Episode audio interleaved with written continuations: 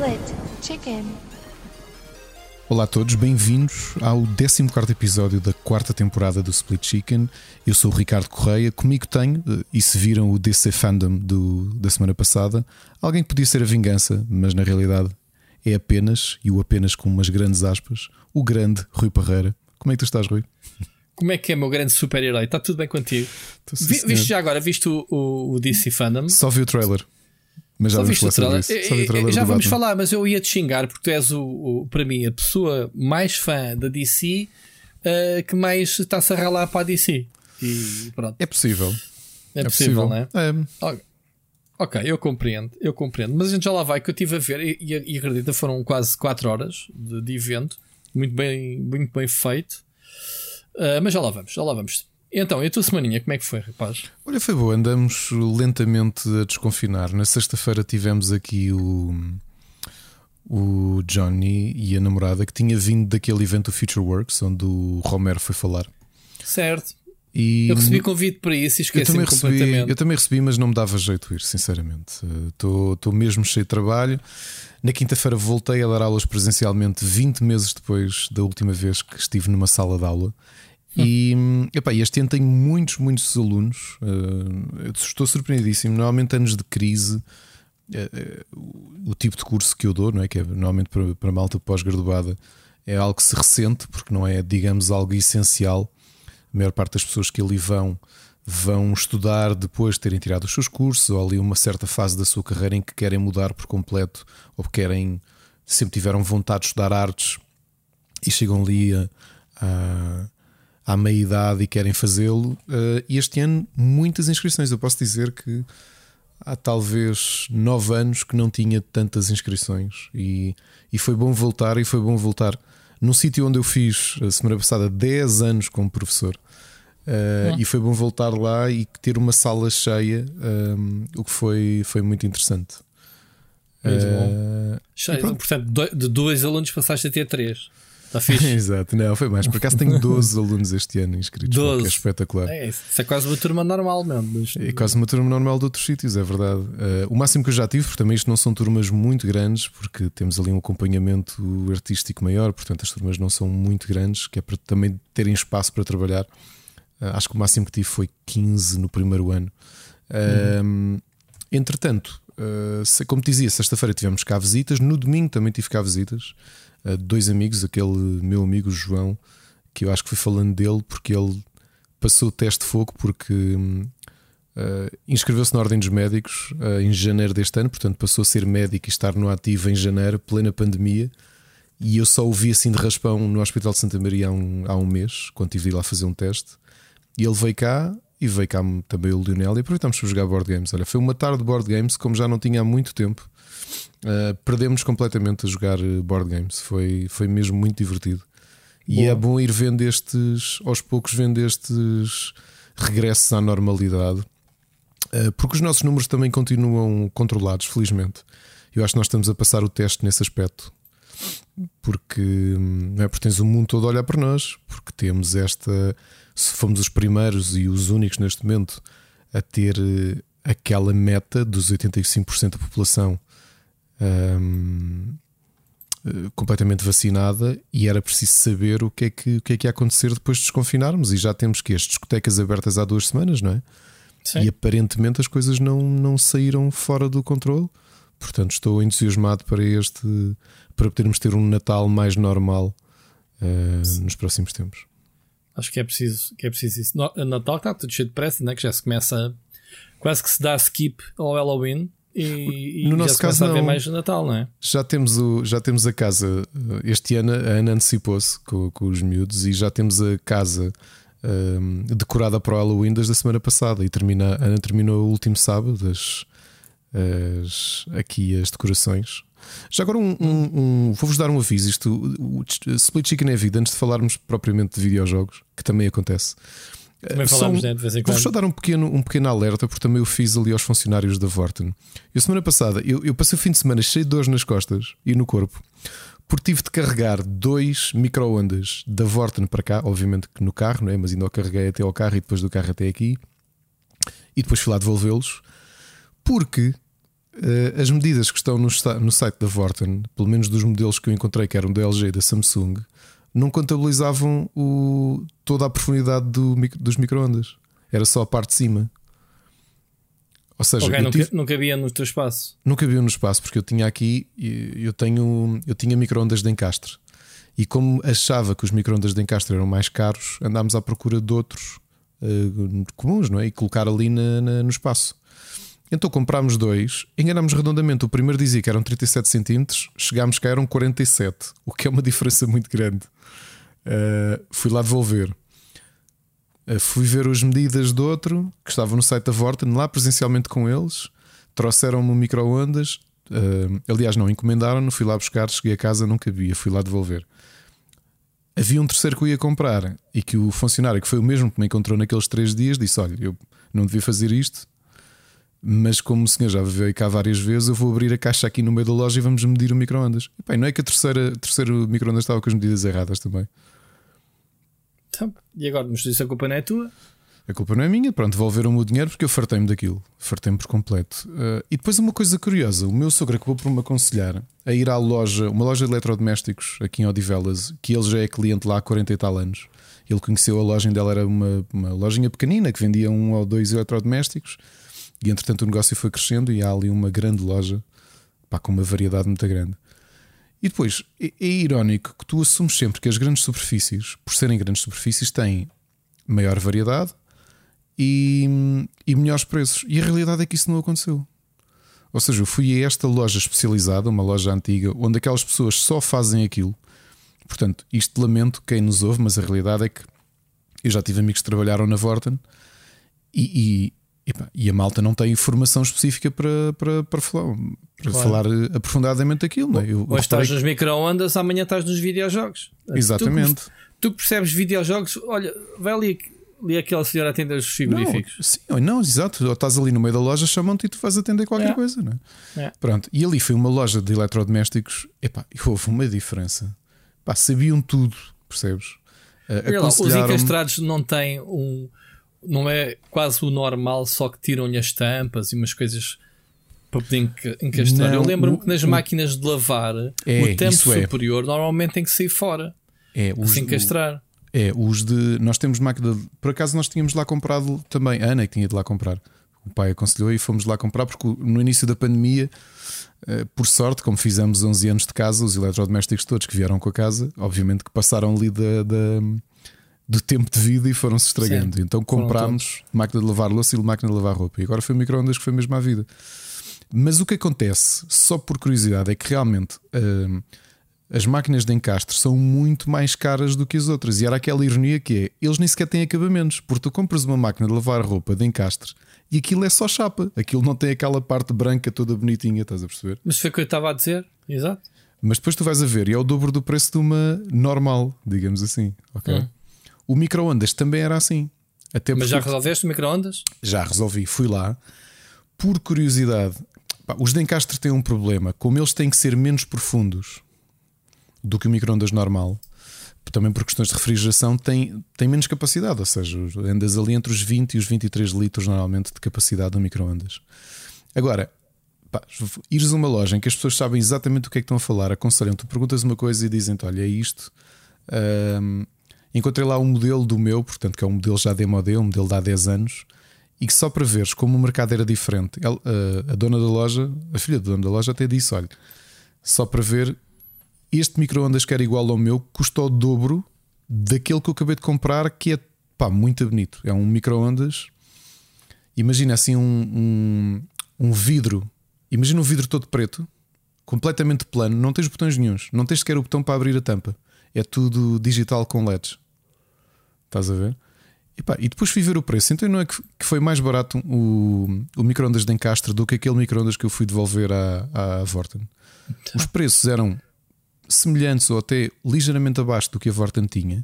E, pá, e o atendimento não se compara, percebes? Estava a falar com pessoas que, que sabiam exatamente tudo sobre, sobre aquilo, não é? porque aquilo é a vida, dela, a vida delas, percebes? É vender eletrodomésticos desde sempre. E, epá, e fiquei mesmo com aquela com aquele amargo de boca a pensar: perdi tanto tempo com a Vorten porque tu assumes que é tudo mais simples, é tudo mais barato, que tens uma grande variedade, pá, tretas. Tretas. E tu às vezes uh, menosprezas o comércio local ou o comércio tradicional, digamos assim, mesmo de eletrodomésticos. Eu acho que ninguém se lembra de ir ver uma loja. Pois não. Não é? Tu vais lá, queres um eletrodoméstico, vais à Vorten, não é? Ou e esperas Popular. pelas promoções deles e o rei que os parte. Sim. Exato. Eu ando há meses, como tu sabes, em máquina de lavar uh, uh, loiça, porque as máquinas que já escolhemos, que queremos, uh, já a vimos em promoção e estamos à espera que ela baixe outra vez. E só temos ido às Vortens e à. Olha, e vai a, lá ver, eu depois passo do contacto e pois. vais lá ver. Fiquei muito surpreendido, uma grande variedade, porque era o que eu te dizia. Fui à Vorten no site tens muita coisa, mas diretamente vendido pela Vorten não tens assim uma variedade tão grande. Posso dizer que entre em Castro havia uma e de resto havia 12 modelos diferentes, 13 modelos diferentes de, de microondas. Naquela loja de Encastre havia para aí 14 diferentes. Era completamente à escolha, era a marca que eu, que eu, que eu preferi só. Então a parte estética.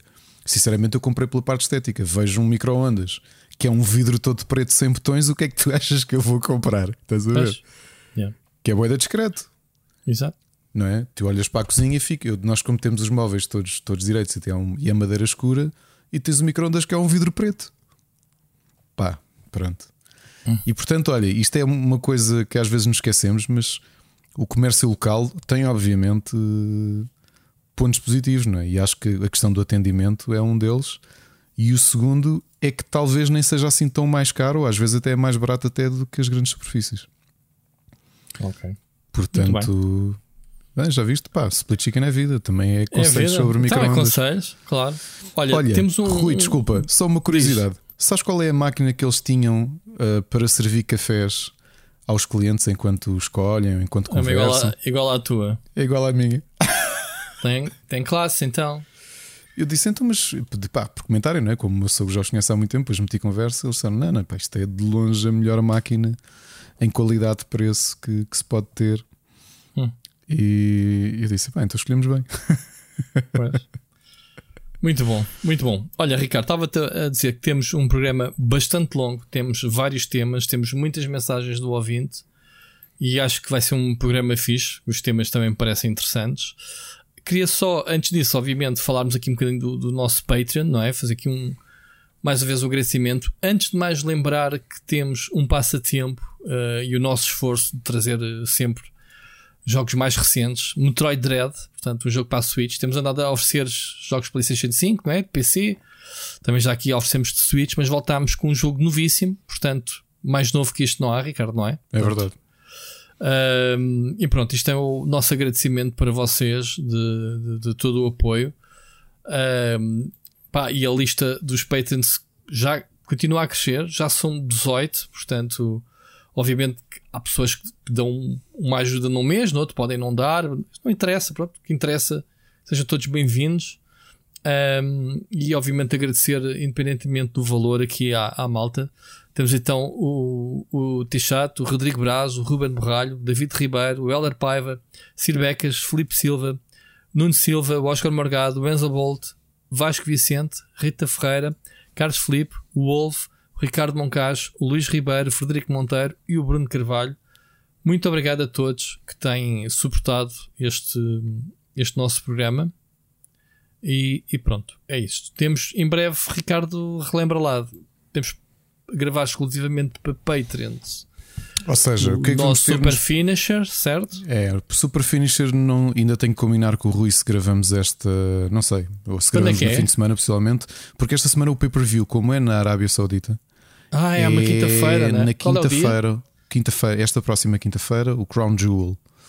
O 21? Uh, eh, dia 21, exatamente. Ah, okay. Sendo que dia 22, não se esqueçam, sai o sétimo episódio do para cá do abismo. Eu tenho estado a ouvir, já estou quase a ouvir o último, portanto estou up to date quase. Ok, e gostaste? Estou a gostar, ainda estou a ouvir. Vais na diva Celine Dion, obviamente. Okay. Aviso estou já muito. Não, não, eu pensei trazer o tema para aqui, mas vou guardar por para cá do abismo, porque infelizmente a música que vou trazer para a abertura do próximo episódio era uma artista que eu queria falar daqui a uns meses, mas infelizmente ela foi uh, assassinada na, na, semana passada, então eu decidi adiantar e vou falar já sobre ela na sexta. Certo. Não vou já revelar o, o tema, vou uhum. deixar para o episódio. Uh, okay. Não esqueça também, para a semana vamos gravar. Eu estou de regresso com o Rui e com o Bruno para gravar o Pixel Hunters. Ok. Uh, ainda e... vou ver se vou, se vão ser vocês dois. Agora andamos a trocar. É isso. Vamos e... ver, mas pronto. E, e aí, no outro dia, taguei porque havia aí, não, não querendo alargar-me, mas aí uma possibilidade, uma vontade já de uma, de uma pessoa aliás, uhum. duas pessoas, de fazermos mais um spin-off ao nosso Split Chicken Universe. Que é, eu, eu, eu, tenho vontade de o fazer, por outro lado, começo a olhar e a pensar como é que fazemos. Nós chegamos aqui a uma altura em que a nossa vida é fazer é. podcasts. O, o, problema também é. Uh, as pessoas começarem a acumular programas e depois acabam por não ouvir uh, uhum. tudo, né? mas pronto, isso é dores de parte, costuma-se dizer. Muito bem. Eu não sei de nada, estás a dar essa novidade agora pela primeira vez. Eu taguei, acho que não, não deve, se lhe não viste. Se lhe não viste. Não. Tagaste-me no Twitter ou no Facebook? No WhatsApp. No WhatsApp do, do Rubber. No WhatsApp. Não vi. Não vi. Não vi. Uh, muito bem. Olha, uh, vamos então passar ao, ao, ao, programa, às notícias, Ricardo. E tu, vamos esta lá. semana, isto é quase tudo coisas que tu foste apontando. Eu estou um trabalhador do Caneco. Estás muito, meu. Estás muito. Então vamos lá aqui abrir o separador para, para, para arrancarmos. Notícias da semana. Vamos começar com isto. Eu acho que quando abres a caixa de Pandora das condições de trabalho é normal que mais gente se sinta fortalecida, uh, passando a expressão dar com a língua nos dentes, neste caso, uh, fazer, um, indicar o que, é que, o que é que se passa dentro das suas empresas. E recentemente foi o Eurogame Internacional e o jornal, peço desculpa, e o jornal sueco Svenska Dagbladet que vieram uh, expor uma série de, de, de, entrevistas que fizeram a funcionários da Paradox Interactive, uh, funcionárias neste caso, que dizem que é muito, muito difícil ser uma mulher a trabalhar na Paradox porque. Hum, o, o, clima de tensão e de, de, de assédio é, é, é, tão elevado que, inclusivamente, há pouco tempo a própria empresa uh, fez um settlement com uma funcionária que, que, que acusou o chefe de assédio e que acabou por lhe dar 270 mil cronas suecas, neste caso são 30 mil e 700 dólares. Um, e a questão é que esse tal chefe que, que a empresa teve que pagar para impedir de ir para tribunal, ele continua lá a trabalhar. E é apenas um da, uma das pessoas que aparentemente ou alegadamente tem causado uh, alguns abusos dentro Mas da diz uma coisa: estas coisas são provadas ou, ou, ou, tipo a mulher disse que foi que, que, teve, que foi vítima né, de, de assédio e olha, toma lá e, e vai-te embora e não há uma investigação interna, não testemunhas ou não sei o quê. Eu, eu, digo isto, atenção, não me interpretem mal. Não, não será aqui descoberto algum, algum. Eu não conheço este caso, nem sequer estou a ler. Estou-me a basear no que tu estás a dizer. Haverá alguma hipótese de, de, de haver. Hum, como é que é dizer isto sem não ofender suscetibilidades, obviamente?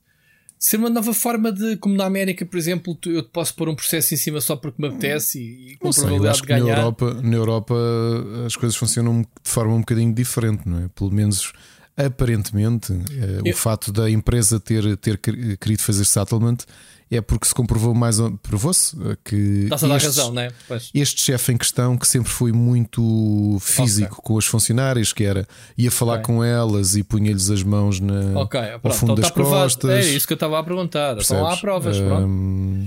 Eu digo isto porque eh, eh, já não, era já não é a primeira vez que eu queria dizer isto, já queria ter, por causa da cena da Blizzard, atenção, não estou a tirar qualquer.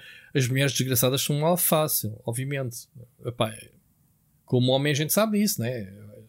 É, é complicado a mulher impor -se. Há que haver respeito, e como tu sabes, eu trabalho no meio, no meio de, de mulheres e, obviamente, respeito máximo por todas elas. Mas um, lembrei-me do género: isto é só chegar e apontar, porque repara, hum, uma pessoa com isso. desespero pode, pode simplesmente, for tão fácil cair nessa tentação, e depois, e depois isto pode ser uma bola de neve negativa, porque depois não há quem, quem, quem abrindo-se os. Como é que se diz o. Uh, abrindo-se este tipo de. qual é a palavra Sim, que está a faltar? de, de, de... Precedentes, não é? Exato. Pode, pode-se perder depois a mão nisto e se calhar no meio haver uh, pessoas inocentes que se calhar, percebes? É isto que eu quero dizer. Atenção uma coisa, não tirando em causa, eu, eu continuo a dizer e já disse na cena da Blizzard, man, quem faz estas pequenas é provar-se, tribunal, despedir e tomar ações com isto. Pronto, e não dou, não dou a mínima hipótese. Então, mas tu dizes que o, o chefe ficou lá, isso é que também está mal, não é? Portanto, chefe chef é chefe, né? como costuma dizer. Uh, é uma estupidez. Pronto. Sim, e aqui relatos dele ir encostar o. pôr a cara na, na, no pescoço das funcionárias para que é uma coisa. A sério. Como é que é possível, percebes? Uh, Pôr-lhes a mão no, ao fundo das costas, abraçá-las. Epá, repara, isto é estranho em qualquer sítio. Imagino e, e, nós, obviamente, que nós no ambiente de trabalho não fazemos isto, mas uh, há diferenças de contacto físico entre europeus, eh, desculpem, entre, entre latinos, ou neste caso ibéricos, e, e suecos e nórdicos. E nós temos um contacto físico diferente com as nossas amigas e com os nossos, com os nossos amigas e amigos e familiares. Agora imagina o quão excepcional e o quão aberrante deve ser este tipo de comportamento. Não é? Uh, num, num ambiente, o ambiente em ambiente laboral é aberrante em qualquer sítio. Imagino os países nórdicos, portanto, ainda bem que houve logo de início gente a, a denunciar. É o que eu digo, eu só acho estranho uh, esta pessoa estar, pelo menos segundo a PC Gamer, até há dois meses, garantidamente, esta pessoa ainda lá estava. E estamos a falar de coisas que remontam a 2016. E em 2018 também teve de uh, teve de teve de pedir desculpas publicamente e epá, não sei, isto é, isto é estranhíssimo, pá. não não sabia, portanto, e realmente tu nunca sabes o que é que está por trás das uh, o que é que está por trás de, das empresas, não é? das realidades, uh, infelizmente. Pá, isto é, isto é a natureza humana refletida num ambiente profissional. Lá está, quando as pessoas não se conseguem comportar, uh, a gente goza com, com aquela. Como se vê nos malucos do Riso e não sei o quê, do trolha que, que subia, né? Faz o. É carapau, ou não sei o quê. Mas isto, isto acontece em todo lado, né? Acaba por ser aqui um bocadinho mais. Este senhor a pôr a mãozinha e a cara. Parece. Eu não consigo perceber. Eu também não consigo imaginar eu... como é que alguém faz uma Sim, coisa destas a outra não pessoa. mas também não vale algum estalo assim de seguida, man. Tipo, Epá, porque uh... depois é ah. aquela, aquela pressão do, do teu emprego, da tua segurança de, laboral. Epá. Epá, mas há certos valores, Ricardo, que são superiores ao dinheiro, né? E isto é um deles. Falta de respeito. Epá. Muito bem. Olha, eu, eu tinha a única empresa onde eu trabalhei. Pá, tinha um patrão tipicamente que não gostava de contratar mulheres, no, no, neste caso para, para o escritório, porque o gajo não, não estava para aturar uh, uh, licenças de parte e essas cenas todas. Epá, e... Já tive discussões dessas, que é uma coisa que me irrita. Olha, e Pá. já discuti com essa história das licenças de, de, maternidade com uma pessoa que, ironicamente, é deve ser das pessoas que eu conheço que mais tempo de baixa já meteu na vida. Pois. E, e lembro de ter uma discussão a dizer: que, que foi uma coisa que na altura quase me apetecia dar-lhe um par de estalos. Estávamos a almoçar e a conversa foi para, foi para, a questão, para questões laborais. E essa pessoa dizia-me: uh, epá, tens de compreender o lado da empresa, quer dizer, vais estar a contratar uma mulher e depois nunca sabes se ela vai estar ali 5 meses fora. E depois tem filhos e ah, os filhos adoecem, tem que tirar um dia. Então, quer dizer, então a empresa depois é que paga para ela ter filhos? Eu disse: olha, primeiro, isso é uma visão muito sexista, porque felizmente que nos e últimos droga, anos as leis, as leis mudaram muito e teve que ser o governo a mostrar que uh, a criação de, um, de uma criança e os problemas que tem não são os problemas exclusivos da mãe. São, são, é, é uma tarefa também. dividida com o pai também, não é? Porque tu, tu não tiveste licença de paternidade. Eu, com o meu primeiro filho, tive as primeiras duas semanas e acabou. Com o segundo filho, que já foi depois do, do, governo, do governo António Costa, já tu podias fazer divisões da, da licença. Já não, não, tinhas aquela obrigação, que a mulher é que tira 5 meses. Yeah. Percebes? Mas sabes que e, ainda continua e... a haver muito essa mentalidade e eu, eu, tenho culpa disso, Ricardo. É, custa-me a brava quando a minha filha tem que ir a uma consulta. A Mónica está-me sempre, obviamente, a chatear. E é daquelas coisas que eu não tenho coragem de pedir para ir. Porque nós aqui dividimos está, muito. Nós sempre, dividimos muito. Pá, medimos quem é que está mais atarefado com o. Oh, Ricardo, eu sei, mas é, é, foi a minha educação profissional, estás a ver? Desse, desse, desse tempo. E tenho vergonha e tenho problemas em estar a pedir. Se tiver que ser, vou. Pá, se tiver que ser, sim. Mas não sei se consegues perceber o que eu estou a dizer. Eu uhum. fui educado profissionalmente dessa forma, de que é a mulher que vai. O que é estúpido. Eu tenho que contrariar isso. Tenho que, tenho que dar a volta a isso. Não pode ser. E a gente só se apercebe falando das coisas, não é? Que, que, que lá está, não há problema nenhum de eu se calhar pedir para ir e fazer as coisas. Estás a perceber? Eu é que parece que me prendo. Há certos assuntos tabus que eu não consigo falar profissionalmente. É isso e dinheiro. Por isso é que estamos nisto, né? A pessoa do que pede para ser aumentado também não vai ser. Se não houver iniciativa, eu tenho esses problemas, esses tabus. Mas pronto.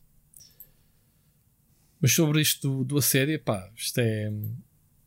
Infelizmente. Estamos a falar de uma equipa, estamos a falar de uma empresa da Europa, né? ainda por cima, no, uhum. dos Estados Unidos, afinal os comportamentos são iguais, quer dizer, são, equipa, são comportamentos isolados. De repente, não, não estamos aqui a falar de, de um grupo ou de uma cultura eh, como a, como a que se falou da, da, da Activision Blizzard, não é? De falar de uma pessoa de um caso isolado ou não é? Ou, ou há mais? Tivemos, olha, uh, isto parece que é o que eu te dizia, vão saindo notícias e esta é muito fresca. Foi, foi há cerca de 20 minutos que caiu esta, este artigo. Ah, ok. Uh, isto agora já é mudando de tema, mas dentro da mesma coisa. Então? Aliás, caiu este artigo nas redes, ele, ele tem, uma, tem três dias, eu ainda não o tinha lido. Eh, voltamos à Europa, ainda por cima um estúdio que hoje vamos falar muito bem, porque é possível que seja um dos nossos jogos do ano, mas uh, algo que já se fala desde os tempos do Castlevania Lords of Shadows, mas desta vez os empregados da Mercury Steam decidiram abertamente contar uh, o que é que são os abusos que passam dentro da empresa, ou seja, uma empresa destas que trabalha projetos tão, tão high profile, o, o que é que na prática isso significa. E então, uh, Há aqui coisas que eu acho que são comuns, infelizmente, a outras empresas. Por exemplo, eles falam primeiro da, da incapacidade dos seus uh, managers e as suas chefias de conseguirem organizar bem as equipas e a forma também como lidam com eles, que já não deveria acontecer, mas sabemos que ainda vai acontecendo em alguns sítios. Falamos inclusivamente de, de maus tratos e de serem castigados um, eh, profissionalmente, em extremo serem despedidos quando, quando há falhas na, na, nas produções. Nós sabemos que, e acredito eu, uma empresa do, da dimensão da Mercury Steam, uma empresa espanhola, ter no colo o desenvolvimento de um, de um Metroid Dread deve ser uma responsabilidade muito grande. O que quer dizer que a capacidade de gestão e o, e o jogo de cintura de quem gera, de quem chefia, tem que ser superior porque tu tens ao mesmo tempo de garantir que a qualidade do que está sendo desenvolvido é grande para as expectativas de um jogo como Metroid, mas ao mesmo tempo tens sempre de acautelar os teus trabalhadores. O que acontece aqui? Os trabalhadores já se queixavam isto de outros tempos. Aliás, há muito pouco tempo, e eu também não sabia, já uh, o, um youtuber que é o Matt McMuscles tem aqui um vídeo com quase 300 mil views eh, lançado em junho de 2021, a contar, uh, que já tinha tido contato com alguns empregados da Mercury Steam, a revelar o que é que foram, o que é que correu mal uh, no desenvolvimento do Lords of Shadows 2. Ok? Inclusive internamente, o que é que eram este, este mau ambiente. Então, para te falar aqui um bocadinho e para vos falar do que é que são as queixas dos funcionários da, da Mercury Steam. A primeira é que a empresa não é muito grande e estava a desenvolver dois jogos em simultâneo. Um deles, que tinha como, como nome de código Proyecto Casadora, obviamente Casadora. que era o Metroid Dread, uhum. um, era onde estavam o grande parte dos artistas com, com mais experiência. O problema que eles dizem é que para a dimensão que eles têm, e tu já viste isso porque tens estado a jogar, provavelmente até vais mais avançado no Metroid Dread do que eu, tu tens muitas cutscenes. Uhum. Não é? Tens muitas cutscenes e o jogo está muito, muito bonito. O que eles diziam é que, para o número de trabalhadores que eles tinham, o volume de trabalho era completamente anormal. E eles iam se queixando quando recebiam as tarefas e dizer: Olha, que isto não é possível fazer com este número de trabalhadores. E quando eles falhavam, não só os maltratavam, como depois recebiam represálias. Fosse tirarem-nos do projeto e porem-nos a fazer de castigo outras coisas uh, de sapa, ou alguns despedi-los. Ok? Uh, isto, obviamente, todos nós sabemos que. Um, que obviamente as expectativas são o que são, uh, mas tudo isto tem que ser gerido, portanto, tem que ser gerido entre trabalhadores e, e esfias, e, notoriamente para mas a dimensão um, do projeto. Um estúdio tão grande que é, não é? O, o Mercury Steam, que já trabalhou com. Ainda por cima está a trabalhar, trabalha quase exclusivamente para, para, para, japoneses, né? para a Konami. É verdade, e, Konami e agora com a Nintendo. Com a Nintendo uh, em projetos tão grandes como o Castlevania e o um Metroid Dread e cumprem. Ah, e atenção, dois Metroids, o anterior também, não é? O remake. Um, e fazem isto aos trabalhadores, mas isto, ouve lá, isto, estamos a falar de uma empresa de videojogos e estamos a falar aqui por ser de videojogos. Que isto acontece na mercearia do, do Zé Manel. É? E, quando eles revelam, eles têm um NDA que os impedem de falar uns com os outros sobre os salários, porque depois eles também são impedidos de pedir quem é castigado não pode renegociar contrato e nem salário nem tudo isso. Mas quando eles revelam aqui quanto é que ganham, é notoriamente baixo. O que eles dizem aqui é que júniores recebem uma média de 25 mil euros anuais, uhum. uh, brutos, e os séniores 28 mil euros anuais. Ou seja, nós sabemos que o nível salarial espanhol é superior. Uhum. Mas isto mesmo para Portugal não é fortuna nenhuma. Ou seja, não. notoriamente eles estão a ser mal pagos para a dimensão dos projetos que estão a fazer. Estão a ganhar uh, mil e tal euros por mês. Sim. Considerando isso a dividir por 14, no nosso é. caso. Exato. Não dá muito. Não esperavas. E repara, uma diferença de 3 mil euros brutos entre os júniores e os séniores. Epá, isto é. Estás a perceber? Eu não, não esperava nada disso. Outra coisa que aconteceu aqui pelo meio, a pandemia nomeadamente a empresa não permitir uh, teletrabalho. Sério? Okay? Em nenhum e, período? Fizeram, o que eles explicam é que a 13 de março de 2020 eles foram para casa, receberam um e-mail às 5 da tarde a dizer que não iam completamente para casa, que eram obrigados a trabalhar em turnos de 6 horas presenciais e que o resto das horas guardavam numa bolsa mais tarde que iam compensando horas extra. Estás a perceber? Hum. Ou seja, em vez de trabalharem 8 horas por dia, trabalhavam 6 presencial no meio da pandemia. Ficavas a dever 2 horas por dia à empresa. Exatamente. O que é que a empresa afirmou também? É que não ia pagar o salário por inteiro, não ia pagar 30% do salário ao final do mês. Espera, e depois quando eles fizessem esse, quando devolviam as horas, recebiam mais dinheiro? Possivelmente. um, e não estava estabelecido. Uh, portanto, o que eles dizem é que conseguiram, nessa altura, insurgiram-se, obrigaram-nos a pagar o salário por inteiro, porque a Mercury Steam queria, no tempo de pandemia, uh, subtrair-lhes 30% do salário. Certo. Isto. Uh, epá, eu estou. nem sei o que é que é dizer sobre isto. Não, epá, é, é, é uma coisa muito estranha, muito estranha. Mas infelizmente é, é assim, se calhar há muitos mais situações destas, não é?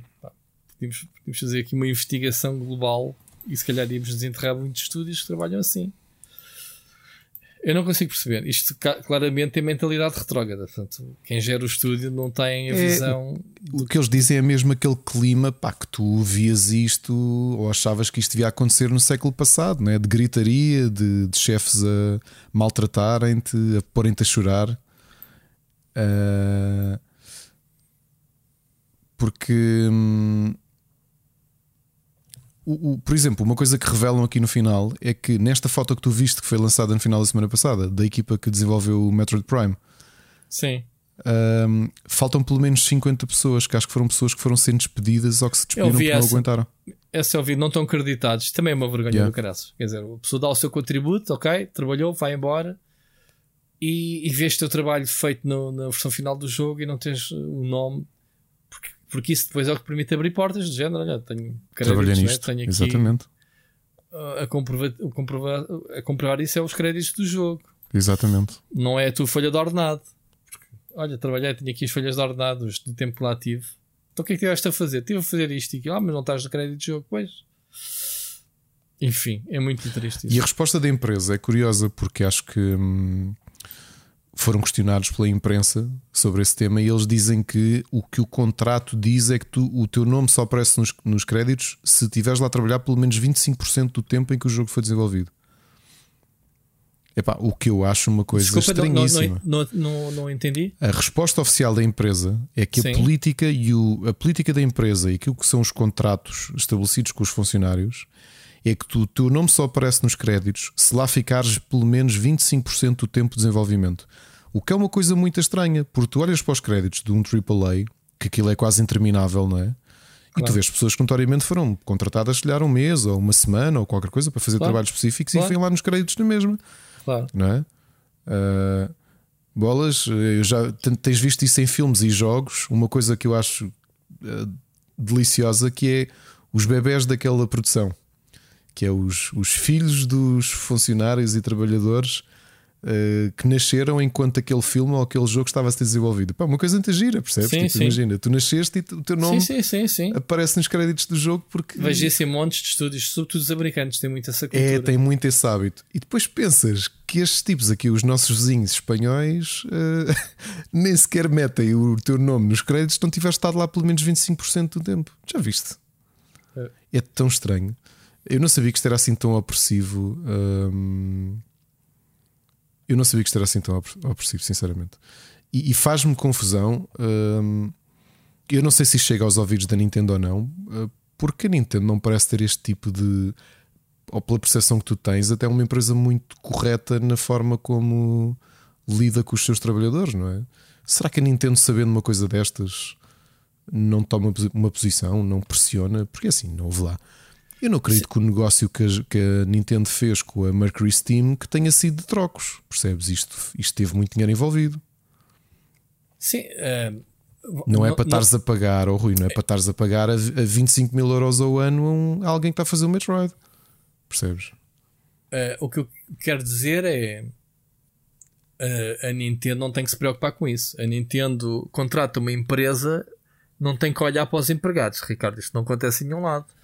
Tu, por exemplo, quando, quando Rui, uma empresa. Eu falo disto em termos de imagem pública, porque obviamente não, a questão opa, ética, mas, a questão lá. ética, mas, se a Nintendo, se tu descobres que a Nintendo subcontratou uma empresa mas, que, oh, que, contrata crianças para, para colar oh, componentes Ricardo, de Switch, aquilo dá-lhes na cara. Mas é? isso, mas isso, se isso for do conhecimento da Nintendo, na altura em que fizer o contrato. Agora, neste caso, esta notícia sai, a Nintendo, num próximo contrato, poderá dizer: é pá, vejam lá isso, ou, ou não sei o quê. Obviamente que sim, se, se, se a gente souber que, as, que, estão lá criancinhas a, a, a fazer bolas, né? Como, como, estamos sempre a buscar a cena das crianças por causa das bolas de futebol. Uh, claro que sim. Agora é assim: a, a Nintendo subcontrata uma empresa, acho eu, que não vai pedir cadastro, não é? Esse tipo de, de informações a, a, às empresas. A empresa tem currículo, há um contrato, o jogo é para ser entregue num prazo e acho que é o que eles se preocupam. Agora, o que tu dizes tens razão. A imagem da Nintendo se vai sofrer com isto, epá, eu acho que não, porque não tem nada a ver. O estúdio não pertence à Nintendo. Mas se calhar num próximo futuro projeto, se calhar eh, podem repensar a posição. Claro. Ah, até vamos lá ver uma coisa. A falar de pagamento, a Nintendo não é propriamente a empresa que mais paga aos seus empregados. Porque nível de vida, eles, um, um Miyamoto, por exemplo, não ganha valores. Acho que até já falaste tu aqui no, já, já, já. no valor. E o salário anual dele são 700, 710 mil eh, euros anuais, mais 1 milhão e 200 de bónus por objetivos. Pronto, Sendo que ele, se bem me lembro, ele abdicou, como aconteceu também na altura com o problema da Wii U, que o Iwata, foi o Iwata e o Miyamoto, acho que abdicaram dos, dos bónus. Lembras-te? Sim, porque as coisas uh, não correram bem, eles reconheceram que não, não deveriam ganhar os bónus. Mas isso tem a ver com atitude, é diferente. Uh, não é como o Reggie que, que, não, não ganha de um lado e vai buscar do outro. tá, tá, não é o Reggie, desculpa. Ai que estupidez. Estava a lembrar do Reggie da Nintendo, o, o Bobby, Bobby Kotick da, da Activision. Ah, desculpa, não tem nada sim, a ver com. Sim, coitado sim. do Reggie, coitado. Epá, mas os bónus da Activision são bem superiores aos da Nintendo. Está bem, mas às vezes a gente não explica as coisas. O Bobby Kotick tem muita porcentagem, portanto é normal que ele ganhe dinheiro. Bobby Kotick foi ele que reuniu um grupo de acionistas para comprar a Activision de volta à Vivendi. Portanto, é normal que ele, que ele seja um deus ali é, e depois queira receber a parte dele. É um bocado, ele não é um CO, ele não foi contratado. Ele neste momento é dono de grande parte da empresa. Percebes? Ou pelo menos tem uma grande porcentagem de ativos. É diferente. Isso depois anualmente tem que ser transformado em capital, não é? Como qualquer uhum. bom CO, não é? Como para ir ao espaço e essas coisas, não é? Os céus têm que ganhar o dinheiro que lhes convém. Estou aqui a exagerar, mas é mesmo assim. Negócios é negócios. Agora pronto, ficamos aqui. Porque aposto que não, não existe em Portugal outro meio, Ricardo, outro podcast que vai falar sobre estes assuntos. que, pronto, e fazemos aqui o nosso serviço. E pronto. Falamos logo, não de uma, mas de duas empresas que maltratam. Portanto, pensem, pensem quando comprarem Metroid Prime o sangue e suor das vítimas de trabalho. Pá, literalmente o que o título diz é, é, é, isso, aliás, a descrição que os funcionários dizem que a malta não tem literalmente ideia do suor e as lágrimas que estão no desenvolvimento deste jogo, que está espetacular, isso é indiscutível. Pronto, e agora deixavas de o comprar sabendo isto, Ricardo? Essa é que é a questão. Uh... Tipo, o que é que a gente tem a ver com isso? Hum, não pá. é? Como, como, como jornalistas, como, como jornalistas, temos é, que é... falar as cenas. Como Exatamente. consumidores, não parece, não é? Pronto, é, isso, é isso que eu infelizmente, tenho Infelizmente não, porque é, é, é, aquela divisão. Epá, é tão complicada a história. É, um, tu, tu dizes e com razão, não é? Porque depois caímos numa certa hipocrisia de. Pronto, é isso. Por isso é que eu estou. Neste momento estou a ser. Eh, ativei modo irónico já há não sei quantos minutos. Mas é mesmo. Entras numa certa hipocrisia que é sim, deveriam, deverias pagar com a carteira, Yeah. Deverias votar com a carteira, não é? que é a forma como tu impedes yeah. isto. Por outro lado, eu acho que denunciar e falar sobre isto é uma forma de é uma forma. agitar as águas, porque era aquilo que eu te disse. Já se sabia disto dos tempos da Konami. O problema nos tempos da Konami é que também os relatos que existem é que a Konami não se, importa, não se importa muito porque alegadamente o ambiente que existe nas equipas de desenvolvimento da Konami são piores do que isto.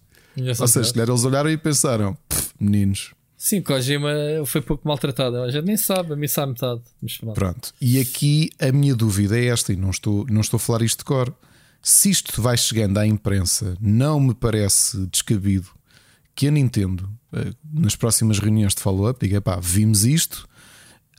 Há duas razões. Podes olhar para isto do ponto de vista cínico, que é a Nintendo não querer estar salpicada com, com o Cocó.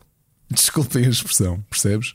Se, se a Mercury Steam começa a espalhar má imagem nas, na, nas redes eh, pelas, pelas alegadas más práticas laborais e os abusos e o mau ambiente que dá aos trabalhadores, isso pode, em última instância, não há artigo que depois não ponha aqui. É qual é que é a imagem de destaque? Metroid Red. Em todos. Claro. Claro. E a própria Nintendo pensar assim, amigos, espera lá um bocadinho. Isto não pode salpicar para nós. Yeah. E portanto, Ironicamente, e é pena que assim aconteça, eu não sei como é que são, como é que é a autoridade do trabalho em Espanha, não sei se é parecida com a nossa ou diferente. Uh, Parece-me é que uh, nesta situação, infelizmente, quem tem mais poder para resolver uma coisa destas não são os trabalhadores, é a Nintendo. Uh, porque a Nintendo é que tem entregue nos últimos anos os grandes projetos à Mercury Steam e, portanto, passará pela Nintendo se quiser fazer alguma coisa diferente. Não sei se vai acontecer ou não. Uhum. Pois. Wilson, olha, bom tema, obrigado por teres trazido também. Uh, temos aqui então dois temas muito sérios da indústria. Mas vamos continuar com cenas uh, sérias. Vamos falar de FIFA. Lembras que trazemos aqui já o assunto de, de, Electronic Arts se ponderar, mudar o nome de FIFA. Isto na última semana deu aqui uma voltazinha muito interessante, Ricardo. Afinal, isto não foi a Electronic Arts que que foi gananciosa e queria, é pá, vamos poupar dinheiro com o nome FIFA, vamos ganhar ainda mais dinheiro, se calhar não precisamos de dinheiro. Pelo contrário, foi a FIFA, organismo, que diz: é pá, estes gajos estão a vender jogos para caraças e nós, na próxima renovação, queremos o dobro do dinheiro que a Electronic Arts nos paga para poderem usar o nome FIFA no jogo. Então, acho que, os, que as negociações não têm corrido. Isto, isto repara, uma reportagem do New York Times Sim, a tratar disto. Uh, uh, que ainda por cima o FIFA nem sequer é a coisa mais poderosa lá, não é? Pronto, exato. Mas para tu veres a, a dimensão que isto tomou. Então, uh, o contrato que a Electronic Arts é a, a, a maior receita em termos de, de, licenciamento que a FIFA tem. Ok? Olha, eu não sabia disso. E, não sabia disso, que é, mas e, ultrapassa os direitos televisivos do Mundial e dessas coisas todas? Não sei se, é, se está no mesmo saco.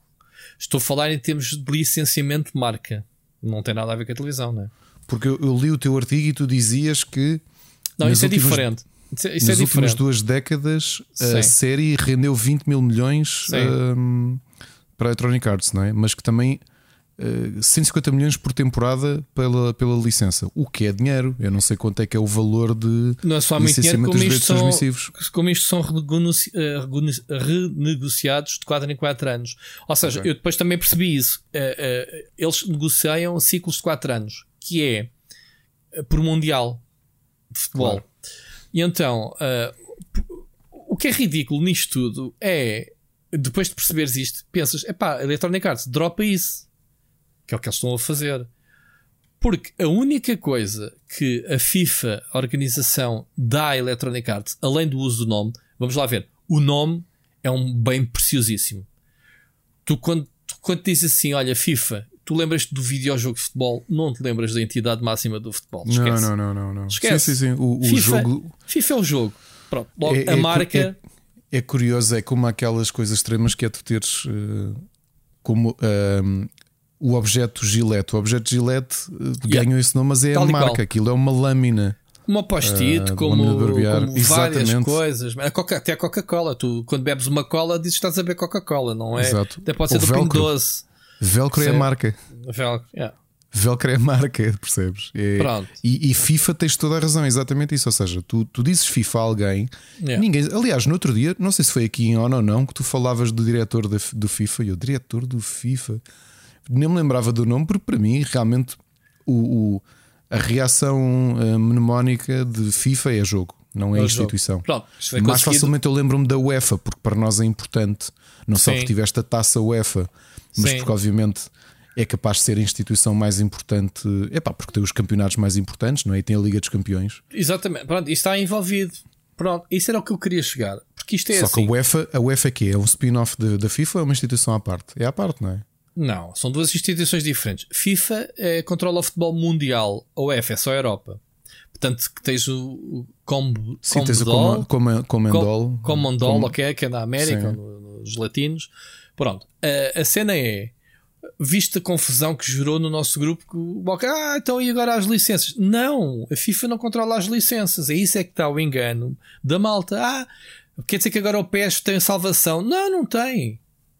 Porque FIFA, a única coisa física que dava a Electronic Arts era o nome, que como já dissemos é um bem pá, que vale o dinheiro que, que valeu, claro. mas em termos de conteúdos úteis, nome esse que a Electronic Arts poderá se calhar prescindir porque o jogo é tão grande não interessa. Agora é assim, mude de nome, a Electronic Arts tem que desviar umas boas patacas eh, para o marketing, porque também tem que mostrar às pessoas Olha, agora chama-se FIFA, agora chama-se EA Sports FC, ou lá o que é o nome que eles registaram. A única coisa física que a FIFA dá à Electronic Arts é a licença do Campeonato do Mundo de Futebol. Algo que se passa de 4 em 4 anos. Olha, um jogo que fatura anualmente vai estar preocupado num conteúdo que só acontece 4 em 4 anos. Yeah, dropa claro. isso, mano. Eu dropava. Claro. Dropava. Estão-nos a pedir o dobro. Estou a ser gananciosos. Agora, a Electronic Arts tem mais de 300 contratos com tudo o resto que o jogo tem, que é o recheio do jogo. Tem contrato claro, com a UEFA, como tu disseste, e muito bem, por causa da Liga dos Campeões, da Taça Europa, de, de outras coisas. Tem o, o, o, as federações de cada país para os respectivos campeonatos. Tem uhum. um contrato que ainda agora acabou de, de renovar com a FIFA Pro, que é quem representa o nome e, e, e, e o nome dos jogadores, o seu look e essas coisas todas. Portanto, isso está assegurado mesmo que o jogo se chame-se qualquer coisa FC, é, é, tudo o resto é real, é autêntico. Isto faz-me lembrar um bocadinho como o Futebol Manager, era Championship Manager, pá, passou a ser Futebol Manager por questões que a gente já sabe, mas houve uma necessidade de mudar o nome do jogo. E, e, nunca, e, e manteve-se tudo na mesma. O sucesso ainda maior com o novo nome. E acredito que a Electronic Arts aconteça. Agora, aqui claramente a FIFA está a ser gananciosa. Uh, estávamos aqui a ver os números, como é que era? Uh, a FIFA ganha 150, 150 milhões por milhões. temporados, uhum. portanto, quer passar a ganhar 300 milhões por ano. Portanto, é, é, complicado. Eu acho, sabes que eu acho que consigo, eu sei de onde é que vem a margem negocial deles. Sabes o que é que é? É o facto de tu saberes que a, que, o, que a FIFA rende ainda mais dinheiro para a Electronic Arts com a fortuna que estão a fazer com as microtransações do Ultimate Team. E a FIFA quer meter o, a colher nisso. Portanto, ah, pera lá, vocês estão a ganhar mais, então também queremos ganhar mais. Pronto, mas atenção uma coisa: as negociações não estão a acontecer por, também por outros motivos. A Electronic Arts não é inocente disto. Atenção. O que está aqui a acontecer, atenção, o contrato acaba depois do Campeonato do Qatar para o ano, portanto, ainda poderá haver um FIFA uh, 23. 23, coincide uhum. com o Campeonato do Mundo para o próximo ano. Ok. Exato. Pronto, acaba no final do Qatar, portanto, o, o, último contrato dos últimos 10 anos. Agora, o que, é, o que é interessante aqui é que nas negociações que acho que já, já estão a ser feitas há dois anos, um, a FIFA diz: olha, vocês, o contrato é só para assuntos diretamente ligados ao, uh, ao, ao, futebol, ok? Aquilo que vocês têm até agora. A Electronic Arts quer mais, quer uhum quer uh, expandir o ecossistema para outros conteúdos, incluindo a utilização dos highlights das partidas reais. Não sei porque é que, o, que, que Electronic Arts quer isto. Se é para ilustrar os jogos com cutscenes, em vez de cutscenes, meter filmes, repetições de gols, de lances, whatever. Coisas semanais, atualizações, não sei. Quer eh, criar torneios de videojogos nos estádios, nos próprios estádios onde se passa as competições oficiais e quer explorar outros objetos digitais, tais como os NFT. Portanto, cada vez mais vais começar a ouvir falar nos NFT, uhum. porque já existe. Já te falei aqui na Sorar e existe outros do futebol fantasia que basicamente é Ultimate Team, mas a meter guita a sério. Comprares através de blockchain e usares as uh, criptomoedas para comprares cartas de jogadores. Estamos a falar de coisas que valem muito, muito dinheiro, muitos milhões. Portanto, Electronic Arts quer, quer uh, provavelmente expandir-se por aí. O que já, já entra no campo do ridículo, né? já estamos a falar das microtransações, que é as, as cartas. A Electronic Arts teria que criar um produto à parte de FIFA, se não ia estragar o jogo. Mas pronto, isso é outra conversa. Agora, muito interessante é que já tivemos aqui também o Vault Face uh, do, da FIFA. Portanto, a FIFA também está interessado em expandir o seu uh, nome, né, FIFA, para outras áreas de, de gaming e também esportes. Ou seja, basicamente eles não querem concentrar, eh, como até agora, a exclusividade da licença FIFA na Electronic Arts. Pai, faz muito bem. Uh, a Konami, se quisesse comprar a licença FIFA, que lá está, mais uma vez, uh, só tem o campeonato do mundo para oferecer, uh, vale o que vale. Um, um PES poderia eventualmente usar essa licença oficial, dava-lhe mais credibilidade. Mas eles também querem expandir-se. Querem, por exemplo, falou-se aqui no exemplo do Fortnite, criar eh, uma parceria e aparecer eh, cenas do FIFA dentro do Fortnite que até agora não podia por causa da exclusividade que a Electronic Arts. Estás a ver os exemplos? Uhum. Portanto, há aqui uma série de. Há aqui uma série de, de pontos que, que a FIFA também trouxe ao barulho. Portanto, eu acho que as duas entidades, nenhuma delas é inocente. Cada uma quer ver se uma, uma a querer ganhar mais dinheiro que a outra e a querer mais conteúdos uma que a outra, quer dizer, percebes? Portanto, há aqui os dois lados, nenhuma é inocente. Na pele da Electronic Arts eu dropava o nome, na boa. Pá, não queres, não queres, é bem importante, mas agora temos um trabalho a fazer que é educar as pessoas que agora o jogo não se chama FIFA, chama-se outra cena.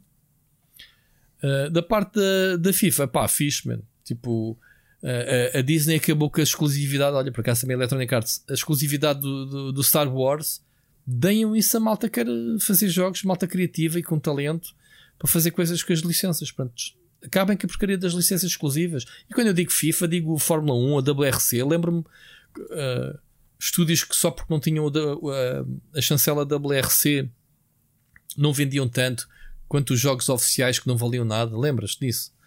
Uh, pá, vendem os direitos, duas, três anos, a Fórmula 1, vendem, vendem as licenças a mais que uma empresa que é para ver competição, para ver uh, coisas como deve ser, man, jogos, competição.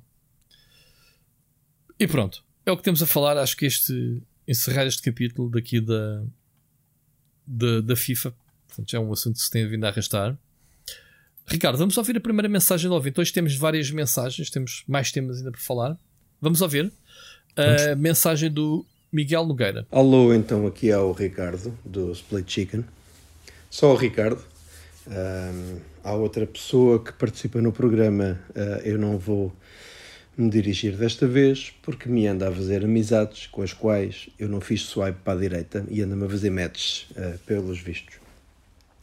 Uh, o que é que eu queria falar? não tenho nada para comentar do vosso último episódio, que já ouvi. Isto é. Isto com as viagens papa logo tudo, num instante. Um, Ted Lasso, uh, porque quanto mais nós falarmos, mais pessoas vão ver, não é? Um, e, e, e, é realmente uh, a série do ano, talvez, para já, uh, esta segunda temporada. Um, gostei do que o Ricardo falava, que o Ted Lasso o ajudou. Um, e realmente a personagem do Ted Lasso em si acredito que diz muito ao Ricardo uh, pelo passado também do Ricardo uh, e o Ricardo também deve perceber que também me disse muito a mim pelo passado mais recente, o meu passado mais recente, por questões pessoais também, também me ajudou muito a refletir e a, e a, e a ultrapassar algumas coisas que ele, que ele sabe o que é. Ora, mas agora num tom mais, mais descontraído, uh, o que eu trago para vocês, já que não tenho assunto para comentar, uh, são duas curiosidades e depois uma, uma recomendação, uh, porque o Ricardo disse que agora está sem ideias de séries para ver. As curiosidades foi que, com este problema de não poder ver mais Ted Lasso e ter que estar à espera agora um ano provavelmente para a terceira temporada, tenho andado um, a ter um fixe a ver entrevistas uh, com as personagens da série e a, e a, a, a poder continuar uh, a tê-los um bocado presentes no, no, meu dia a dia. E então, das entrevistas que vi, há duas curiosidades uh, muito engraçadas. o Brett Goldstein, que faz a personagem do Roy Kent, numa entrevista com o Jimmy Kimmel, uh, revela como é que ele uh, foi parar a personagem do Roy Kent.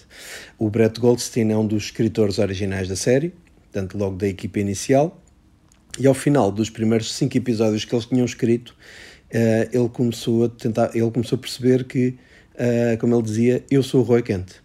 Ou seja, ele começou a sentir ali um instinto que ele era, ele, ele, era, a, ele era a pessoa perfeita para fazer o Roy Kent.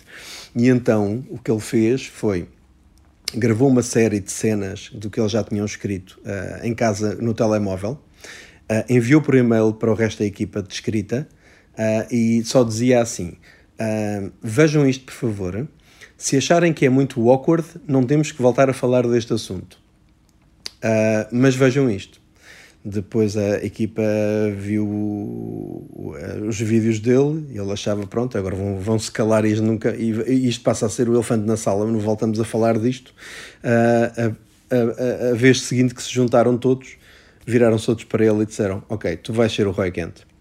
Portanto, é muito curioso a forma como ele foi parar ao papel.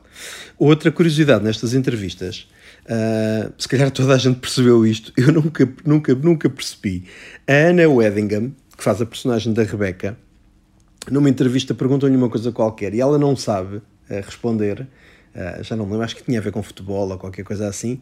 E o entrevistador a brincar com ela diz shame, shame. Uh, e ela diz: Ainda tenho, tenho aqui a sineta. E de repente é que eu percebi: ela é o Nella do Game of Thrones. Portanto, a personagem do Shame com aquela sineta é, é, é a Rebecca do Ted Lasso. E eu, durante uma série inteira, nunca percebi, nunca percebi que era ela. Uh, relativamente, então, agora a uma sugestão, já que o Ricardo diz que não tem série para ver. Uh, portanto, sugestão vai para o Ricardo e também para o Rui Parreira, uma vez que eu não guardo rancores e desde o início desta mensagem eu já perdoei o Rui. Rui, volta, estás perdoado. Um, o Ricardo, se calhar, já conhece, não sei se vocês conhecem, a série é de 2015, uh, ah, eu comecei a ver só agora. Não é uma série tradicional, é um game show, é um concurso que se chama Taskmaster.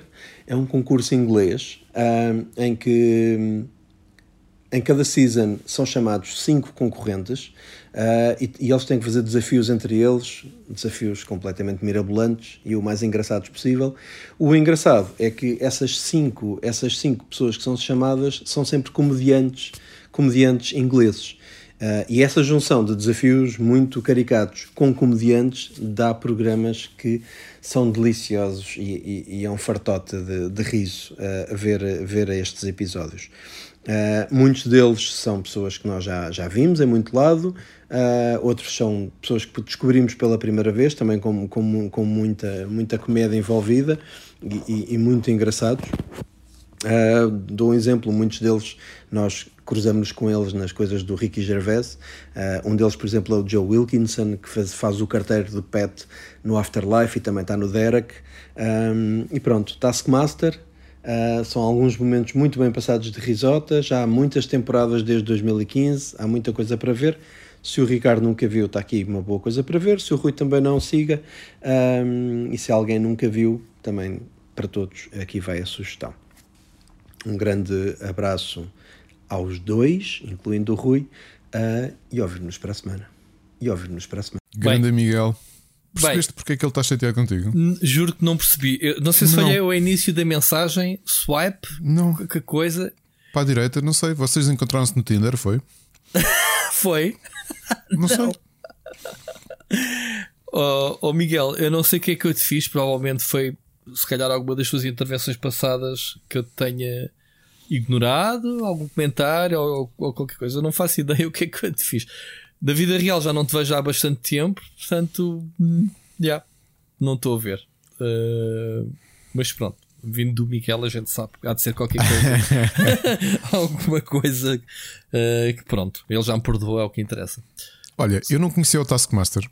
Mas é curioso Miguel trazer este assunto porque ainda na sexta, aqui com o Johnny, falávamos de uma coisa interessante que é há, há, há formas de fazer televisão que são muito específicas de países tu podes ver, se calhar, há programas que nós temos cá que se fossem traduzidos ou fossem adaptados para outros países, as pessoas iam, iam ficar a olhar, tipo, o que é isto, meu? Sei lá. Os programas da Cristina Ferreira ou do João Baião, estás a perceber? Aquilo uhum. nos, nos países é tipo, o que é isto?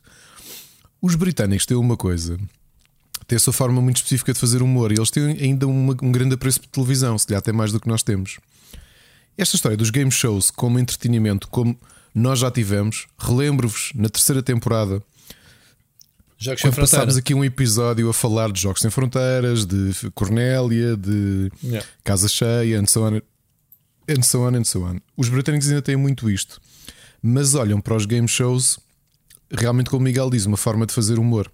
Eu Taskmaster não conheço, há um que conheço bem que é o Nevermind the Buzzcocks, que também é neste formato de quizzes para rir e com, com jogos para eles fazerem, e é sempre com celebridades, e é interessante ver atores conhecidos, cantores conhecidos a, a, a irem lá ao programa.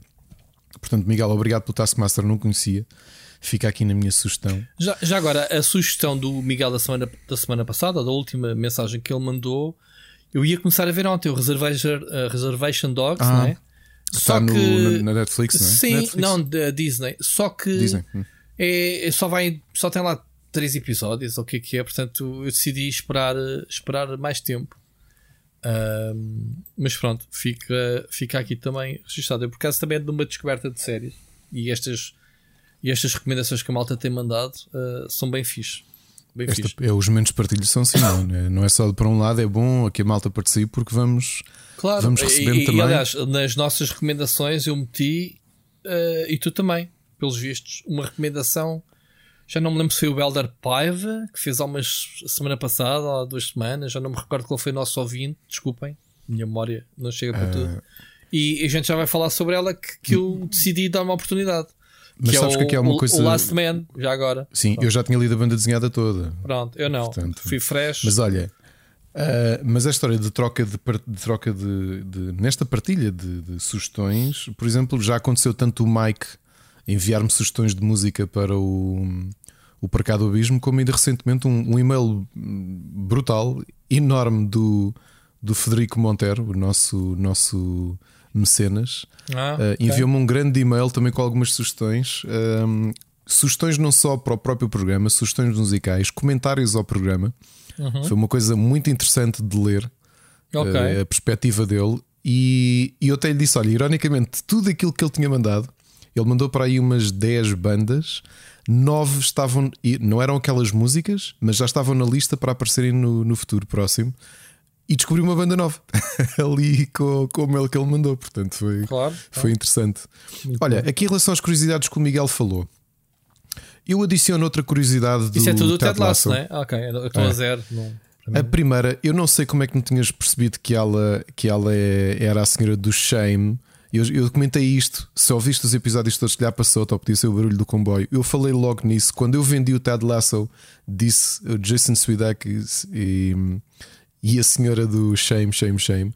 E não é só aí. Para quem viu Sex Education, ela é uma das mães do, do Popular Boy, o rapaz que é o atleta de natação. Eh, que é filho de, de, um casal de lésbicas, ela é uma das mães, é a, a, a, desportiva. E acho que ela está muito bem no papel. Do Ted Lasso adiciono aqui outra curiosidade, porque também tenho estado um bocadinho como o Miguel a tentar consumir tudo aquilo que, que os atores dizem, porque eh, pá, eu nunca fui toxicodependente e acho que já passei a fase de eventualmente vir a ser toxicodependente. Uh, digo eu. Uh, acho que já lá vai essa oportunidade.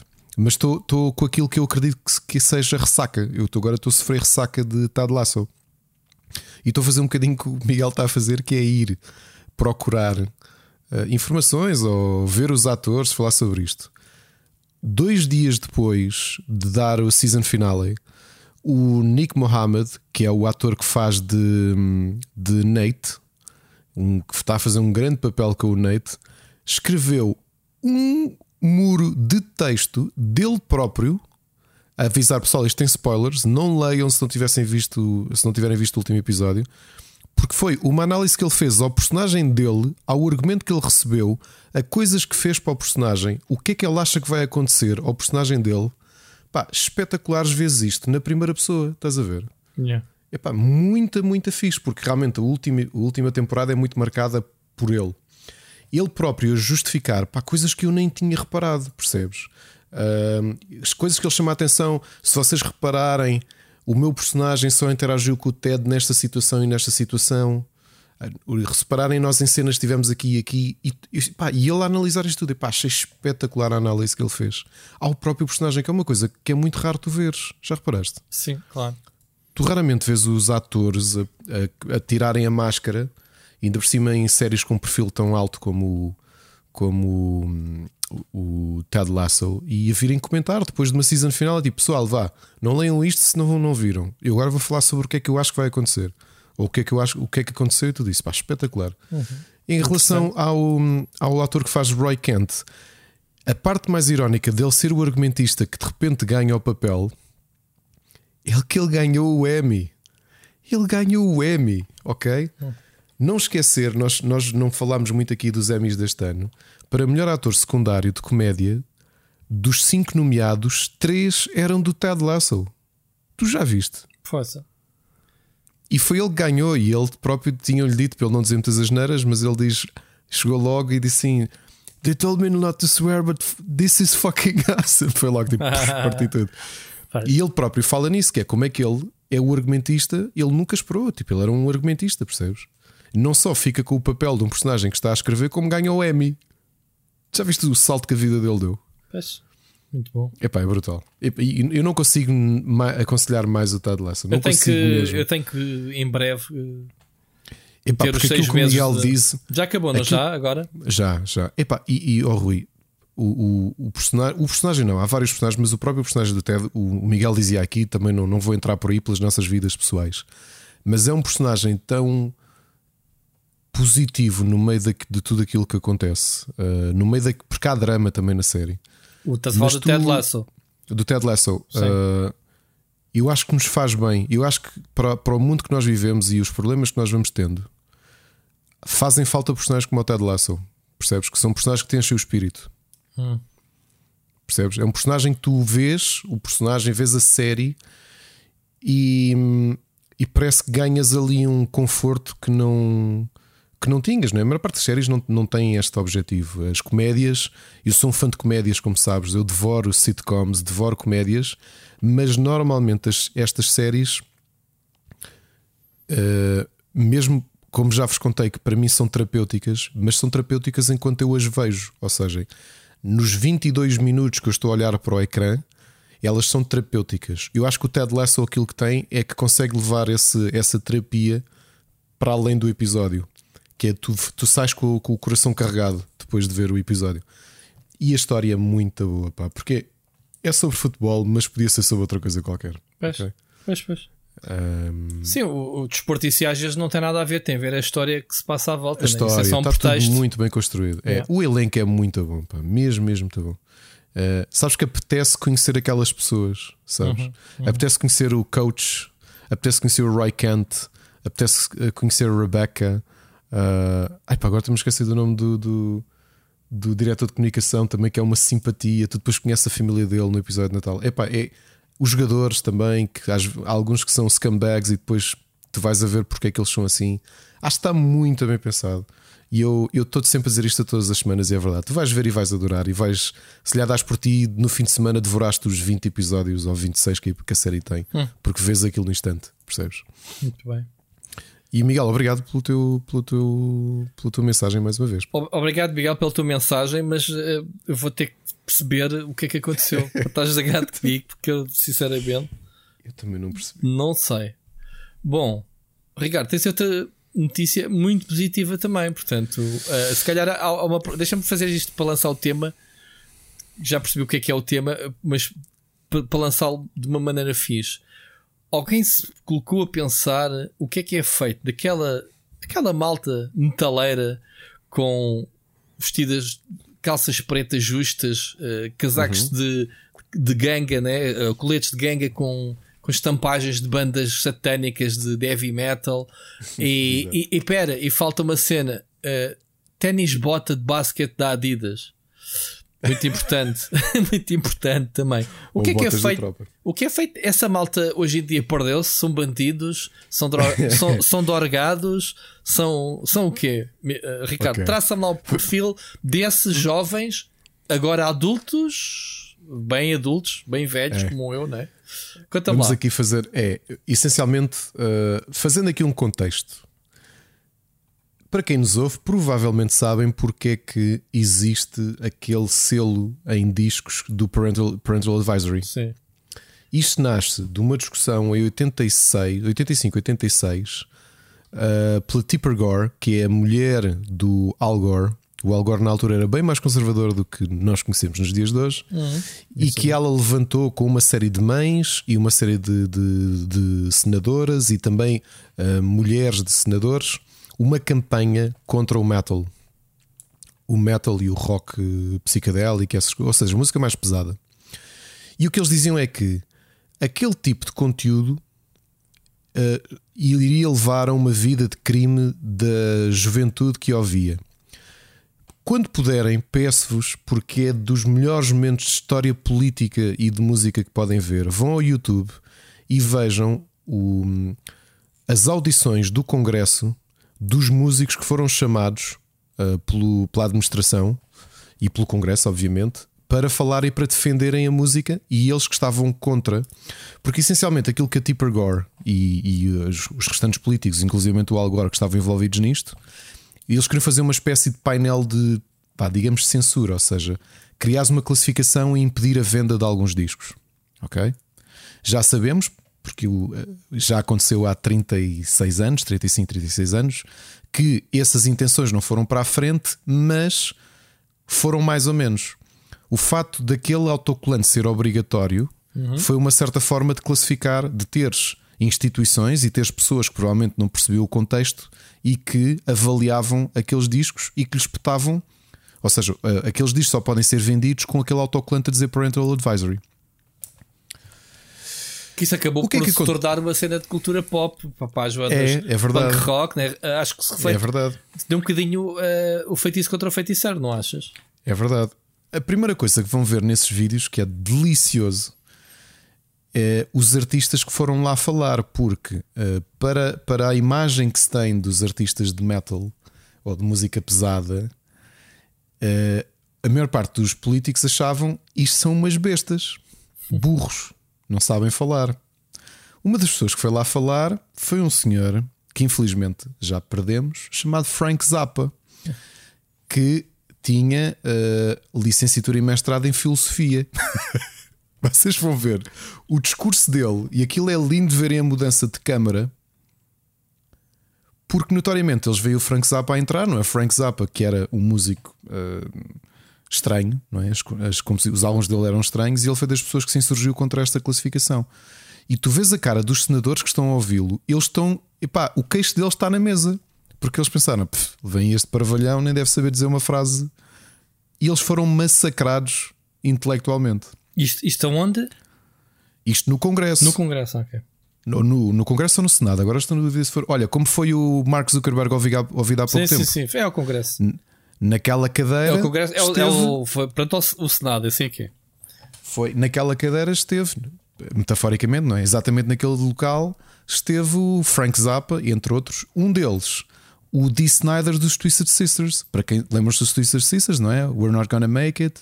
Uhum. Ele com uma maquilhagem uh, feminina, com um cabelo louro com um grande volume, lembras? Com aquela, aquela ar glam rock. Uh, ele era chocante. E ele foi assim ao Congresso.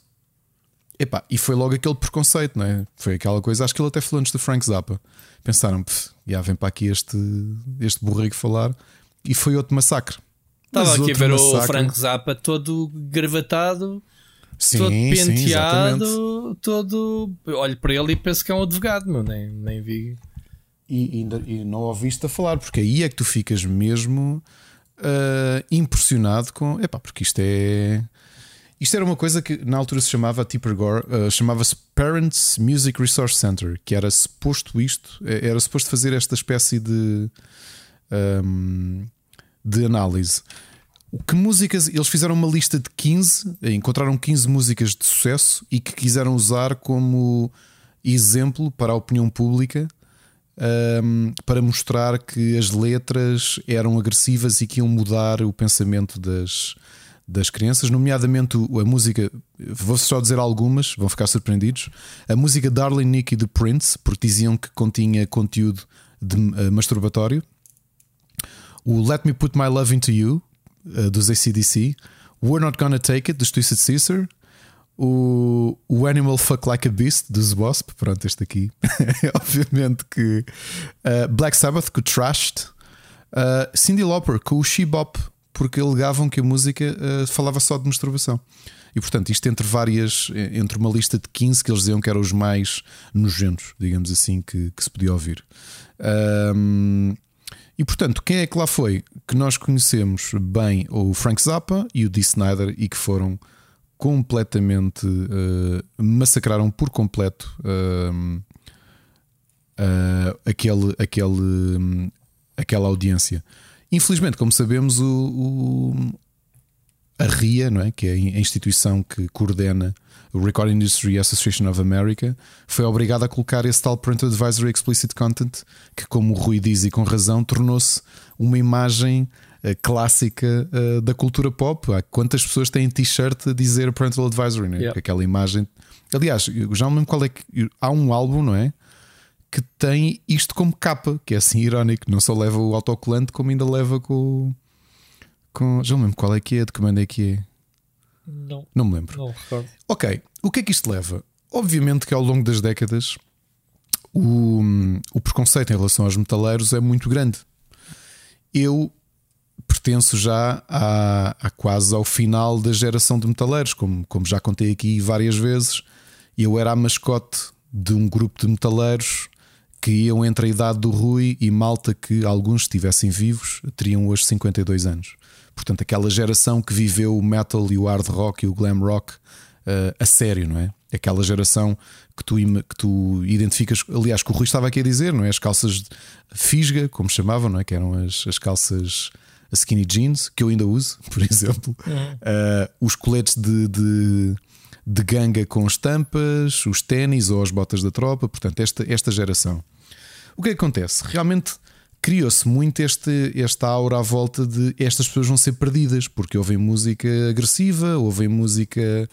Um, Só querem andar ao mosh, andar à pera. Sim, querem andar à pera, querem andar essas coisas. Antes de falar do que é que nos traz aqui, relembro-vos também um, um, episódio de há dois anos da segunda temporada de eu falar aqui da última vez que fui a Vagos, não é? antes da pandemia acontecer, uhum. De uma conversa que tive com o dono do restaurante uh, de lá de Vagos, é? que, que, que nos recebe, recebeu nos últimos 10 anos, um, e que também é um dos, dos comandantes de bombeiros lá da zona. Em que ele dizia que quando o festival foi para lá ele tinha preconceitos com os metaleiros, achavam que eram todos satânicos, que andavam ali a, que só queriam andar à porrada e baterem-se. E ele diz que para todos os, tudo o que já fez, acha que são dos públicos mais ordeiros, mais uh, respeitadores uh, que ele já viu, porque ele diz: pá, vocês andam ali a música está a tocar, andam ali aos encontrões, acaba a música, abraçam-se, vão beber cerveja, põem os copos de cerveja no, no lixo, uh, estão calmos, estão a conversar, e depois aquela frase que eu vos disse aqui, não? Então, há, há, há, uns que são médicos, até há bancários lá no meio. e é verdade. E o que é que isto quer dizer? Eu já tinha dito aqui que havia uma crise de subculturas, porque a ideia do metaleiro morreu ou vai morrendo com malta com 30 e tal anos. Isso nota-se nos festivais e nos concertos. Há uma quebra grande. A subcultura foi desaparecendo e foi dando lugar a outros, outros espaços. A mesma coisa com a subcultura gótica, obviamente. E então houve uma universidade norte-americana, a Universidade de Humboldt, que, que financiou um estudo para perceber exatamente esses metaleiros que começaram a ser metaleiros nos anos 80 uh, que estiveram no centro do turbilhão da política por dizerem que, como eles eh, estavam associados a, a, àquela ideia do sexo, drogas e rock and roll, não é? a violência, uh, o álcool, a pancadaria, que tipo de adultos é que eles viriam a ser? Rui, a surpresa das surpresas deste tudo é que uh, fizeram uma análise a esta geração e as conclusões são curiosas. É que uh, o estudo foi publicado na revista científica Self and Identity, é um estudo da Universidade de Humboldt, como, como disse aqui, e, o que, e a conclusão que chegaram, um, esta equipa liderada pela psicóloga Tasha Ho, é que é verdade que o tipo de cultura parece mais agressiva, que realmente tens muito esta, esta vivência mais violenta ligada à música, mas curiosamente a própria identidade metaleira serviu também de proteção coletiva a uma série de uh, outcomes mais negativos uh, em relação a, um, ao teu crescimento. Portanto, o facto de tu estares relacionado ou relacionaste com pessoas que ouvem músicas mais agressivas, ias a concerto e extravasavas estes problemas todos, e provavelmente sim tinhas contacto com drogas. Uh, a análise que eles fizeram, só para terem ideia, acompanharam 377 adultos, 154 dos quais uh, estavam ligados ao metal, sejam eles músicos, fãs ou até groupies. Uhum. E para quem não se lembra o que é que são groupies, eram eh, pessoas, infelizmente, se bem me lembro, a maior parte uh, do sexo feminino e que acompanhavam as bandas e que, obviamente, uh, estavam muito correlacionadas com esta. com este espírito de, de sexo bastidores, não é? muito álcool, muita droga consumida. 80 destas pessoas deste grupo uh, analisado uh, ouviam outros tipos de música que não música pesada e, como grupo de controle, adicionaram 153 estudantes atuais, portanto jovens, de uma universidade californiana. E o que é que quiseram perceber? Entre quem estava ligado ao metal desde os anos 80 e anos 90 Uh, comparado com pessoas dessa faixa etária que não ouviam música pesada e tendo como grupo controle adolescentes ou jovens atuais. A conclusão que chegaram, curiosamente, é que uh, a grande maioria das pessoas que estavam ligadas ao metal acabaram por conseguir uh, ultrapassar melhor o, todo o stress e todos os problemas adversos da, da juventude e a passagem à idade adulta. E a grande maioria tem inclusivamente uh, vidas mais uh, felizes, pelo menos nos indicadores que têm no estudo, mas também carreiras mais, uh, digamos, normais, com percursos normais, com estilos de vida normais, famílias também, filhos, tudo isso. E portanto, aquilo que a conclusão a que chegaram eh, dada a, a, diferença estatística que existia da forma como as pessoas que ouviam música pesada, que tipo de adultos é que se tornaram, versus, primeiro, uma conclusão, são muito mais felizes do que os adolescentes de hoje, que têm outros problemas, mas que se calhar não viveram o tipo de problemas que existiam nos anos 80 e 90. Uh, ah, diziam também que, em geral, a análise que faziam ao background de, destes jovens, e nós podemos ver isso, por exemplo, eu já te disse que a Amadora, como sabes, tinha uma grande comunidade de metaleiros, os olivais também, portanto, sempre correlacionaste um bocadinho o metal vinha de uh, contextos uh, socioeconómicos uh, não favorecidos, portanto, de, de, zonas com alguns problemas. A mesma coisa acontecia uns anos mais tarde com o rap, não é? que também, obviamente, surgiu dentro de, de contextos muito específicos. Mas aquilo que o estudo projeta, que é curioso, é que apesar de da maior parte dos fãs e pessoas relacionadas com o metal terem tido passados e adolescências uh, complicadas, com contextos complicados do ponto de vista de dinheiro, do ponto de vista dos problemas familiares ou do meio em que viviam, uh, que esta ideia, esta noção de, de, coletivo que a comunidade de metal tem e também com o tipo de coisas a que foram expostos mais cedo e a forma como extravasavam os seus próprios problemas fizeram-nos ter. Um, uma, uma conclusão curiosa, Rui, eu achei, achei isto delicioso, que é estas pessoas são menos prováveis de uh, meterem baixa por problemas físicos ou mentais em adultos. Já viste a conclusão que chegaram. Hum. E portanto, o que é que, a análise que fazem? Quem é que são estas pessoas agora?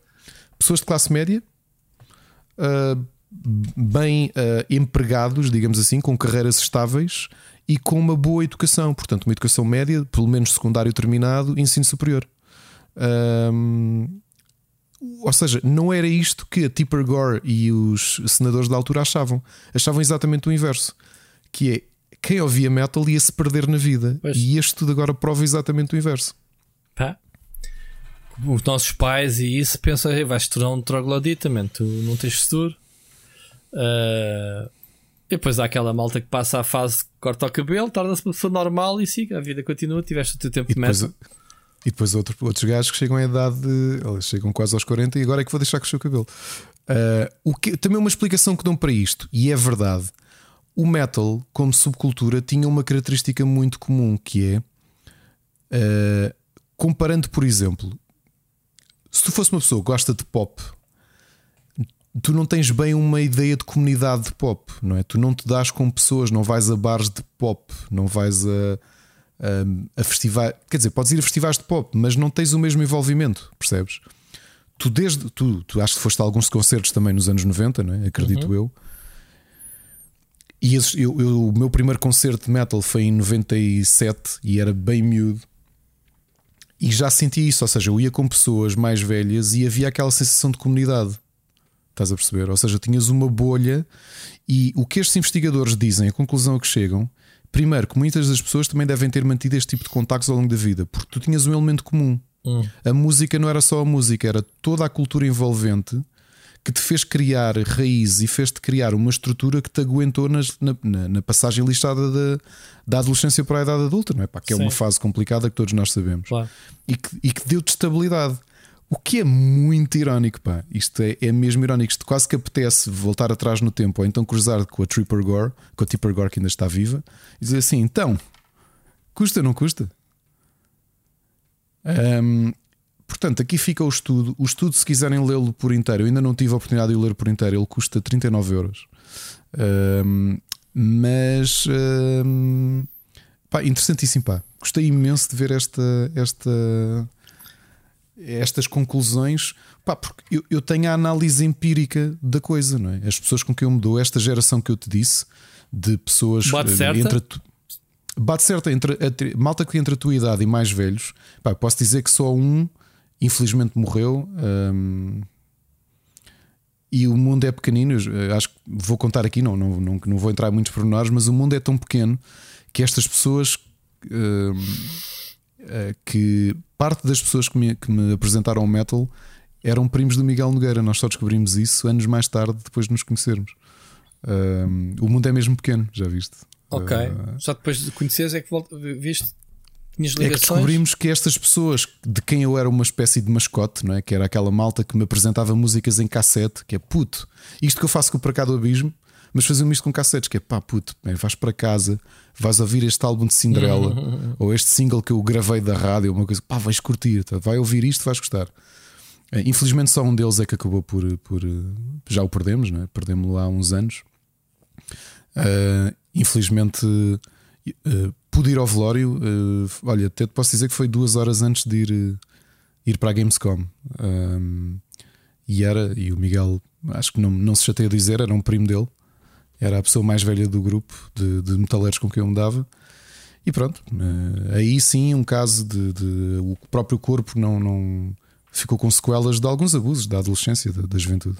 Mas de resto, o irmão mais novo, os amigos do irmão com quem ainda me dou, que tem 46, 47, 48, malta com carreiras perfeitamente estáveis, que ainda hoje ouvem metal, um, que se calhar já não se vestem de forma tão uh, evidentemente metaleira, sem ser nos concertos que, que, tu vês que a malta veste logo a sua t-shirtzinha da, da, da praxe, não é? Ah, debaixo, uh, do, continua... debaixo do fatinho gravata tens a pulseira de piques.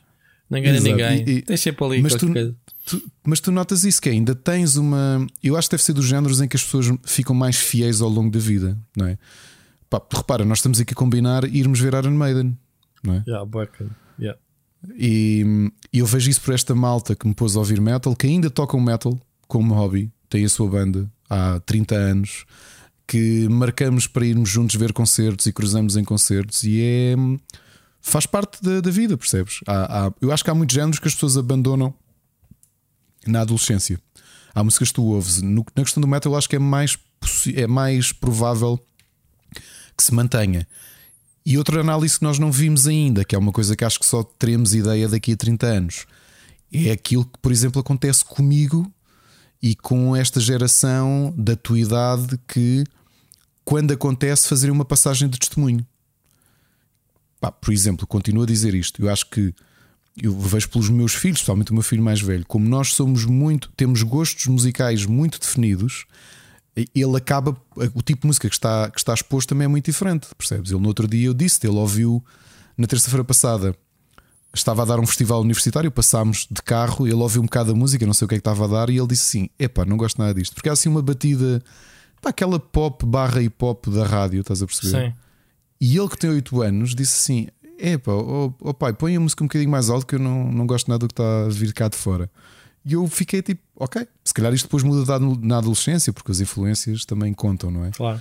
Uh, mas vai ser engraçado perceber se este buraco que existe da comunidade metaleira, se eventualmente vais ter um ressurgimento daqueles miúdos que eu já te disse que vês no, em vagos, inclusivamente, relembro, uh, crianças até 12 anos não pagam no festival de metal de vagos.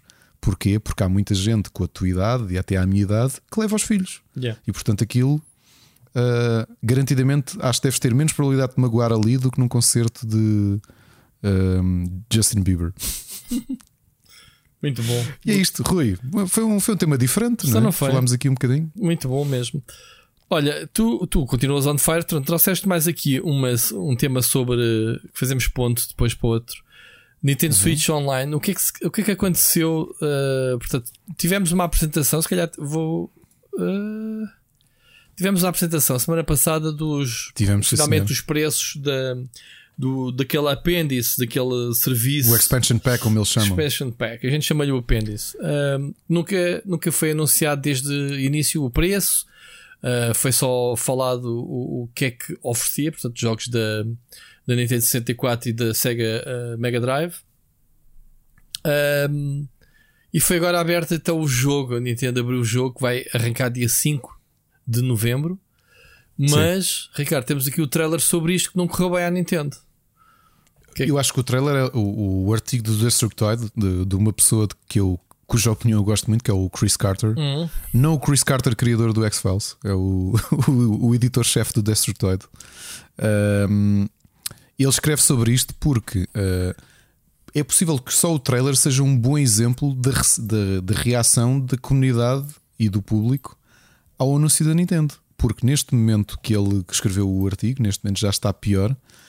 Uh, os downvotes do vídeo, olha, neste momento vão em 64. Posso dizer que há bocadinho estavam em 60 quando eu fiz paste deste vídeo. Porque uh, muita gente está a pensar o que raio é isto, Nintendo? E eu tenho que dizer que eu junto-me aqui ao coro de desaprovações. Uh, Permitam-me o vernáculo, o valor que a Nintendo espera que paguemos para o conteúdo, uh, eu acho que eles estão completamente parvos. E este expansion pack, na prática, comparando com aquilo que tu tens nos dias de hoje, nomeadamente o Xbox Game Pass, e podes dizer que são diferentes à vontade, mas estamos aqui a falar de dinheiro. Dinheiro é dinheiro, versus o conteúdo que tens. Este expansion pack é uma merda. Bom, okay? em primeiro lugar, ouve lá uma coisa. Tu precisas disto para jogar online. Ou, ou então ficas com o primeiro. Só com... Ficas com o primeiro. Ouve, eu continuo a pagar anualmente o primeiro. O fe... Eu já te disse, eu, eu, eu tenho uma série de pessoas no meu family que, é que quanto? É barato ou já nem sei quanto é que é? É 30, 35 euros anuais. Uh, o base para família. Então, mas o okay? Expansion custa aqui 20? Custa 20, passa-te a 50 individual, 75 em família. Ok? É muito dinheiro, sim, mas uh, atenção. Pronto, eu, eu vi, Jorge, estás-me a ouvir aqui, eu já te vi fazer as contas, a ti e a outros pundits que tu tens uh, pelas redes, a fazerem contas quanto é que fica a cada, por mês a cada pessoa. Isto é tudo muito bonito, mas ao final do dia, o valor disto não, não justifica-te todo quando tu comparas o que é que tu podes pagar por um Xbox Game Pass. Ou seja, dizerem-te que tu tens, um, tu tens uma versão normal que te permite não só o chat telemóvel. Desculpem, eu Já usaste isso? Achas? Acho que ninguém usou. Achas, acho que ninguém usou. Achas mesmo? Tens direito ao, ao NES e ao, e, ao, e ao Super Nintendo, aos jogos Super Nintendo e de NES, jogar online. Uh, e agora, se quiseres adicionar jogos de Nintendo 64, Mega Drive e receberes o, o novo DLC de Animal Crossing gratuito, que custa 25 recos que custa 25, sim. Pois. Uh, podes, podes fazer o upgrade. No meu caso, eu pago 35, uh, metia mais 40, é isso? Para fazer o upgrade. Porque eu tenho a versão familiar. Sim, tinhas que meter mais. Mas recebias o Animal, Pass, o Animal Crossing próxima expansão. Houve, é, é, tão estranho. Uh, nós já estamos aqui fartos de debater neste serviço. O serviço é o que é. Eu acho fraquíssimo. Eu, no dia que o, que o subscrevi, liguei o, o aquele emulador de NES e ah, que giro. Já foi à vida. Novamente, eu acho que a comparação que tens sempre que fazer é aquilo que tu pagas versus aquilo que tu recebes. Epá, e desculpem, não. Não, isto é. A Nintendo está completamente errada, percebes? Completamente errada nisto. O sabes qual é o problema? É que vão ter subscritores. E eu contra mim falo, porque eu também discordo do Family Pack e pago-o todos os anos.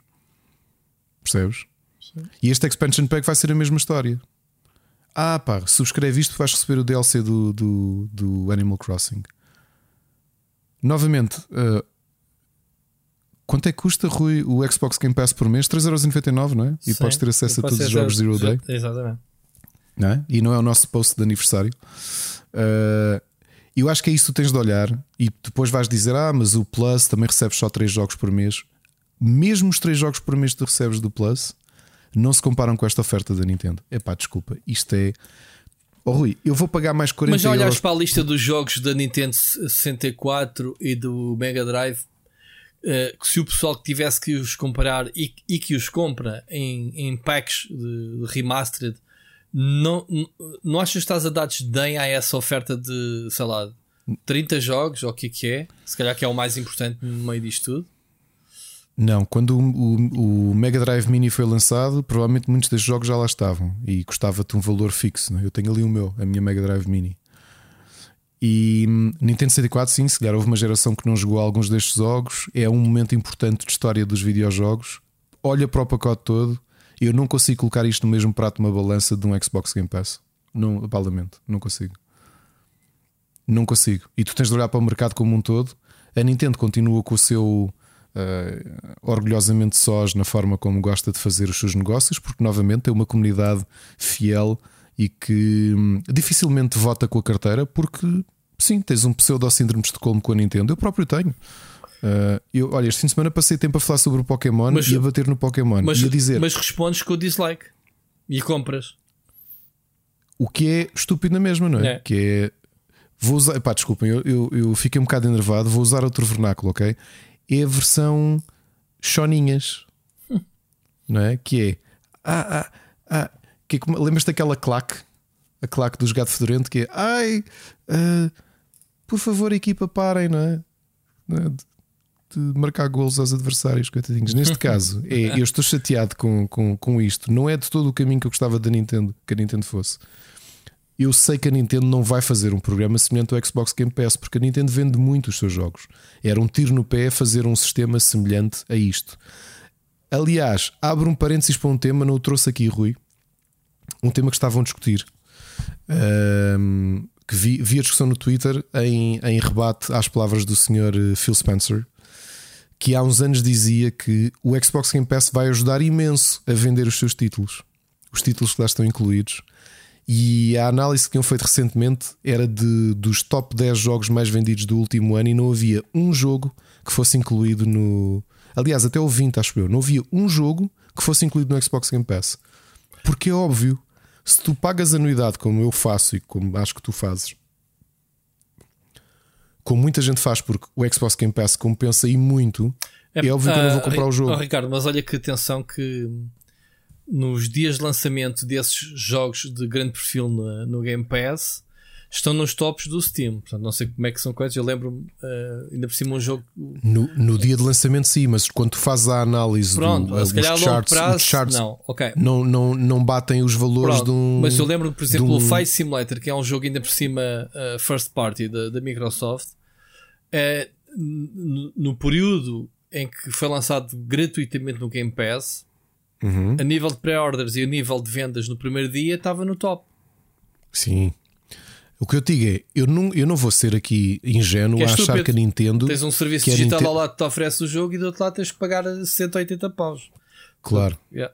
Eu não vou ser ingênuo a achar que a Nintendo algum dia, ou pelo menos no futuro próximo, porque não necessita estar numa boa fase da sua, do seu mercado, está a vender bem, tem uma boa instalação de Switch, vende bons, bom número de unidades eh, de- dos seus eh, first party eh, e até de alguns third party, portanto tem quer dizer, que Metroid Prime considerar third party, não é um third party, mas eh, ok, vamos. Há aqui sempre esta expectativa de quanto é que pode vender, portanto, se chegar ali a um milhão e qualquer coisa, acho que está num- no, no limiar do espectável para um Metroid, uma fase boa. Mas o que eu dizia, eu não vou ser ingênuo a achar que a Nintendo vai criar um sistema de subscrição semelhante ao Xbox Game Pass. Não vai porque não precisa de o fazer. Não precisa de ganhar esse mercado porque o mercado dele é, da Nintendo é forte. Ao mesmo tempo, pá, isto parece, comparando, isto é a subscrição dos 300. Eu não acho Não, que não, esta não, não, subscrição não. vale É a uma subscrição, é o Game Pass da Wish. Temos que dizer isso agora assim. Boa, é isso. Pronto. É o Game Pass da Wish. É pá, é brincadeira. Novamente, temos que respeitar a oferta Me- porque pode interessar a, a certas pessoas. Rui, vai sempre interessar a alguém. A Wish também interessa a muita gente. Ok? Olha lá, E este vê a 75 cena euros do- agora vai vê dar o argumento. Vê a cena do com 8 prisma. pessoas, isto fica-te barato. Isto fica-te barato a dividir por 8 pessoas. Oh, Ricardo, vê a cena Sim, do outro é possível. Tu és fã de Animal Crossing e vais dizer assim: Eu vou comprar a próxima expansão porque eu adoro o jogo e quero continuar a comprar os conteúdos. Custa 25 paus, ok, vou comprar.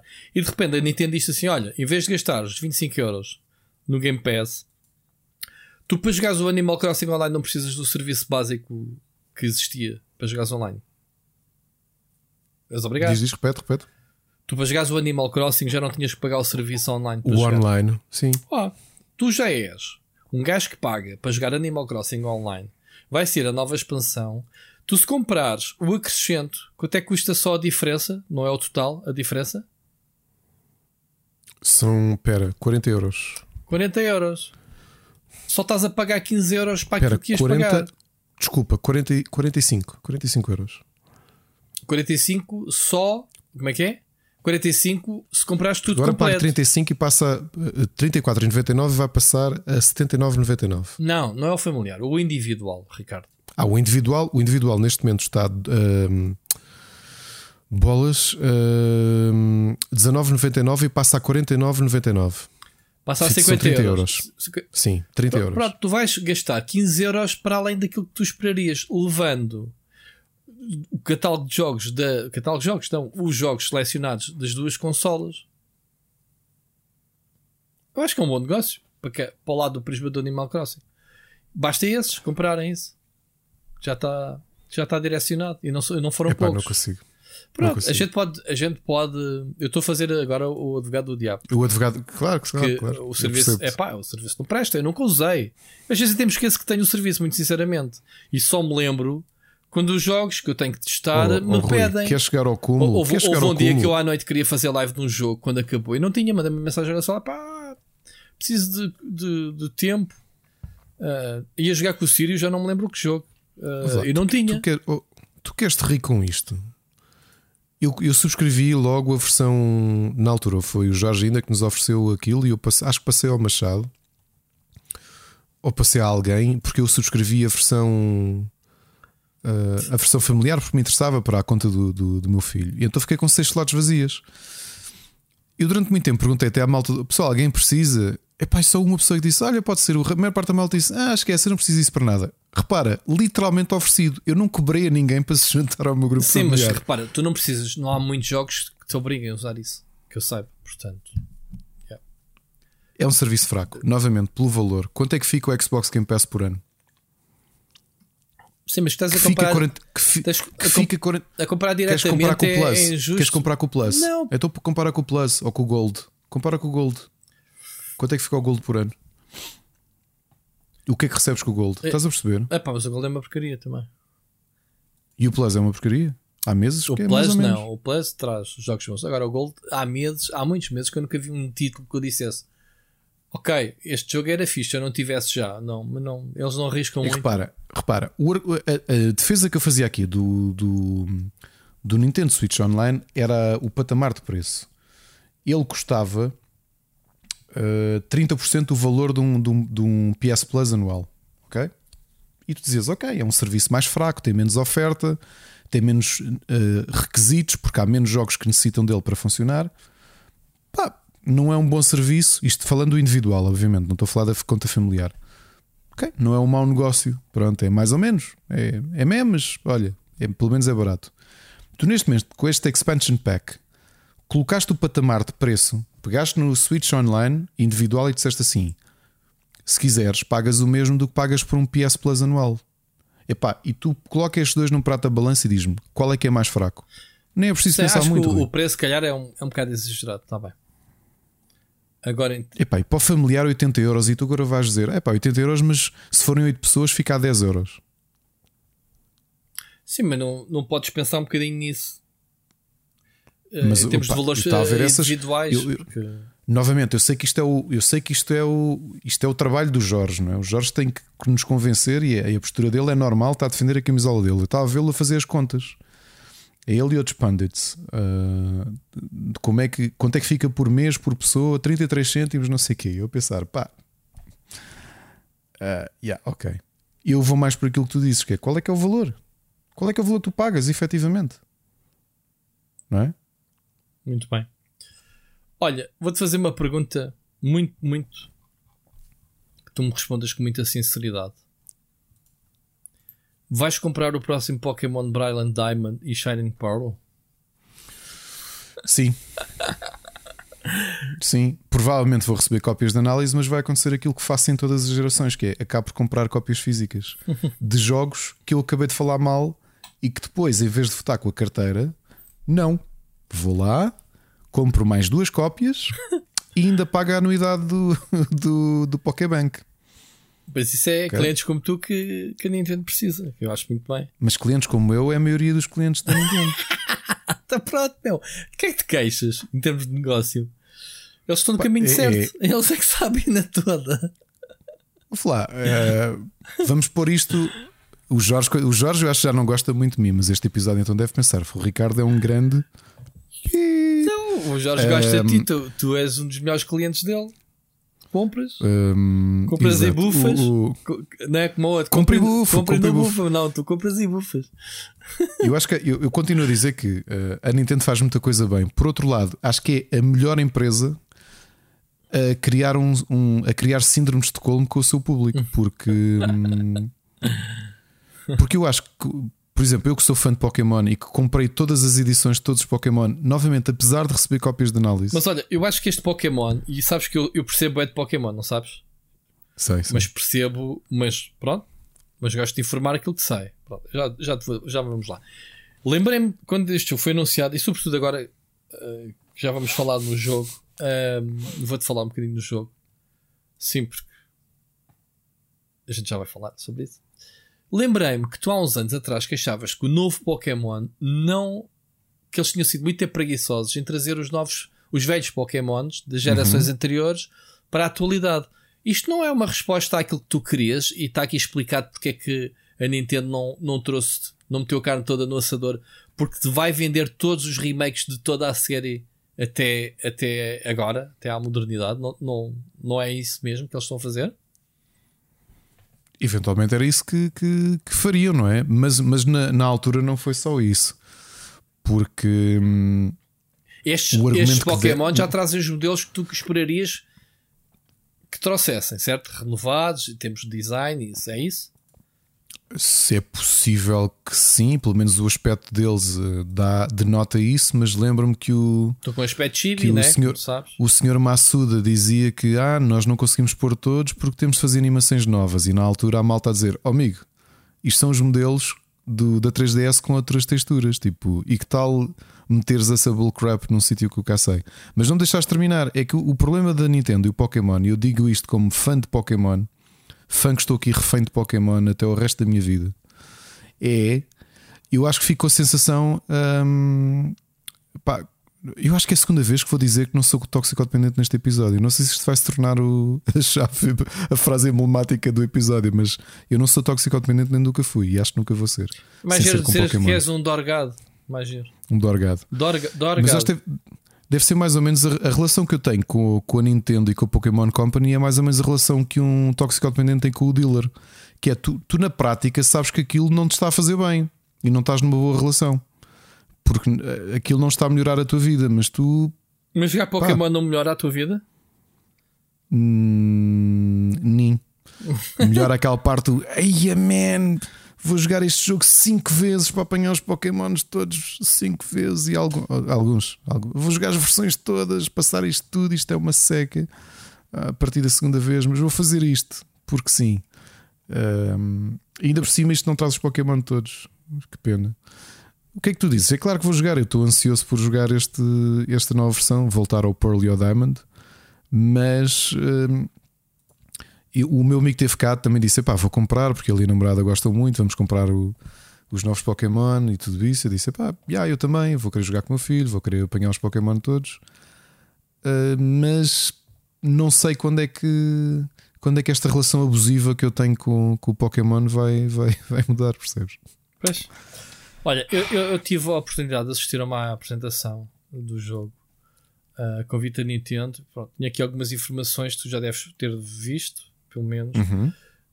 Um, pronto, apesar obviamente de, de não ser uh, grande conhecedor da série, uh, mas pelo menos reunir as informações que me foram passadas.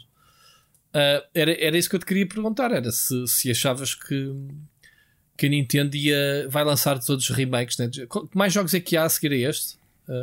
a seguir ao, ao Diamond and Pearl, de, considerados clássicos, não é? Falta... Ainda vais ter o. É possível que o Black and White, Black and White levem ali um. Black and White já um tempo, já me lembro. Isso é da DS já.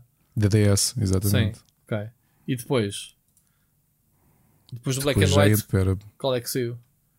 Depois tiveste os remakes, porque tu já estás em gerações de remakes. Esta é a quarta é? geração. O Black and White será a quinta, mas já estamos atualmente na oitava geração. Porque depois tiveste a geração do XY, Ultra Sun e Ultra Moon, Sword and Shield. Ah, ok. Esses já são considerados modernos. Já são os 3DS, alguns 3DS. deles. Já são, ok. Mas não esquecer que em quase todas as gerações tu tiveste remakes de jogos antigos, não é? Porque tiveste o, o Ruby e o Sapphire na 3DS, que tivesse os remakes.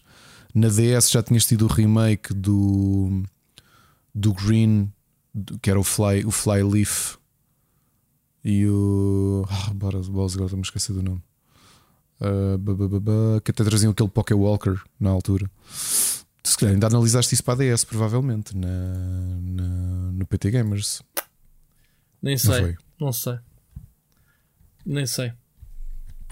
Mas, por exemplo, uma, uma, consideração que já temos é o Let's Go já ficou pelo caminho, não é? Porque notoriamente os resultados não foram o esperado e. Isso era um spin-off uh, novo. Ah, desculpa, olha, tá, tive agora de, de, recorrer. Foi no GBA que foram os primeiros remakes. Foi o Fire Red e o Leaf Green, que era um remake dos primeiros dois. E depois tiveste hum, na geração DS, como te dizia, o Heart Gold e Soul Silver, que eram esses que deves ter analisado, se calhar na Smash, provavelmente. Tu, alguém da, da equipe. Ok, não, não fui.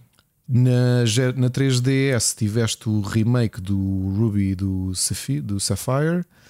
E já aqui na Switch já tiveste o remake de, de, dos primeiros, né? digamos assim, um, uma interpretação com o Pikachu, Let's Go Pikachu Let's Go Eevee. Okay. E agora vais ter este Pokémon Brilliant Diamond, o que quer dizer que, exato, os próximos a serem remade não há de ser para a geração da Switch, há de ser já para, para a consola seguinte, há de ser o Black and White. Porquê? Porque já é de 2010, portanto, é a próxima geração a ser. Porquê a que ser... já, não, já não vem para a Switch? Não acredito que haja tempo de vida para isso. Ok. Ok. O próximo. Porque se tu seguires mais ou menos a lógica. O, próximo Ansel, uh, como é que é? O. Uh, como é que se chama o próximo? O Pokémon. Uh... O Arceus, Legends Arceus. Arceus, sim. Isso, esse é mainline, é, é, da série principal. Eu acho que aquilo vai ser. Uh, como é a prequela, não sei se vão considerar ou não na série principal, mas acho que Acho que isto tudo vai depender se que tipo de interação é que vais ter com o, com o Pokébank e afins e como é que vai ser a componente competitiva dela. Ah. Mas não sei se é possível que venha, pelo menos parece-me que ela, que ela está Porque a ser este, é, este é, como... é o jogo que está a ser feito pela Game Freak. Porque este Exatamente. remake está a ser feito pela, pela ILCA, uhum. que é uma, pronto, uma empresa especialista em, em remakes e, e, de apoio, estúdios de apoio. Foram... O que eu te dizia, Rui, eu, eu não, desculpa, eu não acredito que venha a haver o remake de Black and White para agora por uma razão. Se tu olhas para as timelines de lançamento, cada consola tem em média duas, uh, digamos, gerações uh, e pelo meio um remake de uma geração antiga. Repara que na, no GBA foi o remake do, do Fire Red e tiveste o Ruby e o Safira e o Esmeralda, ainda lá foram. Uh, depois na DS tiveste o Diamond, o Pearl e o Black and White, e pelo meio tiveste o, o remake do Gold e do Silver. Na 3DS tiveste a geração XY, depois Sun and Moon e tiveste o remake do Ruby e do Safira. Portanto, agora vais ter Sword and Shield, Legends Arceus e o remake, para além do Let's Go Pikachu, Let's Go Eevee, que já está a quebrar um bocadinho o ritmo. Ou seja, tu neste momento numa consola, numa geração de consolas da Nintendo, vais ter, digamos, duas gerações de remakes, que é o Let's Go Pikachu, Let's Go Eevee e, do... e este jogo que tu já jogaste e, ou não jogaste. E duas gerações novas. E duas gerações novas, mas isso é relativamente habitual na na na geração porque então, o Arceus vai ser na geração de Pokémons?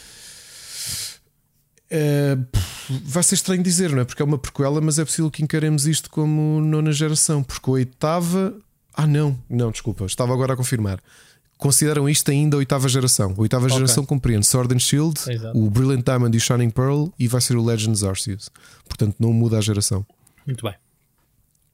Muito bem. Olha, não sei se uh, eu, eu, vi aqui algumas coisas de melhoraram, digamos assim, em termos de, de, Para já a interpretação de um jogo que foi feito para uma consola de dois ecrãs, para uma. Era um desafio em termos de interface uh, e essa cena. A, a, conectividade online na altura era muito fraquita, portanto, era um jogo que, dada a, é, tinha... troca de Pokémons, parece-me é... fixe agora, não é?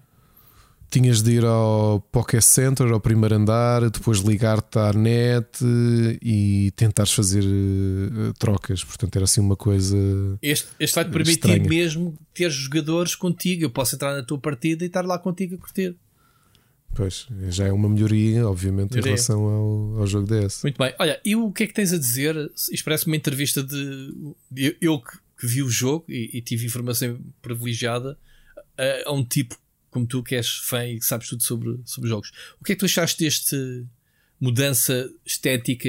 Eu sei que isto está a dividir um bocado a comunidade, que queria manter a estética do, dos pixels do, do, do, jogo anterior, mas temos esta nova versão tipo o Chibi Isto a mim fez-me lembrar é. bastante o Animal Crossing, né? que está que tá agora o New Horizons e o, e o, e o próprio o, Link's, Link's Awakening, Awakening é? que, eu, que, eu, também referi no artigo. Um... Eu acho que funciona, eu acho que funciona e, e há aqui uma coisa que a malta não se pode esquecer. Uh, se, quem, se grande parte das pessoas que alimentam o Pokémon são, são malta da minha idade e um pouco mais novos, não é? Malta, no meu caso, eu conheci Pokémon já, já estava na adolescência, como muita gente aconteceu, mas se calhar há um, há um grosso de, de comunidade e de compradores que conheceram isto em miúdos. É? Que a malta tem agora 20 e tal anos e que continua a ser fã de 20 e tal, está a chegar aos 30 e continua a ser fã de Pokémon. Mas não esquecer que também a, a Nintendo e a, e a Pokémon Company e a Game Freak querem renovar estas gerações. Portanto, o Brilliant Diamond e o Shining Pearl permitem, se calhar, esta linguagem um bocadinho mais uh, infantil. Eu acho que é interessante. Eu gosto da imagem de, dos novos Pokémon. Uh, aquele, aquele ar de pinipom é, uhum. é giro, é diferente. Ou seja, tu, tu acabas por explorar um bocadinho melhor a tecnologia que tens nos dias de hoje e as potencialidades da, da Switch. Acho, Eu acho que serve se era para fazer pixels, já tinhas o jogo original, portanto não, já, já ficas por aí. Eu, eu estou contente e digo que estou. estou epá, é como tudo, estou ansioso, não estou à espera que não vai ser um jogo que vá. Eu já o joguei, hum, não estou à espera que venha a ser. Uh, que me venha mudar a vida, como eu espero que o. mudar a vida, não, pelo menos mudar a minha perspectiva em relação aos Pokémon, como eu espero que o, Legend, o Legends Arceus possa fazer alguma coisa diferente. Uh, estou algo ansioso para, para o jogar uh, porque é um Pokémon, percebes? Isto é a minha dose anual de, de, de, de cavalo para, para a veia. há aqui uma é coisa, é críticas que vi entretanto foi que eles anunciaram 450 Pokémons quando o jogo original trazia 490. Isto, esta diferença é o quê? O que é que se passou? Não sei, por acaso não sei o que é que é, sinceramente.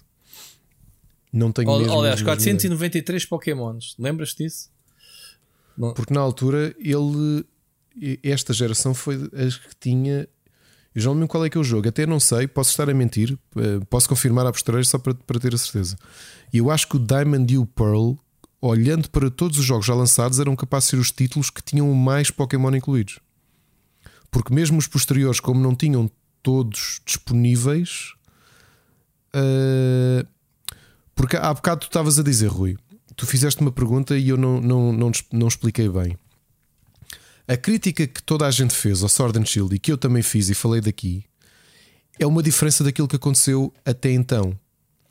É que, por exemplo, uh, um Black and White não traziam todos os Pokémon desde o início. Mas tu fosses uma pessoa que foi geração em geração guardando e transferindo os Pokémon, tu podias transferir os Pokémon todos para o Black and White porque eles passavam. No Sword and Shield isso não acontecia, não te esqueças. Ou seja, tu podias ter o Pokémon porque estava no teu banco, mas ele estava impedido porque, segundo o Massuda na altura, não fizemos ainda os modelos dos personagens todos, portanto eles não podem entrar no Sword and Shield. Lembras-te? Uhum. Essa é que foi a diferença, é que até então isso nunca tinha sido um bloqueio. Eles, não, eles podiam não ser encontrados no jogo, mas se tu já o tivesses num jogo anterior, podias trazê-lo. Percebes?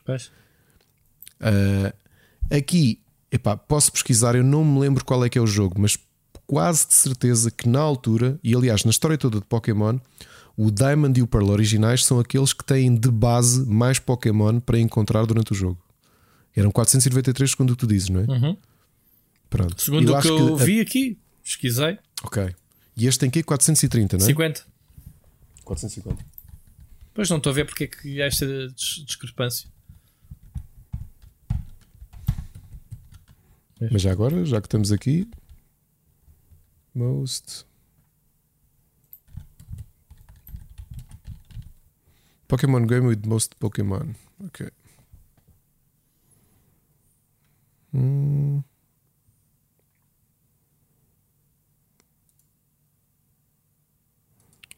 Uh, não, olha, a Bulbapedia, claro que tinha que ter a lista.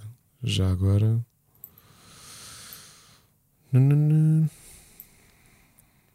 É isso dizias, Rui, exatamente. 493 Pokémon.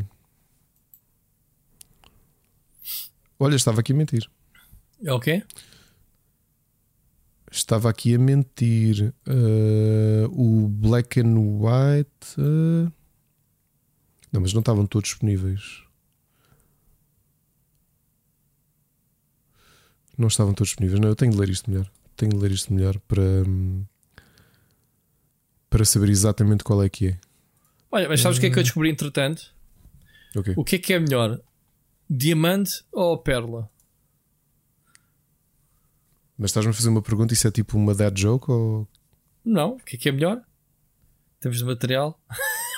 É o diamante, é o material mais denso de, da Terra. É, sim, por causa da durabilidade, portanto, mas a pérola é mais bonita, é mais delicada. eu agora estava-me a preparar porque eu comprei ao meu filho um daqueles livros de 365 piadas e adivinhas, e aquilo é só dead jokes, então temos nos rido porque pá, piadas tão secas, mas tenho adorado. Muito bom. Olha, vamos avançar. Um, ou, ou, ainda estás a investigar alguma coisa de útil para, para ter à malta? Estava. Estava uh, a investigar. Não, estou. Estava a investigar, mas não, mas eu ainda eu depois eu leio e trago para a semana. É melhor do que estarmos aqui a perder. Muito bem. Olha, vamos avançar com mensagem do ouvinte do Filipe Burriça. Olá, Rui. Olá, Ricardo. Espero que esteja tudo bem com vocês. Hum, esta semana trago um, um, uh, um tema que acho que é do vosso interesse. Uh, o Washington Post escreveu um artigo sobre uh, o processo de análise a videojogos que argumenta que está muito desatualizado ou fragmentado, mas eu acho que isso está assim há muito tempo e vocês sabem muito bem porquê. Um, mas este artigo foi escrito sobretudo porque o Game Pass uh, veio, segundo o que diz o artigo, uh, tornar isso ainda mais evidente. Ou seja, porque é que alguém há de querer ler ou ver algum conteúdo audiovisual uh, sobre um determinado jogo para saber se é bom ou mau, se pode só descarregar o jogo que está no Game Pass e experimentar por ele próprio. Eu não concordo com isso. Primeiro, porque um, nem toda a gente tem tempo para fazer isso. Eu não vou descarregar todo e qualquer jogo que está lá no Game Pass para ver se gosto, se não gosto, se experimento, se não experimento. E porque também gosto de ler opiniões bem fundamentadas e seguir uh, sites, uh, entidades, pessoas fazem alguma curadoria um, de, de, jogos que, que, vão descobrindo, nomeadamente, claro, jogos indie, que ninguém fala. Pronto, uh, era isto e ouvimos-nos para a semana. Gandurissa, muito obrigado pela tua mensagem. Olha, eu tenho andado há, há quanto tempo, Ricardo? Eu ando aqui a dizer que o meu trabalho como reviewer, e reparem, eu, eu, eu faço as coisas pelo mais difícil. Eu não jogo o jogo e cago um texto e publico, certo? Que é mesmo assim a expressão. No meu caso, eu sou masoquista, ainda vou. Escrevo, ainda vou gravar, editar, publicar. Obviamente que as análises saem 15 dias depois do jogo sair. Ainda mais agravante é quando o jogo sai do Game Pass, que, a gente, que é o que eu gosto e digo. Uh, eu faço reviews para o pessoal, como tu disseste, o pessoal não tem tempo, coitadinhos. Uh, World First Problems não têm tempo, coitadinhos, de instalar todos os jogos sem de borda no Game Pass, que é uma pena que me dá a malta. Mas eu faço mesmo isso, que é informar as pessoas se devem ou não gastar o seu precioso tempo e o seu espaço do disco, pá, fragmentar o disco com tanta instalação de jogo, de as pessoas verem por si próprias. Eu, eu dou razão sem ler o, só pelo que tu disseste ao Washington Post. É, este, o Game Pass eh, torna obsoleto a review pura e dura de vale a pena comprar ou não, ou instalar ou não o jogo. Yeah, já tinha dito isso, Ricardo. Concordo. Agora é assim, temos é que nos saber adaptar como nos adaptamos ao longo de todos os anos que, que a indústria foi alterando, não é? Tentar trazer mais conteúdo. Eu não sou bom exemplo, porque eu faço as minhas reviews. Um, Infelizmente não tenho tempo para expandir isso um bocadinho ao conceito que eu já tinha pensado que queria fazer, que era dar um pouco mais de contexto, um bocado mais de bastidores e essas coisas. Talvez um dia. Mas é um bocado por aí. Ricardo, tua opinião. Eu acho que isto é só o culminar de algo. Eh, eu, o Game Pass acho que não veio. Uh, o, o, Game Pass, em última instância, foi o coup de graça de, do desinteresse generalizado em ler uma análise. Yeah.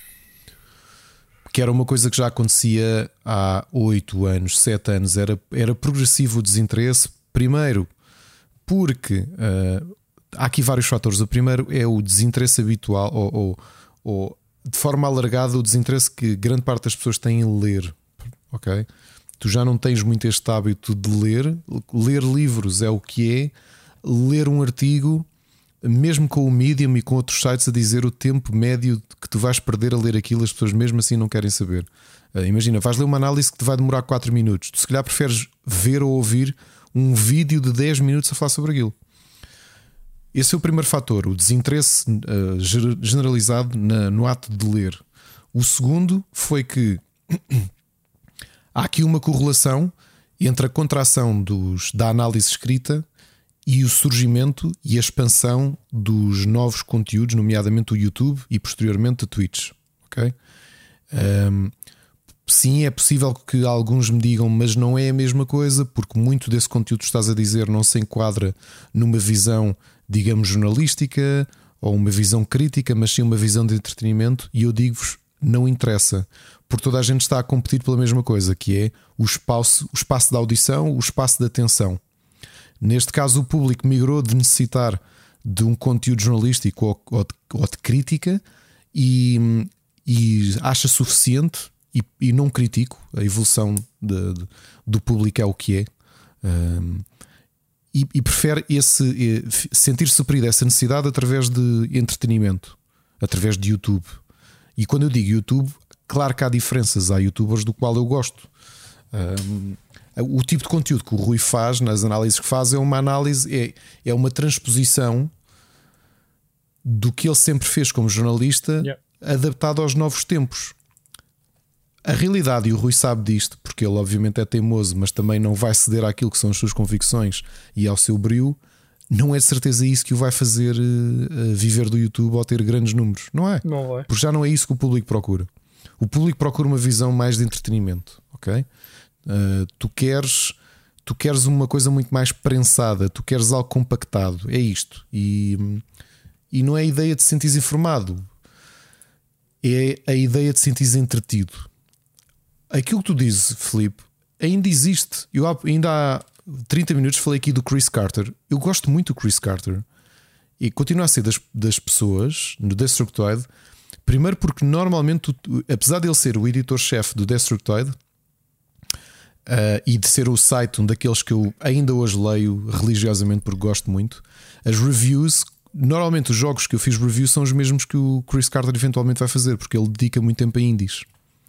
E então, quando eu acabo de escrever a minha review, gosto de ir comparar com o Chris a ver o que é que ele disse sobre aquele determinado jogo.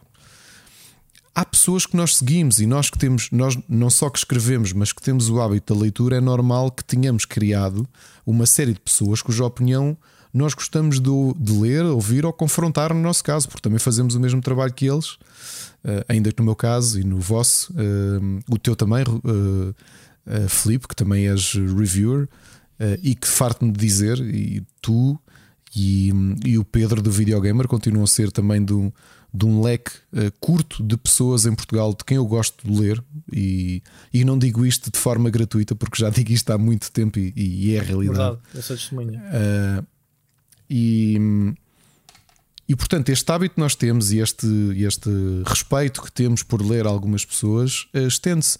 A realidade é que grande parte do público tem isto que nós sentimos, que eu tenho com o Chris Carter, que tenho convosco no Videogamer, que tenho com algumas coisas que o Glitch uh, faz, que também tem muito interesse. Eh, a maior parte do público tem isto com streamers, especialmente nos dias de hoje. Os streamers dominaram o espaço que há uns anos era, era monopólio dos youtubers.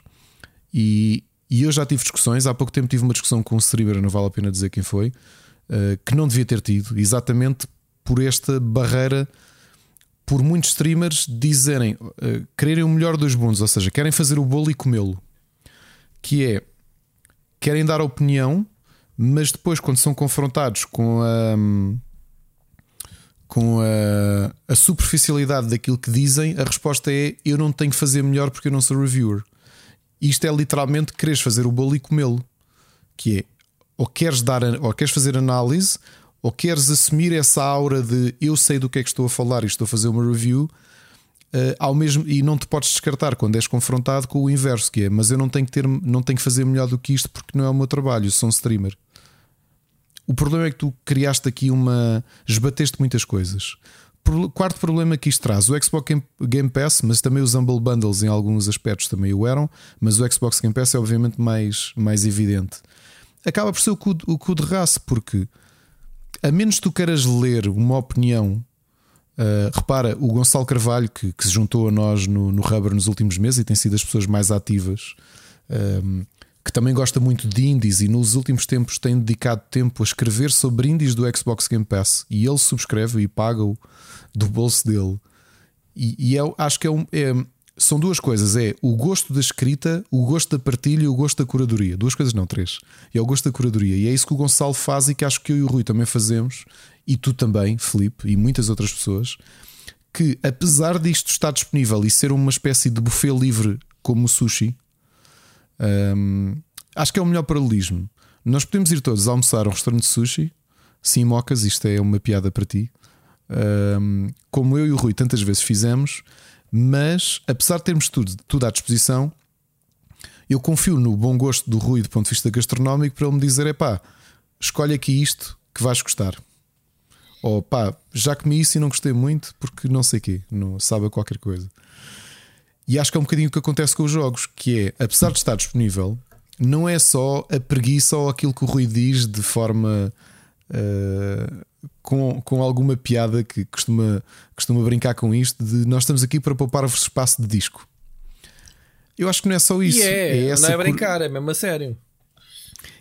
essa curadoria que o Rui está aqui a falar é verdade.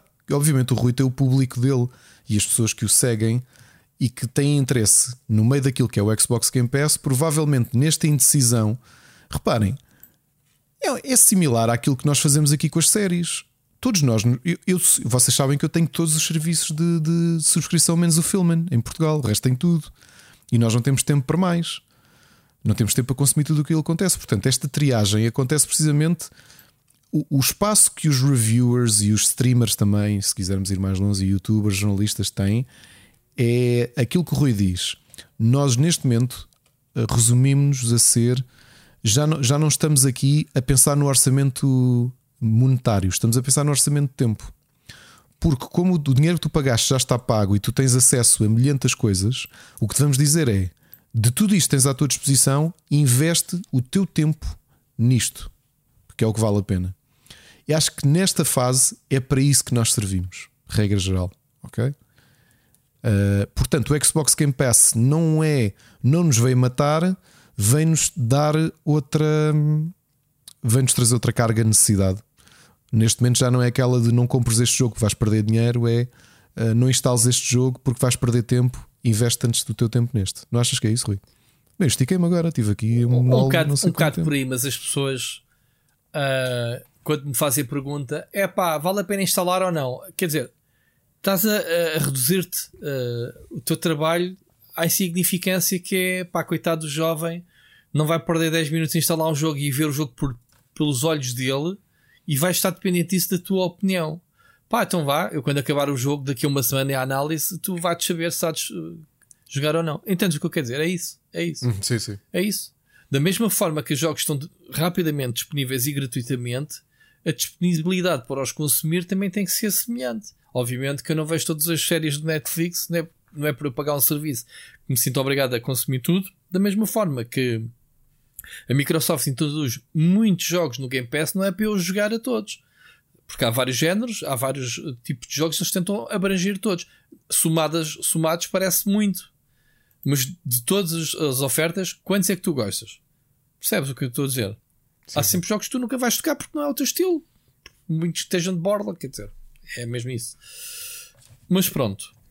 Um, obviamente que fazemos isto porque gostamos e gostamos da partilha. E se fosse a pensar no dinheiro, não, não andávamos aqui, como é óbvio, a perder tempo. Um, olha, Ricardo, uh, já agora, Filipe, obrigado pela partilha. É pertinente isso, ok? É pertinente. Uh, Agora, isto obriga. Eu acho que é uma discussão, é uma discussão interessante de quem faz isto mesmo de forma sim, amadora para ter, sim, sim. mas acho que para o público consome também é uma boa altura para, para pensar o que é que são um, o que é que são os dias de hoje em relação a isto. Porque, por exemplo, este artigo do Washington Post, o Felipe, antes de enviar esta mensagem, ele tinha partilhado comigo o artigo. Sim, sim, sim.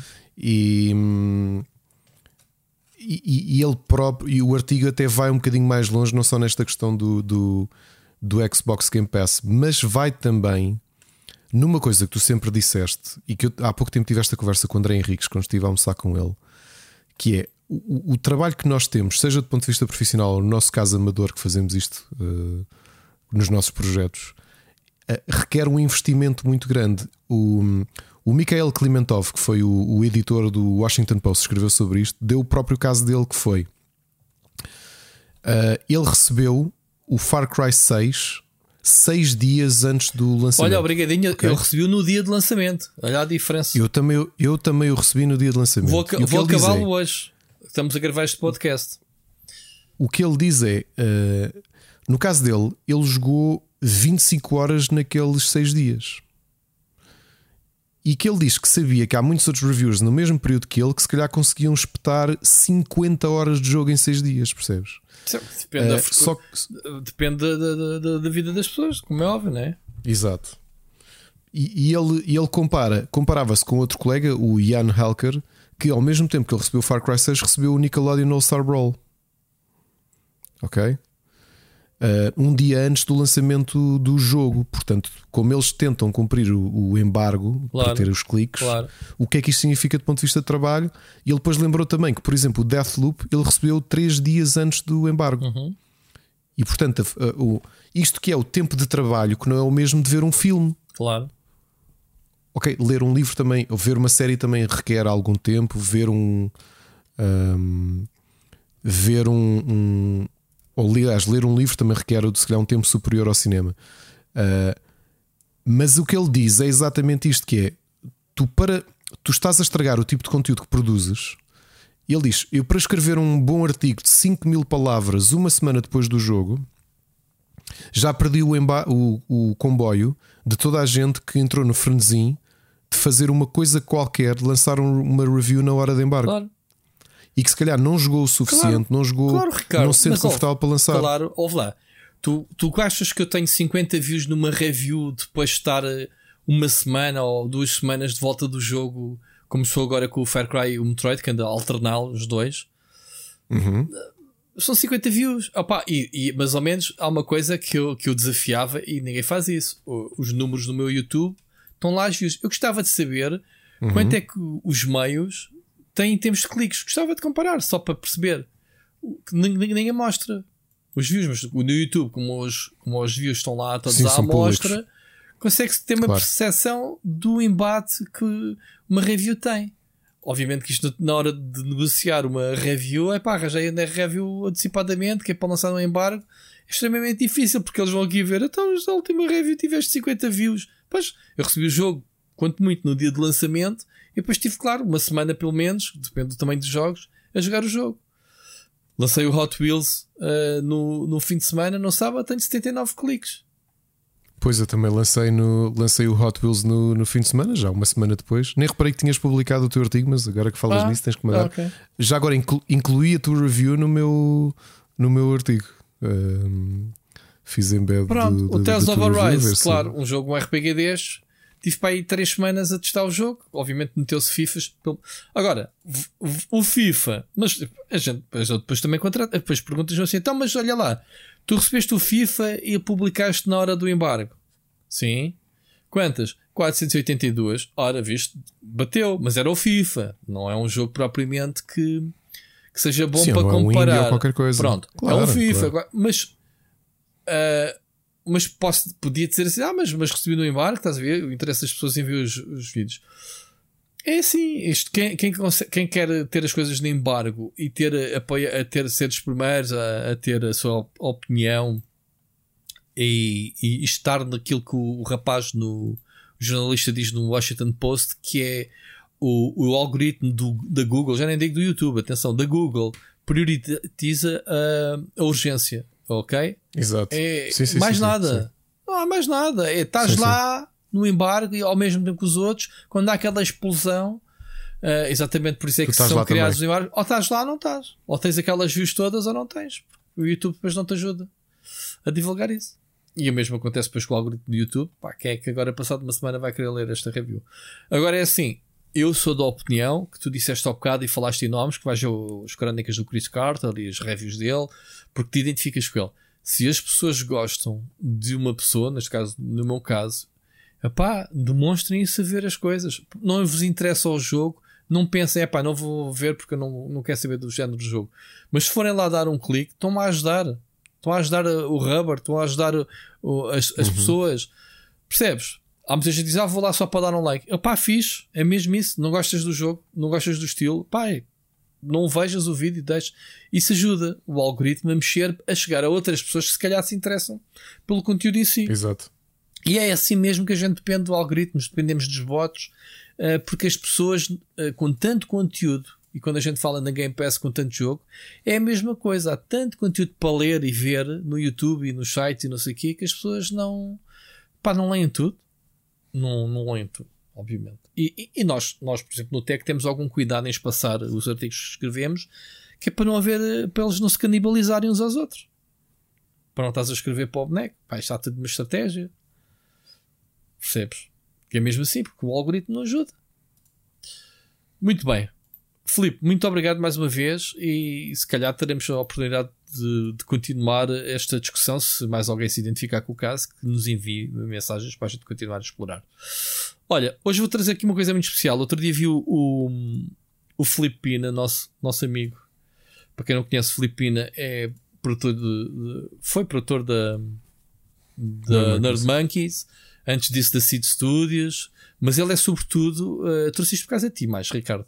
Ele é sobretudo um grande uh, fã e, obviamente, desenha uh, banda desenhada, não é?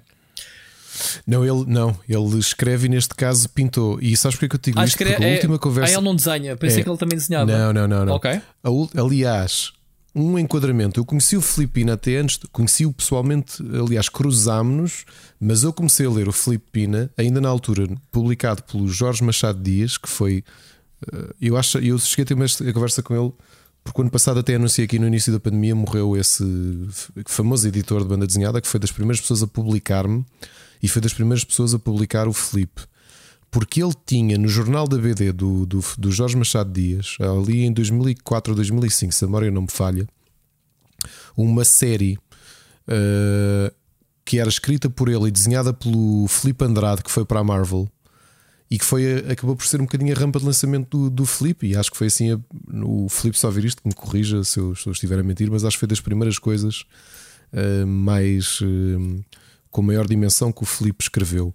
E, e sabes uma coisa curiosa? Isto tu vais anunciar aqui. A última conversa que tive com ele, sem ser por chat, quando, lhe quando o avisei que o Jorge Machado Dias tinha morrido em março do ano passado, foi na gala dos Talents que estivemos os dois a conversar um bocadinho eh, quando terminou, porque eu tinha-o convidado para ir falar à minha turma. E ele estava-me a explicar que tinha começado, porque ele está a fazer este trabalho com o Osvaldo Medina, não é? Sim, sim. e que, e que tinha, tinha decidido aventurar-se, para além de ser argumentista, a ser hum, uh, colorista também, ao O mesmo Inker, tempo. não é?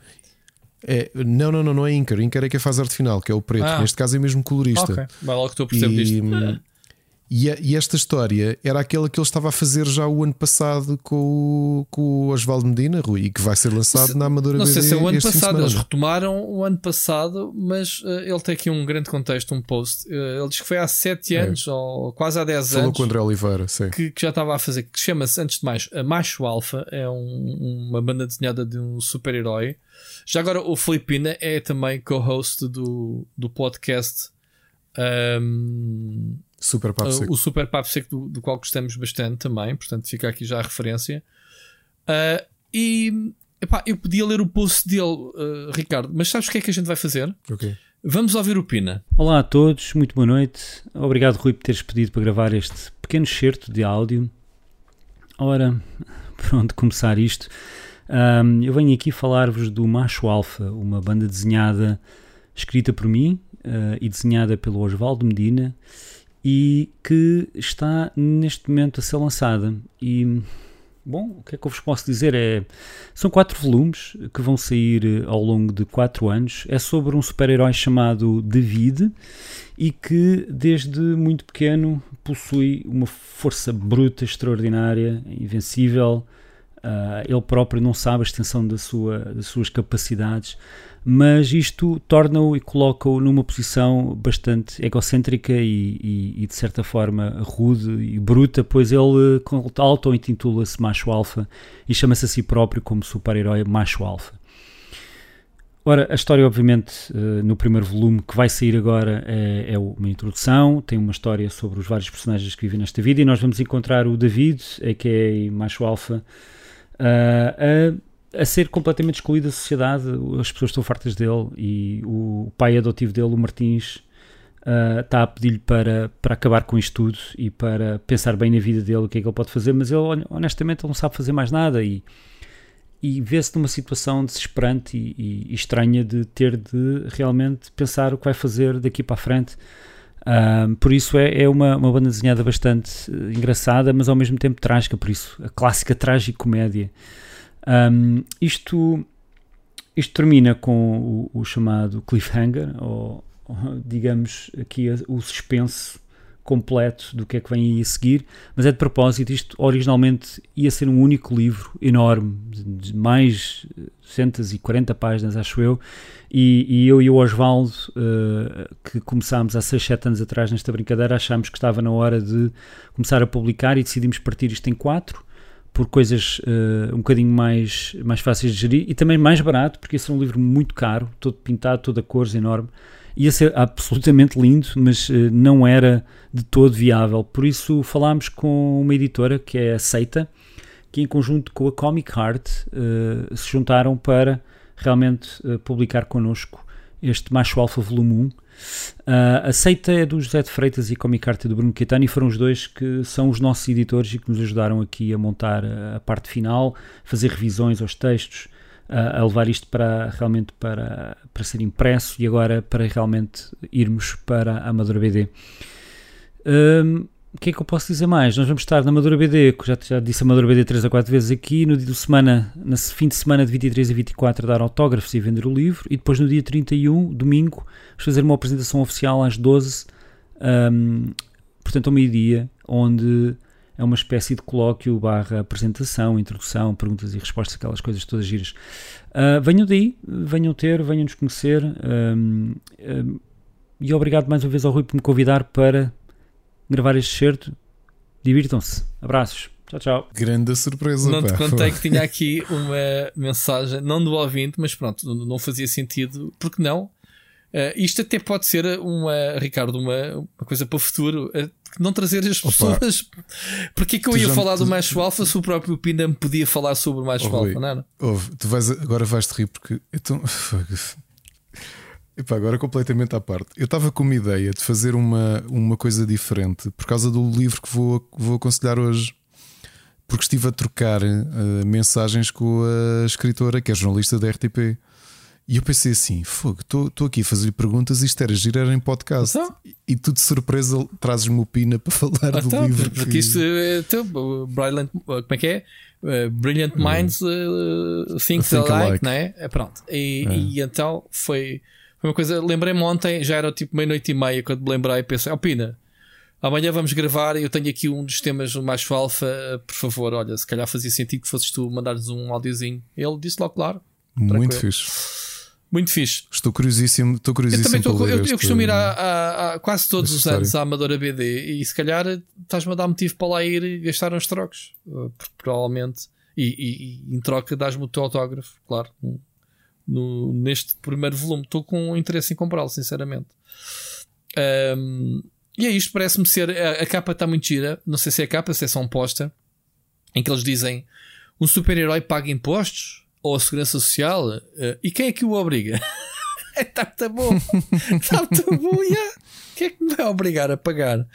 Enfim, muito engraçado. E, pá, e os grande, nomes de personagens, né? o Martins, uh, nomes. O Martins e o David. E o David nomes de portugueses em, em, em formato de banda desenhada. É, é giro, pronto. Uh, E, e digo-te uma coisa: não é por ser o Pina, e eu gostar muito do Pina, como, como sabes, e, e, e a gente dar-se bem, por, obviamente, por todos os projetos que a gente se vai cruzando ao longo dos anos. Um, e, e, porque eu sou de se calhar dos poucos em Portugal, como ele próprio já me disse, que tenho um press kit do.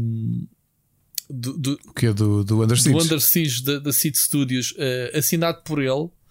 Uh, Muito bom. Aliás, assinado depois posteriormente por ele, quando eu lhe disse: Olha, eu tenho um press kit. Eles, Ei, é muito pouco isso. Sobreviveu, ok, fizemos muitos poucos.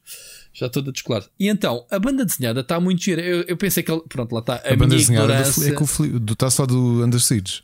Ah, Se bem isso... me lembro, é desenhado pelo Filipe Andrade. Ok, pronto. Tem, tem. O press kit tem uma banda desenhada zeta, tem. Exato, escrita por ele. Okay. Novamente, se a memória não me falha, eu acho que é escrito por ele, desenhado pelo, pelo Filipe Andrade. Ok. Olha, eu gostei da arte da, da banda desenhada, obviamente. Uh... Já te quis lido alguma coisa do Oswaldo? Não, pá, não. Sabes que eu não sou um consumidor de cómics, infelizmente, tirando aquelas fases da Marvel e da DC. Mas tenho vontade de descobrir coisas novas, lá está. Há pouco tempo falei contigo sobre isso até. É, eu tenho aproveitado, aliás, as minhas idas ao fórum, como, como já falei aqui. Hoje, outra, outra sugestão é um livro destas duas editoras que, ele, que o publicaram e que eu fui na sexta de propósito à Bertrand porque havia uma cópia, porque eu não o tinha comprado e adorei. Uh, o Oswald também continua a ser dos autores de banda desenhada que mais publica em Portugal. Ok. Portanto, muito fixe. Vale, vale muito a pena. Olha, ainda sobre o Macho Alfa, se calhar muita pergunta que o pessoal vai, vai, vai fazer e eu se calhar vou, vou tentar responder porque eu tenho aqui as respostas à minha frente. Então, uh, portanto, sim, a história é de um super-herói português. Portanto, se alguém se perguntasse se realmente é português ou não, é, é um português. Uh, se vive em Portugal uh, e está atrasado dos impostos da Segurança Social, ele diz logo quem não. Um, nunca ouviu falar na opção de pagamento por prestações após receber notificações da penhora de Estado. Diz que pesa 900 kg e tem uma força incalculável, por causa disso tem de voar muito baixinho acima de chão para não partir o soalho do seu apartamento. Uh, e pronto, basicamente é isso. é engraçado que o humor, humor típico, quem conhece o Pina sabe. Quem já, quem já jogou o, como é que se chama o jogo? O Assassinato no Hotel de Lisboa. Como é, que sei o nome do raio do. O Robo Palhaço. O Robo Palhaço e o, o Inspetor Zé. O Inspetor Zé sabe este tipo de humor. Típico. Pina, obrigado pela, pela tua intervenção mais uma vez e vemos se calhar na, na Amadora BD. Muito boa sorte para este mais alfa. Fica aqui referência, malta. Tenho a certeza que há muita gente que gosta de banda desenhada que vai pelo menos espreitar. Uh, procurem no Comics Portugal, já agora um grupo Facebook onde são partilhados uh, projetos uhum. e essas coisas. Vão encontrar lá o Macho Alfa se quiserem saber mais alguma coisa. Muito bom. Ricardo, vamos avançar. Epá, eu, a gente já estamos com 2 horas e quase 40. Ainda temos aqui alguns tópicos, ainda temos duas mensagens de ouvintes. Temos só, vamos falar aqui um bocadinho do, do DC Fandom 2021 que tu tiveste a amabilidade de não ver nada, portanto vens aqui tipo tábula raça, não é? Uh, Vi o trailer só do Batman hoje. E então, o que é que achaste? Conta-me conta lá, o que é que achaste? Na tua opinião. Uh... Isto agora vai soar estranho. Antes de dizer a tua opinião de... do contra, deixa-me dizer que tá, foi muito bem recebido em geral. Deixa de tretas. Eu sei que sim. Eu ah, sei okay. que sim. O... Estou, com, estou com algumas expectativas. Acho que a Zoe Kravitz é, é uma hum, Selina Kyle interessante. E, e, pá, e vou-te dizer uma coisa que não consigo evitar: que é quando aparece o Batman, eu estou sempre a olhar e acho que o. Isto é ser uma frase idiota, mas pronto. Eu acho que o, o o Pattinson, o Robert Pattinson, não tem queixo para ser o Batman. Não tem o queixo. E sim, porque o Batman não. só se vê o queixo né, da cara, da, por causa da máscara. Tem, porque normalmente ele tem assim um ar mais eh, Batman e ele por acaso. Ou seja, não, tem, não parece... tem queixo para levar um soco. É que, e pá, se calhar estou a ser altamente injusto com o Robert Pattinson porque o Cronenberg já me provou que um ele é um bom ator. ator. Pois. Uh, Estás a falar do Cosmo. É co, ele... co, como é que é? Cosmos o, o Cosmopolis e o, e o Map to the Stars. Hum. Eu, quando olhei, parecia-me que o, o, o, sobrinho do Batman vestiu a roupa dele e foi passear. Isso deve ser assim muito mal. Em relação ao trailer, achei-o engraçado, mas eu, eu, eu, eu, eu seguro sempre as rédeas das minhas expectativas. Portanto, Mas ainda não, não houve nenhum grandes... filme, nem o Batman Begins, e nada que, que tenha trazido este Batman, este Batman recém uh, treinado, justiceiro, uh, a impor-se, ainda com aquela raivazinha toda de vingança. É. Algum Batman assim. Alto. Andy Serkis a fazer de Alfred Penny, Pennyworth. É ele? Não tinha reparado. É, é o Andy Serkis com uma cicatriz no olho. A sério? Gostei bastante. Olha, sabes, por falar em Alfred, uh, a minha admiração, eu estava a ver ao jantar com a minha mulher, uh, e então dão, uh, a apresentam a série do Alfred. E eu, olha, até, ah, é? até já uma série do Alfred. E eu assim, caralho, deixa lá ver o que é isto. Alfred, o pai do, do, do, do, Batman, o pai do Batman, o, o, o mordomo. O, o mordomo e o pai do, do Bruce Wayne o. Como é que ele chama-se? O Wayne, pronto. O. É, é, Richard, não é? Epá, não me lembro o nome dele. Pronto, é os dois, a série. Quando, qual, é, sabes qual é que foi o meu espanto logo a seguir?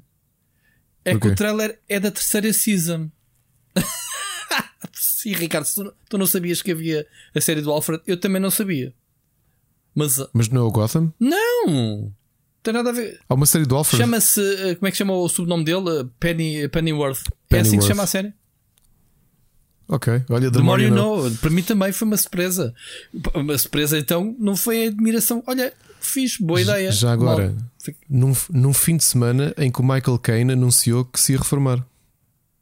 Do, porque ele é o, Michael Caine que já, sim. Já fez, sim, sim já fez de Alfred no, Na trilogia no Christopher Nolan. Christopher Nolan é. Yeah. Pronto, depois houve outra surpresa que foi o filme do The Flash que viu-se ali uns easter eggzinhos do, do acho que o carro do Batman, do do, do Tim, Burton. Tim, Burton. do Michael Keaton. Um... É o meu carro favorito até hoje ainda, pá. Ah, pá, é o meu também, também gosto muito porque ainda por cima é, havia o jogo, o jogo do Amiga do Batman. Da, o carro é lindo na, com aquele reator na, à frente, exato, pá. É, é, é muito giro. É lindo, pá, lindo, todo esticado, meu, todo liso, não é? é? é tão gótico aquele carro, cara. É, é gótico, é assim uma mistura de moderno com antigo, há ali um choque. É, é? pá, tão giro. Pá. Tinha aqueles arpões, um arpões para fazer do... curvas a 90 graus. Yeah, eu sou um grande fã dos filmes do Tim Burton. Yeah. Do, do Batman. Sim, não... E o Michael Keaton é um grande, grande Mas Batman, na altura pá. ninguém gostou dele. Porquê? Pois não. Porque o Joker, basicamente, Jack Nicholson roubou-lhe protagonismo. Portanto, coitado, Michael Keaton na altura, olhando para trás. Mas pronto. Um, mais coisas. Aquaman e o espetacular título original chamado The Lost Kingdom, portanto Aquaman 2. Uh, não houve nada, só confirmação, behind the scenes. Uh, como eu estava a te dizer, o Flash, isto acho que é informação para ti muito boa. Ele finalmente, na, na próxima temporada, vai desbloquear as botas douradas. Não sei o que é que isso representa. Mas é o que eles passaram Mas... o tempo todo a dizer que aquilo era o que faltava do Flash, as botas douradas. O que é que é, Ricardo?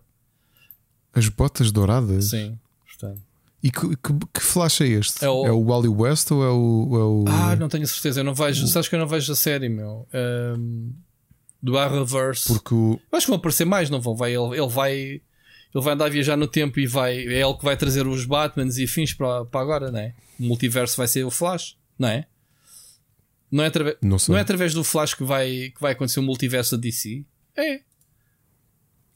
O quê? Por isso é que tu vais ver o Batman. Sim, se ele usar a esteira. Sim, por isso é que os, os Batmans os... do Tim Burton estão a ser mostrados é no Flash. Não é na série, é no filme. No filme de Flash. Mas estou a dizer que na série o The Flash tem as botas. que estúpido por caraças isto. Mas enfim. Eu não percebo nada do Flash. Bot... É estranho as botas, é assim. Se fosse a roupa amarela, percebe-se porque era o Wally West quando ele era o Kid Flash. Porque ele depois é que, é que sucedeu ao Gosto, mas esqueci como é que se chama. O... Barry Allen, isso eu conheço. O Barry Allen foi o segundo Flash. O primeiro foi o Jay Garrick, depois o Barry Allen é o Flash que nós conhecemos vestido de vermelho. E depois que morre na Crise das Infinitas Terras. E o Kid Flash, que era dos Teen Titans, o, o Wally West, passa a ser o, o Flash. Uhum. Uh, o que ele tem para viajar no tempo é a esteira cósmica, que é, um, que é uma, aquelas. Uma esteira que resiste à velocidade dele, não é? E que, não, e não é só isso, é que, pá, como tu tens no ginásio, sim, né? para sim, correr, sim. só que no caso dele, quando, quando ativa aquilo a máxima velocidade, abre um portal e, e viaja no tempo. Pronto, eu acho, eu acho que no Eh, filme é o, é o que vai abrir o multiverso. Vai ser isso. Possível. Pronto. Se calhar tens razão. Ah, Mas o ator é o mesmo da, da, da série?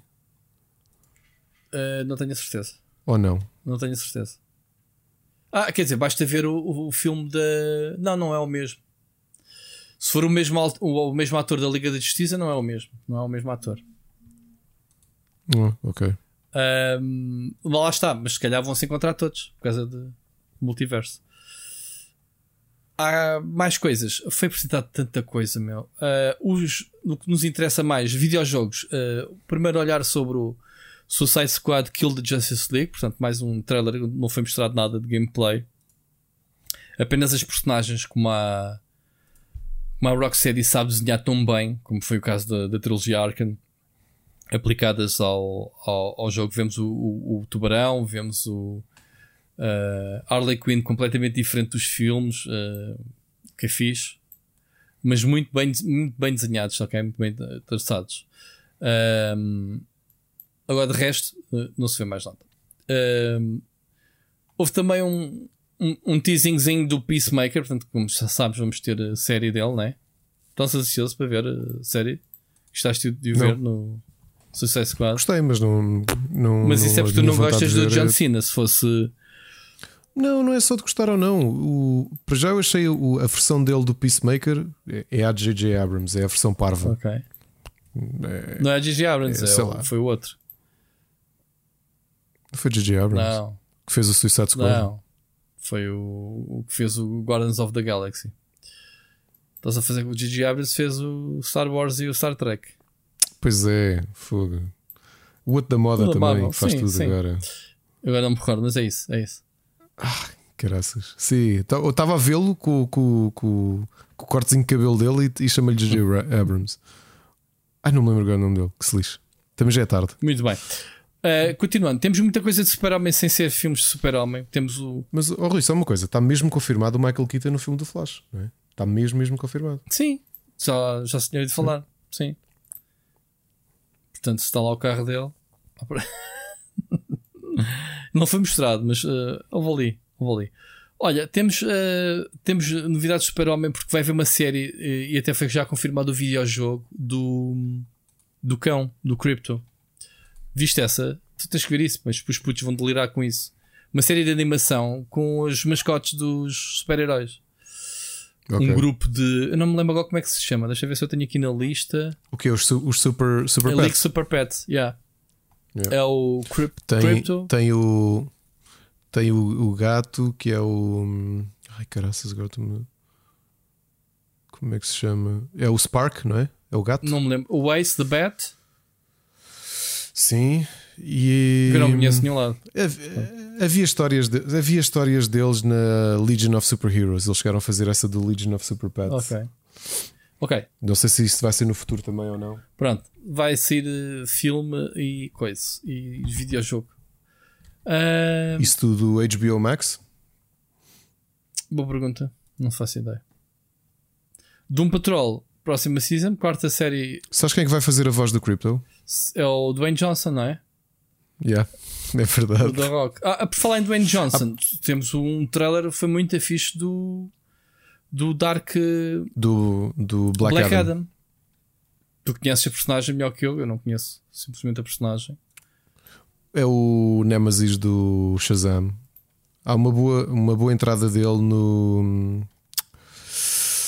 Ah, é, um, é um vilão, o caralho. Black Adam. Ele é o vilão, sim, sim, é o vilão. Muito bem. E foi anunciado também o Shazam 2, portanto. Não sei se vai ter aqui crossover, se não. Bom, mais, o que é que foi apresentado mais? Doom Patrol quarta season. Uh, The Flash, já aqui disse. O Sandman, A terceira já, a terceira já, já estreou. já. Está a decorrer. E já foi anunciada a quarta. Ok. Um, The Sandman, tu também falaste aqui já há um tempo, não foi? The Sandman, sim. Para Já Netflix. viste as primeiras imagens da Gwendolyn Christie como Lucifer? Ok. Já viste? Não. Está fixe. Tá fixe. Ela vai ser a Lucifer Morningstar. É verdade. Não é o Tom Ellis, é, vai ser este. Ok. Ah, vi agora, está aqui a fotografia. Está aqui a fotografia dela. Ela é. vai continuar a ser uma besta, como era na, no Game of Thrones. Tu não podes encurtá-la, não é? Ela vai continuar a ser uma pessoa agora, alta. Estou a ver agora uh, a imagem do póster e ah, yeah, mete respeito. Jesus. Uh, outra coisa muito engraçada. O nosso amigo Vitor Atunes não é que teve no DC Dome também? DC Dome, sim, no DC. Foi lá que anunciar os jogos. Não, foi entrevistar o o Ed Boon a propósito da série, ou, série ou filme, filme do Injustice que vai sair. Claro que tinha que lá estar o nosso amigo Vitor Antunes a entrevistar o. O, o filme do Injustice? Nem sabia que existia o filme do Injustice. Vai sair. Foi anunciado. Ok. Por, por isso é que tu não, tu não viste o, o, o evento como fã e estás admirado. Ai, agora fiz. Vai ser um filme animado, sim. Uh, e vai ser lançado. Não diz aqui se vai ser no Netflix, onde é que, é que vai ser. Não interessa. Pronto, é um filme para televisão. Mais coisas. Uh, diz... Ah, e é o novo Shazam para 2023, não é? Foi o que eu disse, sim. Uhum. Uh, estão a adaptar o, o, o Journey to the West com macacos, portanto, o Monkey's Prince, Monkey's Prince, o Príncipe Macaco, uh, para 2022. Não conheço, não sei se há uma banda desenhada sobre isto ou não. É um, não, é uma história, uma história do Japão. É, aliás, é daí que vem o Son Goku do. Ah, eu sei, mano. Então, Journey to the West, da, da, há boa de filmes e não, séries. mas isso é da DC. É. Weird. This Epá, is Monkey Prince. Pode-me pode estar aqui a escapar uh, qualquer coisa, mas. Está uh, tá no site de DC Comics. Uh, yeah. Mais, mais outra vez sobre videojogos. Gotham Knights, portanto, também não mostrou nada senão um aspecto brutal sobre este Court of Holes, que tu aqui já falaste e bem no, sobre o tema que vai ser o, o, o jogo do. Não é com o Batman, mas será com, com o Robin, com o Nightwing uh, e etc. Portanto, uhum. muito bom aspecto em termos de ambiente. Portanto, uh, acho que eles são bem perigosos, né? porque na vida real os os predadores dos morcegos são os, são os corujas e isto dá a entender que, que estes tipos não estão para brincadeiras. Uh, achei interessante. Pois, ias comentar alguma coisa? Uh... Ia, ia, estava aqui a ver, uh, acho que percebo porque é que não conhecia, porque ele foi introduzido em julho na banda desenhada. Okay, este Monkey King. Okay. Vai ser mais uma season da Batwoman. A terceira vai ter a Alice, que há de ser. Uh, é Poison Ivy, né? Hum. Não, vai ter a Poison é. Ivy, vai ter o Mad Hatter, mas vai ter uh, uma, a Alice como sidekicker. Uh, quem é que é a Alice? Que vilã é que ela era? Não estou a ver. Eu não, não vejo a Batwoman não aí. Pronto. Mais, uma, mais um spin-off de, de Warriorverse que eu não vejo. Uh, nem, se, nem sequer sabia que o, o, Legends of Tomorrow, que é mais uma de, que é mais uma das dos spin-offs, vai para a sétima temporada. Como é que é possível? Já, já, tinha sido já estar na sétima temporada. Está lá os manos todos. Man, está lá a Black Canary que começou no Arrow. Namorada dele. Ou das duas irmãs, que foram as duas uh, Black Canary. Está lá, tipo, protagonista. Fiz para eles. Uh, o Titans também foi renovado. Já para. Um, para a quarta season. Mais. Mais uma banda desenhada, uh, o Capit Crusader. Banda desenhada ou série de animação? Não tenho a certeza. Já não me recordo. Uh, Young Justice uh, Phantoms. Tu és fã do Young Justice, não és? E vai, é, vai estrear, o Viu Machado a dizer que ia estrear no HBO Max Exatamente. os primeiros episódios, mas como nós não temos ainda Exatamente. HBO Max. Ok muito bom eles terem regressado com Young Justice anos depois da série ter sido cancelada. Foi daquelas que eu vi porque o. Porque o, o João, quando eu conheci, pá, tens de Young Justice, tens de Young Justice e realmente é muito boa. O meu filho também já viu. Muito bom. Uh... Shazam, já falámos. Ah, Wonder Woman 3 também foi basicamente anunciado. Uh, a segunda season da Sweet Tooth. Uh, Pennyworth, como eu tinha dito, terceira season. Uhum. e depois o fim, claro, de Batman, que aqui falámos de início. Pá, foi, foi giro. Este gajo tem. Já um ano passado eu tinha visto. Este gajo tem uma produção brutalíssima, uh, multilínguas, uh, em simultâneo, para o Brasil e não sei o quê. Uma, um evento muito grande, muito bem organizado, todo digital, uh, muito fixe. Gostei muito da produção disto. Já tinha falado, já tínhamos falado no ano passado sobre isto. Já ano passado estava muito boa. Este ano está muito. Pá, cenas de realidade aumentada, os, a forma como eles projetavam no palco onde eles estavam, os conteúdos. Pá, bem fixe. Gostei bastante. Ricardo, o tempo nos estica, não, não vamos esticar muito mais. Vamos ouvir a mensagem do ouvido Luís Andrade, ok? 17 horas, 42 minutos, 24 graus Celsius. Ora, muito boa noite, voz do Piso e Tina Turner. Uh, quem vos falou é uma chinesa que fala relativamente bem em português. É o meu novo brinquedo, que é um, um relógio que me diz as horas em alta voz. É bom e é feito na China.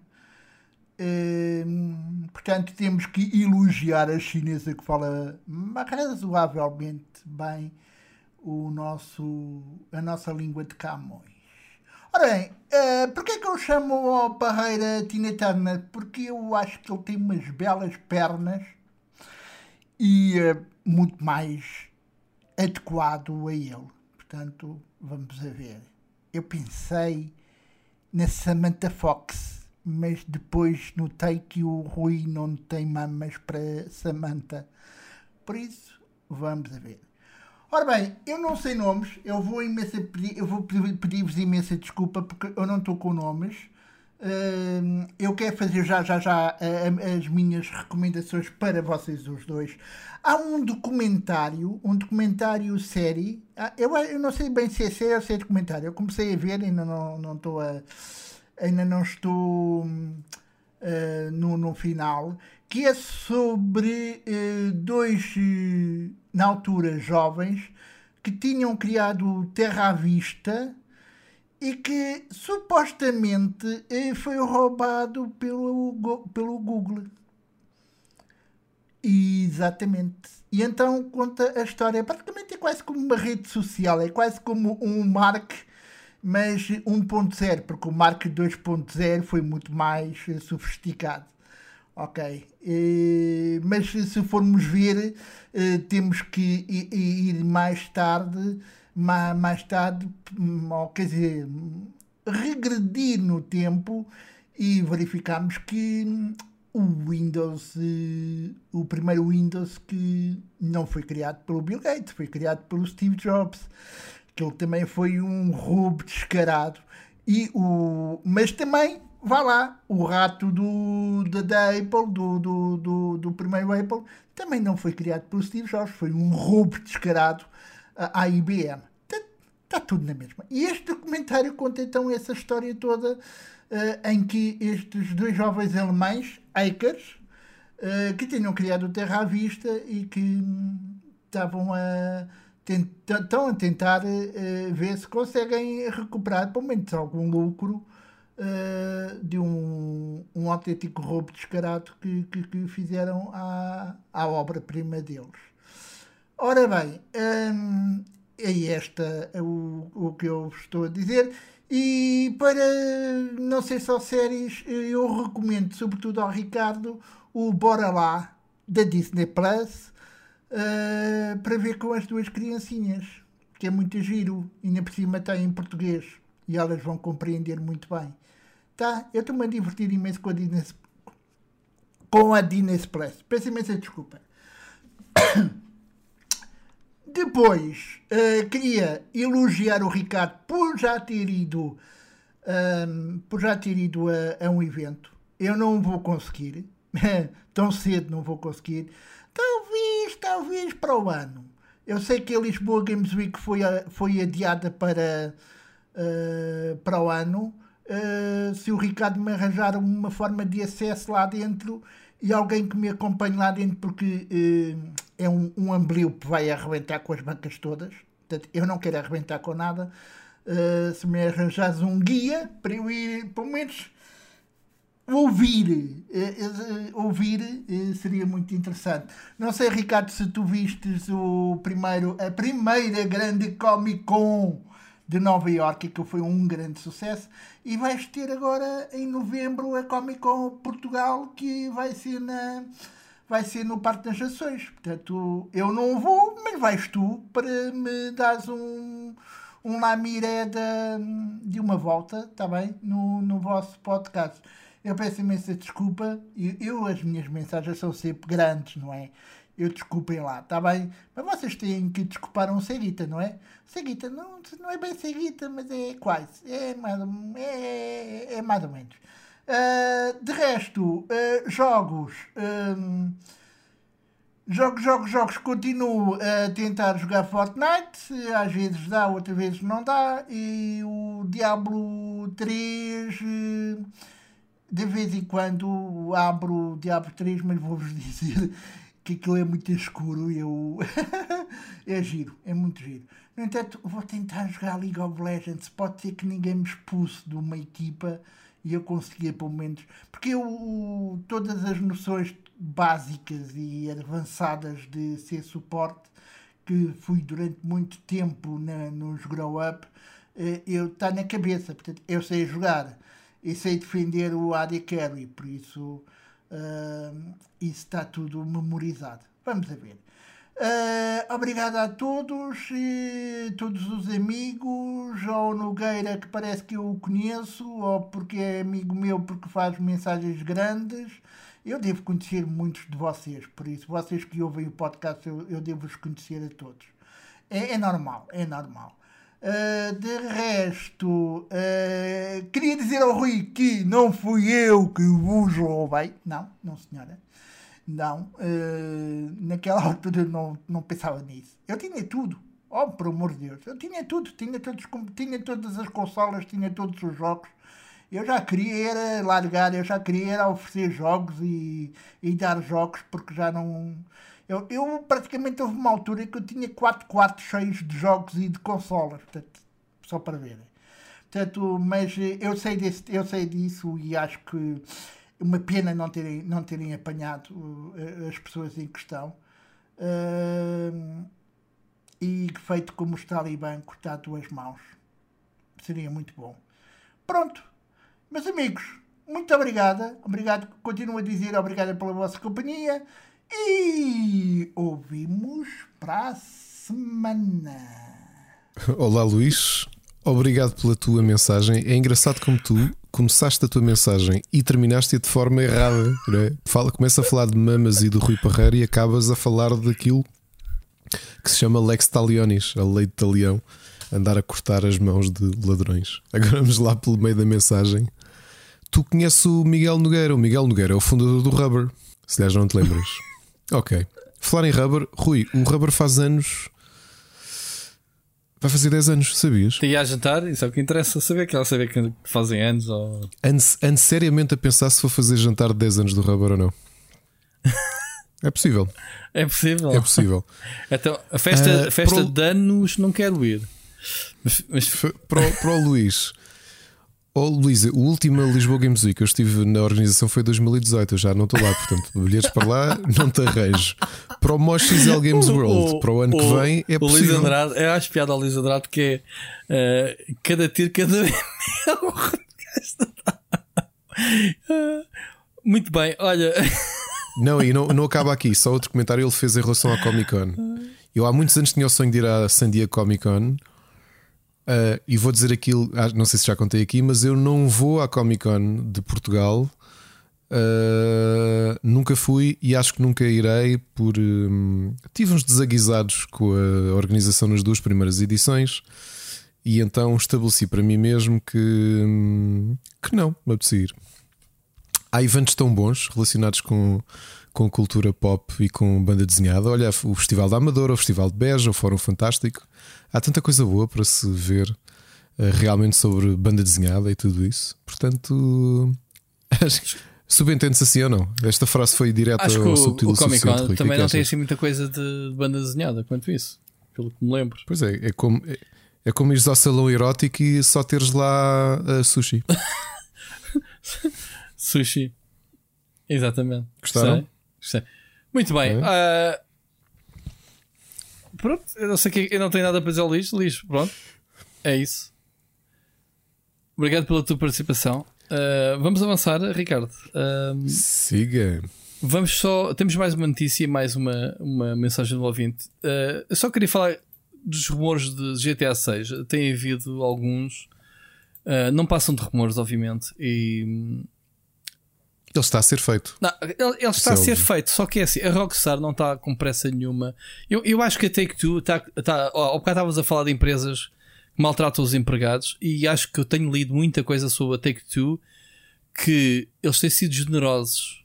Eu- Eu não quero estar a engolir as palavras, atenção, mas pelo que eu tenho lido, Sim, pode ser PR. Uh, pode ser PR, sim. Uh, o que eu tenho lido é que eles estão a fazer o GTA 6, sim, como devem estar a fazer outros jogos, mas que não estão com pressa uh, porque não querem uh, sujeitar as pessoas por causa da Covid. Estão a ter, uh, estão a ter mais paciência com, com, com o desenvolvimento.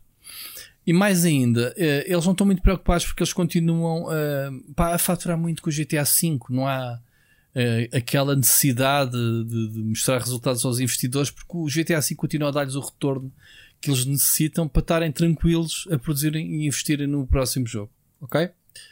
Ah, então, de- segundo, segundo o que se diz, epá, nem sequer há planos para lançar o jogo antes de pelo menos de 2025 naquele que vai ser provavelmente o maior gap entre episódios de GTA. Uh, uma das coisas interessantes uh, que foi falado é que eles estão a, a trabalhar e eles costumam puxar um bocadinho um, pela carroça dos jogos open world, né, introduzir novas noções. Eles querem, desta vez, querem, querem por outro lado, uh, criar um mapa dinâmico uh, transformável como o Fortnite. Não sei como é que isso vai traduzir depois, obviamente, em termos de jogo.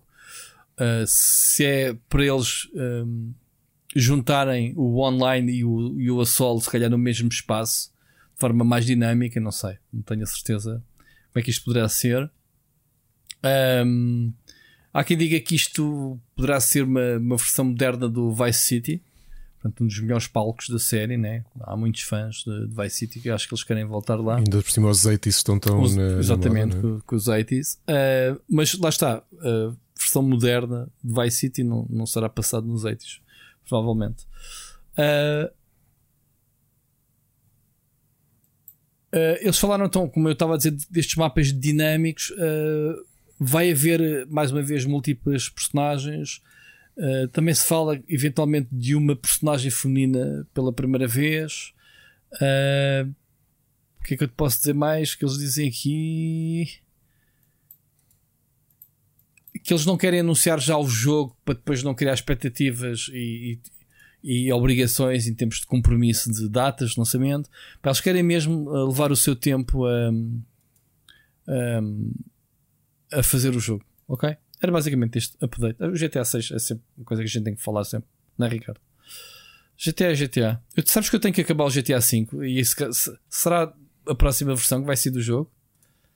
Perguntas-me tu. Sim, é Será? do- a que vai sair para o micro-ondas embutido de encastre.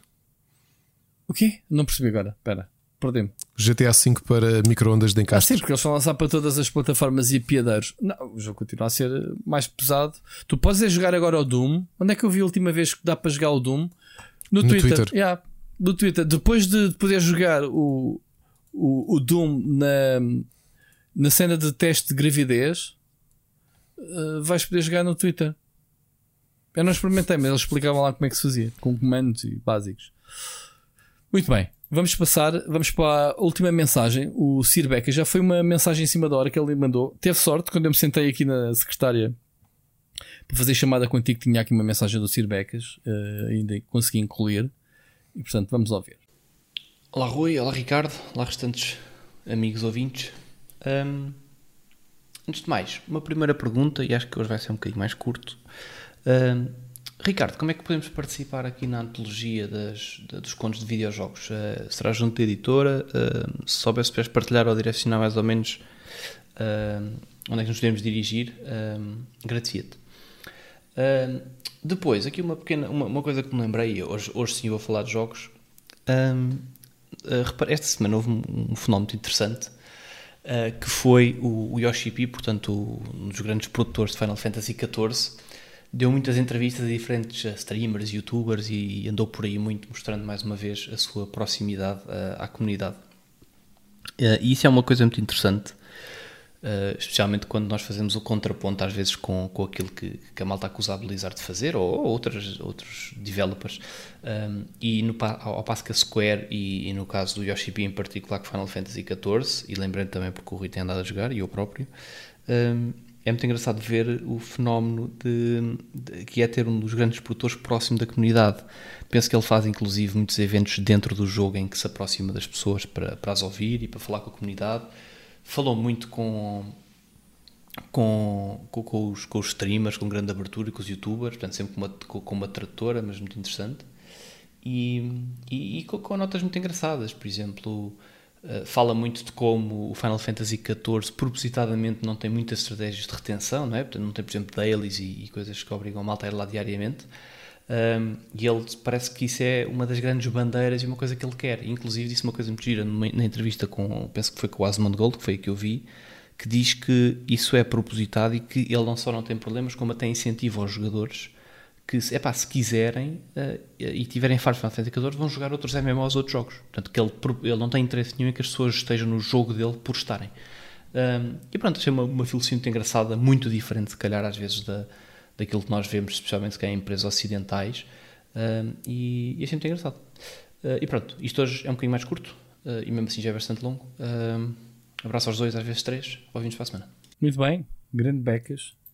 Queres, queres responder à, à pergunta dos contos, dos contos? Sim, olha, uh, obrigado. Uh, o regulamento não está feito, mas garantidamente assim que estiver, uh, vamos anunciar aqui no, no split chicken, também no rubber, como é que, como é que vai ser feito o, a submissão, como é, que, como é que tudo isso. Mas eu acredito que até ao final do ano uh, a nossa ideia era lançar o concurso no pelo menos em dezembro, que era para dar alguns meses para, para que as pessoas possam, possam escrever. Portanto, garantidamente aqui há de ser dos primeiros sítios em que, em que vão haver novidades.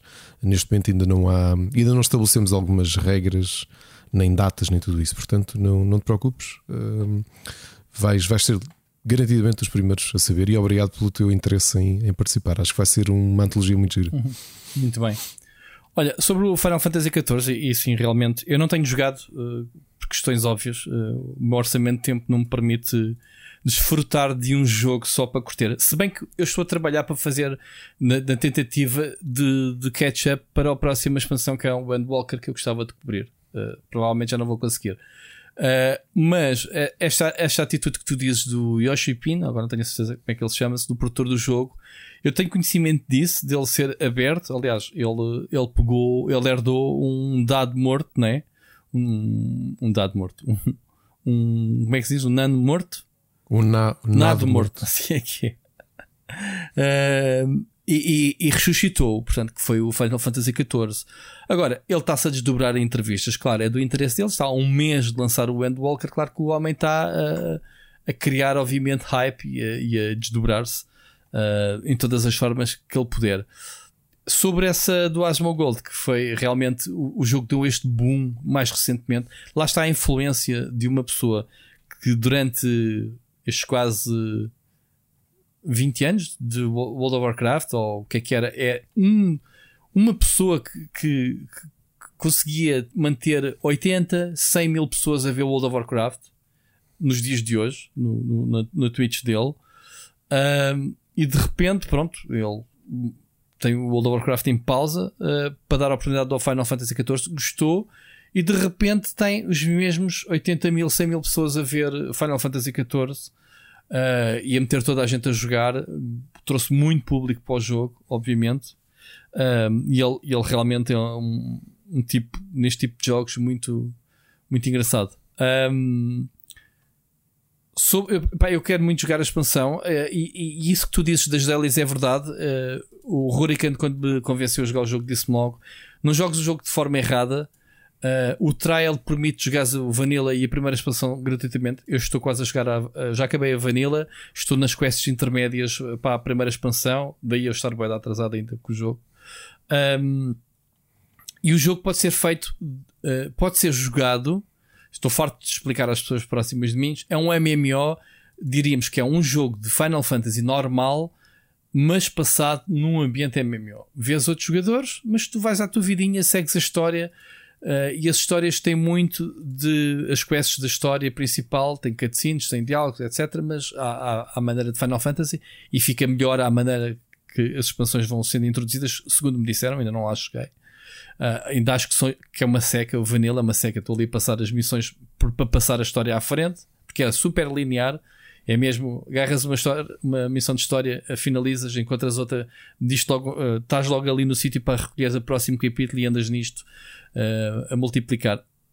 E não tens grind, não tens tipo missões de vai ali mata 10, vai ali mata 20.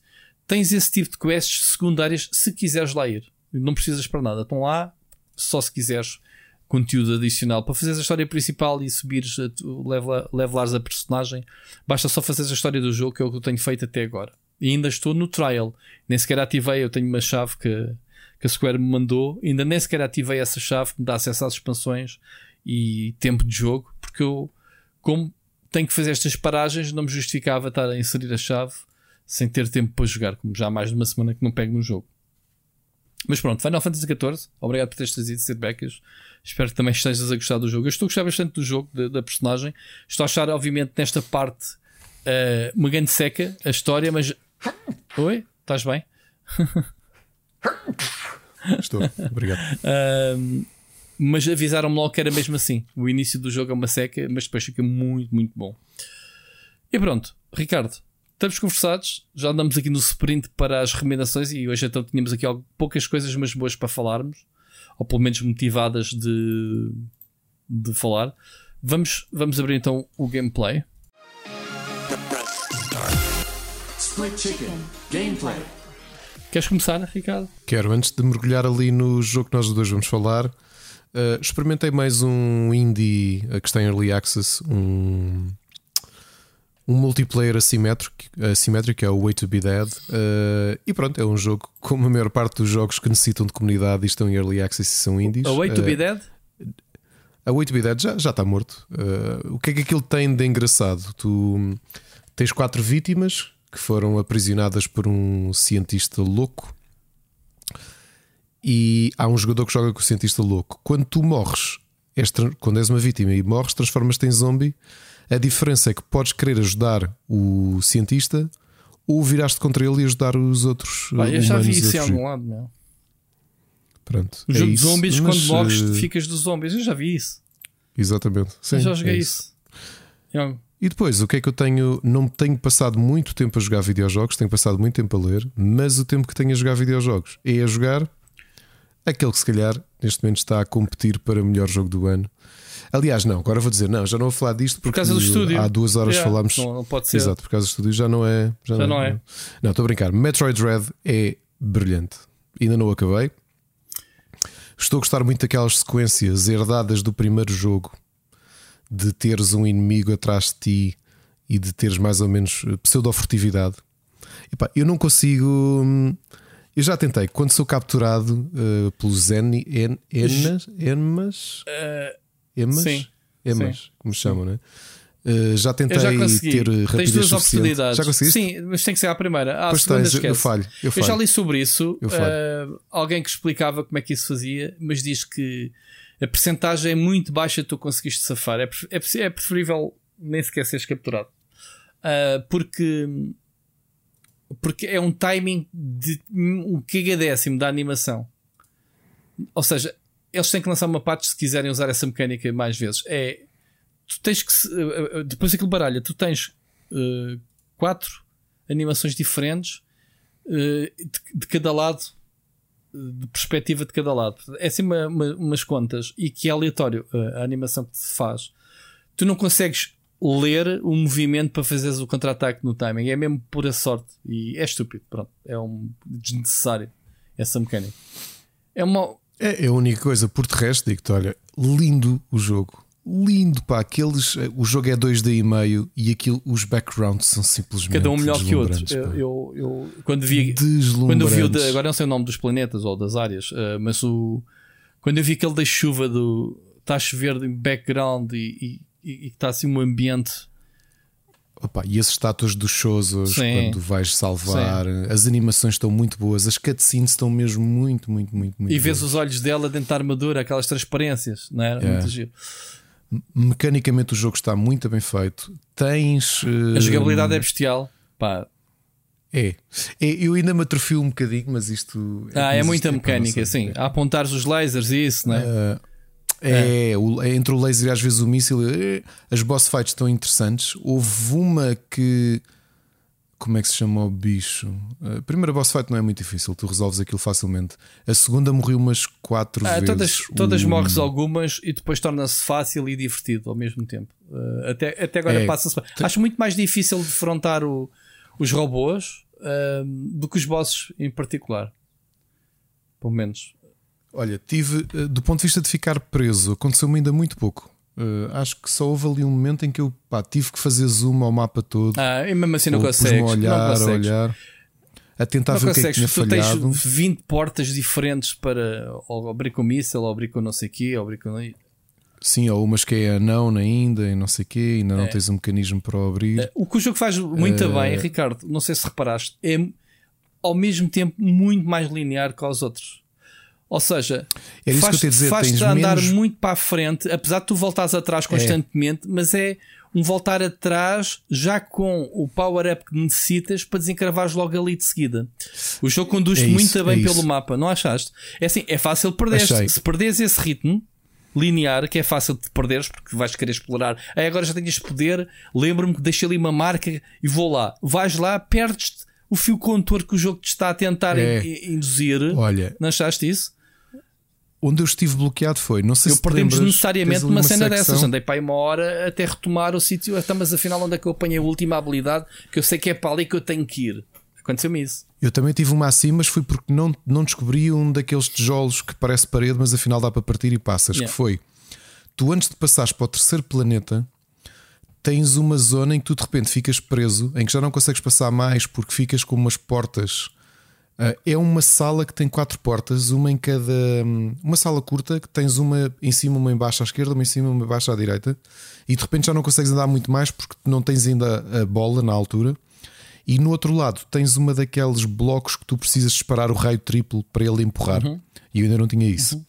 Consegui ir para outro planeta e depois não consegui. Epá, houve, andei para a frente e para trás, até que sem querer dispara um tiro e parte um bloco É, do chão. o, o jogo não sei se vai estar um- um- uma sonda em que tu podes detectar eh, esses é, breakables, porque ao fim vais querer Olha, apanhar tudo, né? e essa habilidade é, É, fixe para isso. Uma coisa interessante que eles adicionaram muito ao início e que é bom para completion esses aqui, eu acho que, se bem me lembro, aliás, eu estive a rejogá-los e tu desbloqueias esse tipo de informações mais tarde. É que agora, apesar de não ter os power-ups todos, eles piscam logo no mapa desde o início para saberes que há ali um. Há um elemento secreto eh, escondido, alguns. Portanto, tens ali um power-up, tens qualquer coisa. Ahm, o que é que eu acho? Isto por acaso é estranho e obviamente não vai influenciar a minha, a minha ideia. Uh, eu acho que, para além de mecanicamente o jogo ser interessante, isso tens completamente razão. Tens muito menos. Tens muito menos aquele backtrack curto que existia nos outros jogos, que é avanças um bocadinho, tens de andar para trás, ir a outro planeta não sei de onde, para avançar mais um bocadinho. Ou seja, aquele ping-pong é menos. É menos uh, notório neste Se tu Metroid te aperceberes disso, Isso a tua razão. tendência é não te aperceberes disso e perdeste e acabou. Estás tramado para retomar. é. Mas se te aperceberes que o jogo está-te a dar a, a- entre parentes a mão, tu, tu nunca vais andar perdido. Vais saber que epá, não vou afastar muito daqui porque ele mal, porque é assim, ele mal te dá um power-up, dá-te logo dois ou três exemplos logo ali no local. Às vezes até te tranca na sala e não sais enquanto não usas o power-up que acabaste de, de encontrar. Exato, exato. É isso e, mesmo. e se tu reparares, ele abre-te uma série de portas que até está a mandar para trás, mas por caminhos novos. que Ainda não exploraste. É, É por isso, é é. que existe o- a forma. que Eu sou um pintor assumido. Eh, Eu, eu perco muito a tempo a pintar o mapa o mapa. Queres já saber? Ali eu já passei, porque eu já pintei aquela parte. Ali não há mais nada. E eu faço questão de fazer isso quando posso, às vezes. Pronto. Eh, quando ando a fugir dos robôs, eh, é tramado. Mas é interessante eh, dizer-te onde é que eu estou. Olha, posso dizer que ainda não consigo ir para o frio, portanto, devo estar a apanhar eh, um, um fato que reforce Quantos emas é que já derrotaste? já uns 4, pelo menos. Pronto, eu derrotei três. Derrotei o último que realmente me deu. Este último deu-me um míssil de gelo para derrubar as barreiras de fogo. Não sei se já apanhaste essas barreiras. Ah, lá. ah já, eu não podia passar. Sim, sim, Pronto. sim. Derrotaste o Ema, ele é amarelo, não é? É esse que anda atrás de mim, mas ainda não tenho forma de o derrotar. É um que está assim mais no frio, que te congela se, Sim. te, se, se, és, se te encontra. Se, te- se és apanhado no radar dele. Pronto, e, e já não me. Pá, até tinha aqui DS na mão. Posso dizer onde é que estou? Olha, mas muito bom. Estou a adorar o jogo. A adorar, adorar, adorar o jogo. Acho que ele é muito fluido do ponto de vista mecânico. Fluido, bonito, Eh, o grande dizia- jogabilidade, meu. Bosses, boss fights são do caraças, meu.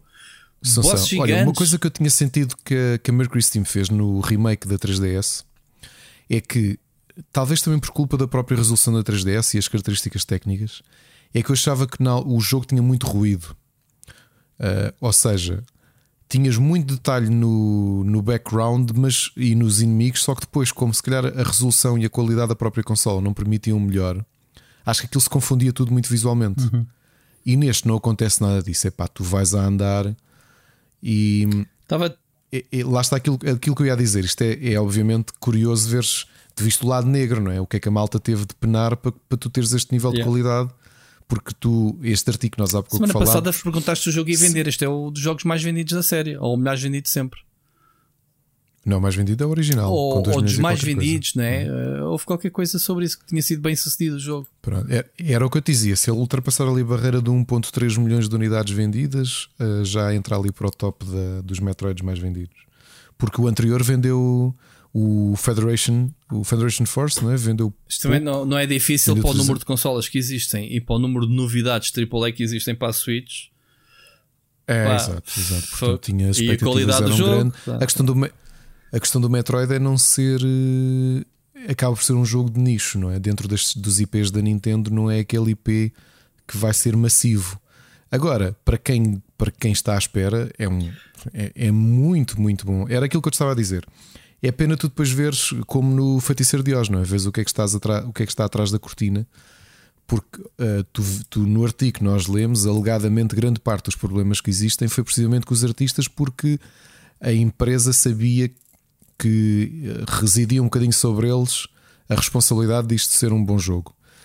E, e tu olhas para o jogo e o jogo é mesmo muito bonito. As animações são muito fluidas. As ca- novamente o que eu dizia, cutscenes são muito boas. O, o ambiente está muito bem eh, concebido visualmente. E hum, epá, ainda não acabei, mas vou de certeza acabar eh, ao longo da próxima semana, porque tu próprio disseste que é que o jogo, eh, de forma expectável, se não fizeres completion, isso tens para aí 9, 10 Epá, horas. de é, ou um conteúdo. bocado mais. Eu tenho dois eh, remaining Emmys, dois de sete. Já matei cinco então. E então, posso dizer que estou em, em, em, em Farenia, que é o, o azul, e tenho items 0%. Epá, completionista, quem foi o, David Amador, estava a dizer que conseguiu os 100%. Eu posso dizer que estou a avançar normal das, da história, não tenho nenhum mapa. Está bem que estou limitado. Enquanto não desbloqueares tudo, não vais conseguir nunca desbloquear tudo, né? o, o resto. Uh, tenho à volta de 20, 30%, 38%, 48% é o, o inicial. E tenho este último onde eu estou está a zero. Portanto, em termos de completionist, há muito trabalho pela frente. Estamos a falar, obviamente, de apanhar mais, mais barras de energia e mísseis.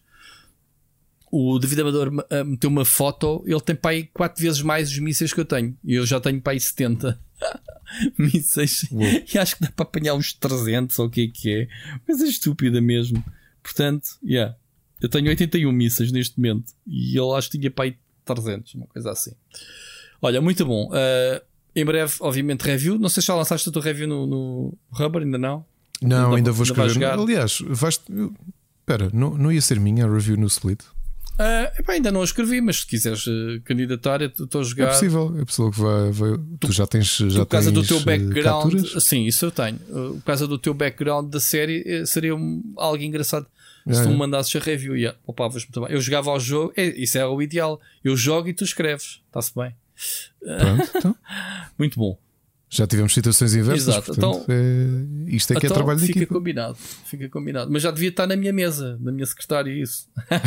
Ui. Pumba. Uh, pronto. O outro jogo que a semana passada te falei que tinha começado a jogar o Far Cry 6 e posso dizer que quando estava a, preparar o jantar hoje, e já me estava, tinha falado contigo que ias despachar cedo, não sei o que, eu estava a jogar o Far Cry. Eu estou neste momento na última missão de história. Última missão, não vou dar spoiler. Uh, Já? Quantas horas é que horas. Eu basicamente uh, planeei uh, a minha jogatana que é quando estou no sofá, fazer companhia à Mónica, o que, estou com o Metroid Dread. Quando venho para a secretária, só jogo Far Cry 6. Se bem que houve um dia que só queria gravar um videozinho de um boss que estava no Metroid, dei por mim passar 3 horas aqui jogando o computador e a captar mais vídeos, a captar mais vídeos do Metroid. Um, e, foi, e foi fixe. Mas tenho jogado muito Far Cry 6. Para o fim de semana, tudo o que eu joguei foi Far Cry 6 porque queria perceber aquela pergunta que deixámos a semana passada, que era o peso do. Do do Giancarlo Esposito. O que é que tu achas? É pá, eu acho que foi pouco aproveitado. Ele, quando aparece, é, do caraças. Está muito bom. Ahm, não tanta captura visual da personagem, porque, pronto. ahm, como ele é tão expressivo, eu acho que é muito difícil de. Ele é tão expressivo sem o ser, aquela arte de seriedade dele. Quando tu reproduzes isso em videojogo, parece-te um boneco de cera. Quando ele próprio já é, porque ele basta ter aqueles olhares frios que ele tem para te, para te fazer medo. Ah, quando ele aparece, são boas as sequências, a história está fixe, mas falta- falta-lhe mais presença. Falta-lhe mais presença. Eu estou-me a lembrar do, do- Acho que era o Pang Mi, não era? Assim que ele chamava-se. No Far Cry eh, 4. Ah, o gajo não se calava um bocadinho na rádio, estava sempre a meter-se contigo, estava muito ativo no jogo quando apareciam os cutscenes. Que... Epá, e neste passa-se muito tempo que tu não ouves falar nele. Ah, obviamente que o jogo tenta distribuir tempo de antena pelas personagens, os aliados e também alguns capitães do, do, do tipo, mas epá, ah, fico com pena de não, não ter tanta presença. Ah, epá, a pior coisa do jogo é a inteligência artificial. Eu, eu meti um vídeo no YouTube do cavalo, não sei se viste, que é basicamente um cavalo em que eh, os carros espetam-se todos, uns para evitar o cavalo, outros arrastam com o cavalo, outros tentam contornar os obstáculos e acabam por dar. Epá, arranjei ali um caos de trânsito só por causa de um cavalo morto no chão. Um bocado estúpido, eu sei, cavalo. eh, eh, o pessoal vem reclamar, mas é, epá, a inteligência artificial é muito fraca do jogo, é das piores que eu já vi num, num videojogo. Eh, e pronto, isso vai ter obviamente peso depois eh, na nota.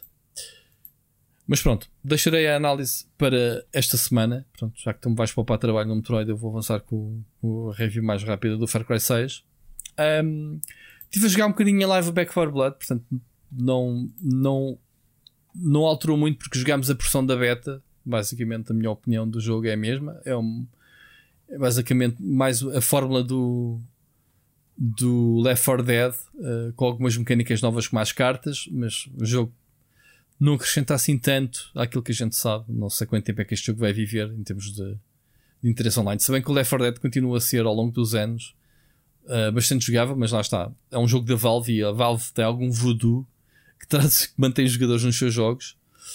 Uh, é, ainda, tô, ainda vou jogar mais. Back 4 Blood vai ser o próximo jogo. Tenho estado a jogar um jogo que te interessa muito, Ricardo, mas eu não posso falar sobre ele.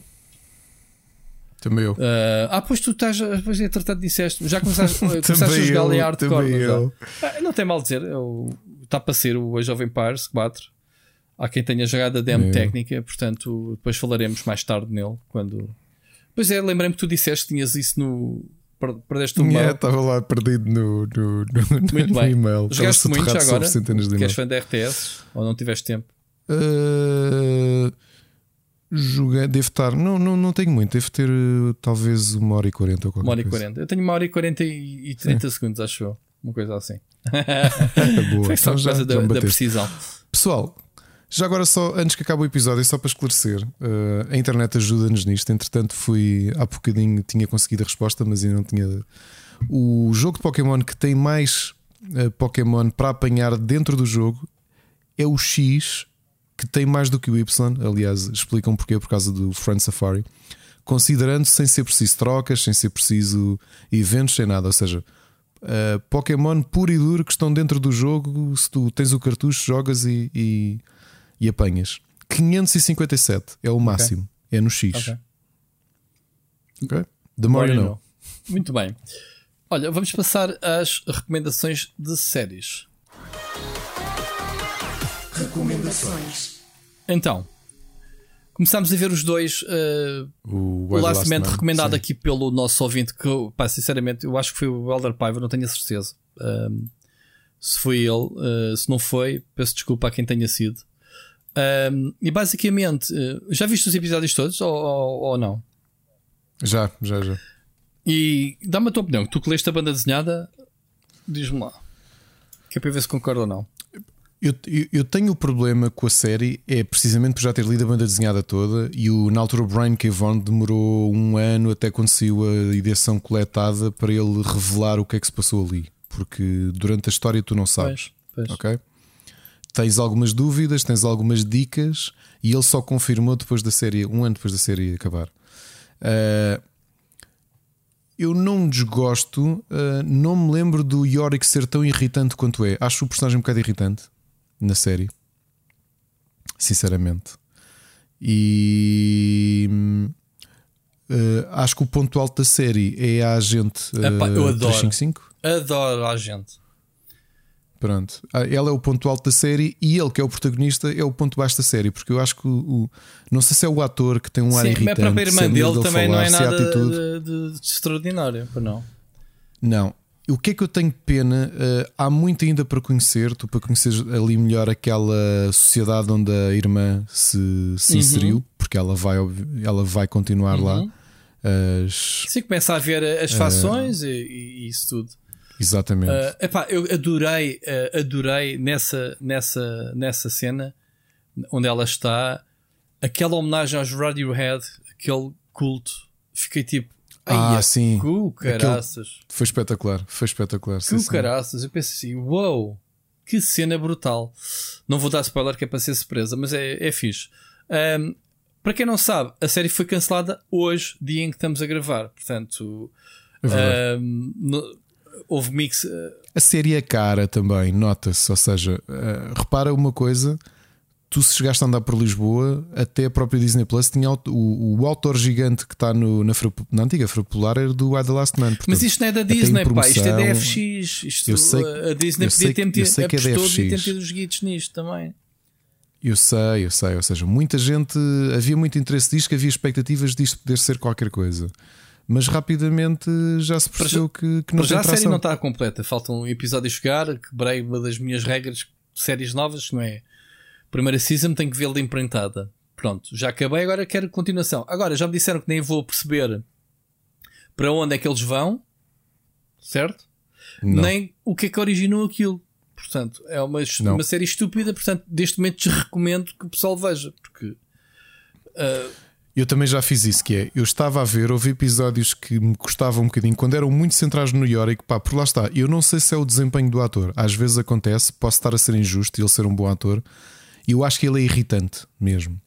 Eu percebo que é suposto que ele seja um bocadinho inapto, ele é um bocado nabo, não é? Na prática, o teu protagonista e o último homem à face da Terra, tanto quanto tu sabes, é um o filho de uma pessoa altamente poderosa, mas que ele é eh, pá, nunca teve uma carreira estável, eh, dá aulas de ilusionismo.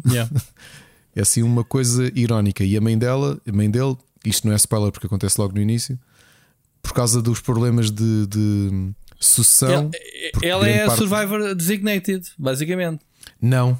Não, Não. quer dizer, é- é- faz o papel disso, que eles vão à procura da sucessão.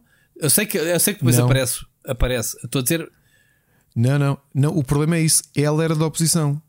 até como aquela. como- Por- por- porque, porque na América a ordem de sucessão é depois de. Eu sei que ela é da oposição, numa- tens numa razão. caso- yeah, yeah. numa, numa cena catastrófica em que morre a administração toda, o presidente, os secretários de Estado todos, toda a gente, o próximo em linha é o, o equivalente ao presidente da Assembleia. E neste caso, ali foi a oposição que ganhou a Assembleia. Aliás, que é um bocado semelhante Sim, à sim. nossa, porque é, se o presidente da República morrer, o presidente da Assembleia Substitu- É o substitui. vice-presidente. Ok.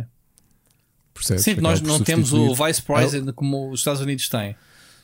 Não, e eles ainda têm o governo todo por ali abaixo. Ali foi aquela situação catastrófica em que nem o Designated Survivor Uhum. sobreviveu. Portanto, morreu toda a gente. uh, porque ali não foram só os homens que morreram de forma natural, foi também as mulheres sim, por, por, por acidentes, acidentes claro, os aviões a cair, aviões que caíram, sim, comboios que, que descarrilaram, essas coisas todas. Eu acho que, eu acho que a série tinha muito potencial, tinha muito potencial especialmente na organização. Como é que a sociedade toda se reorganiza? Isso é uma coisa que eu gostei bastante. Uh, elas a dizerem finalmente temos uma oportunidade de mandar cagar os homens e tornarmos as novas Amazonas, não é? Essa mensagem feminista, Sim. Mas ao mesmo tempo, oh my god, descobrimos que há profissões que não sabemos fazer. Quer dizer, vê-se que sim, que há investigação, há os militares que tomaram logo conta, não sei o quê, tudo dinheiros. Sim, mas depois mas, visto o caso de andarem à procura de uma, uma engenheira. engenheira que soubesse uh, que como é que era para restabelecer uma central nuclear. Que não havia. Pronto, algumas dependências de, de, cargos. Mas isto também é um recado para a sociedade, que é dizer, pá, vocês estão a depender só dos homens para certas tarefas, um dia que não tenham, depois quer ver como é que é, né? É um bocado essa mensagem que é passa. É... E, e, outra coisa que achei curioso é muito atual, é pá, os transgêneros, porque tu vês lá homens, mas ninguém liga. Pois foi. Que raio? O último homem está aqui um homem. Até que eu me caísse a ficha. Quando ela lhe diz assim: queres as. Como é que se diz? As hormonas? Ou. Que, uh, testosterona. Que é testosterona é que percebi. Ah, pera. Isto é uma mulher. Ok, pronto. Aliás, Há muito essa mensagem. Isso que é a primeira vez, é a primeira vez que vês o, a, o, o Sam que ele diz: pá, estou farto de ter que estar sempre a explicar na rua. Pois é. E quando ele diz isso, eu fiquei assim: yeah. ah, claro. É uma mulher que yeah. está em, em transição. Yeah. Essa parte gostei muito. Gostei da organização, gostei das fações que foram sendo criadas. Um, gostei de, de, de, uma série de, de, de coisas e, e, depois o que é que vinha aí, não é? Porque ainda há ali uma aventura grande. Epá, e depois aquela, gente, aquela mãe que a, que a filha, que ela supostamente tem um papel muito importante, mas ninguém a deixa entrar no, Sim, porque ela era, era assessora do presidente e como ela ficou em casa, atrasou-se porque o marido e o filho morreram. Sim, mas quando, qual, mas qual é a importância dela? A importância dela era essa, portanto, ela estava é, na não, linha ela, de, Não, estou a falar daquela mulher ruiva que tem uma filha. Ela, Sim, ela dizia que não a deixaram entrar, não a deixaram entrar, eh, mas ela tinha respostas para alguma coisa. Ela diz: Vê na minha lista. Ah, se fosses importante, estavas aqui na lista. Não, ela não, tinha, ela não tinha respostas. Aquilo era o desespero dela a tentar levar a filha para um ah, lugar seguro. Percebi mal então o enquadramento nisso. Ela na, ela, na realidade, com a morte do presidente, não havia nada que ela fizesse. Na realidade, é se ela já estivesse na Casa Branca, porque estivesse, estava a acompanhar o presidente, ela ia ficar lá. Como ela não estava, ela não era essencial, ela não tinha qualquer tipo de conhecimento. Okay que, que, que a tornasse uma necessidade certo. para a sobrevivência da, da, da sociedade. Okay.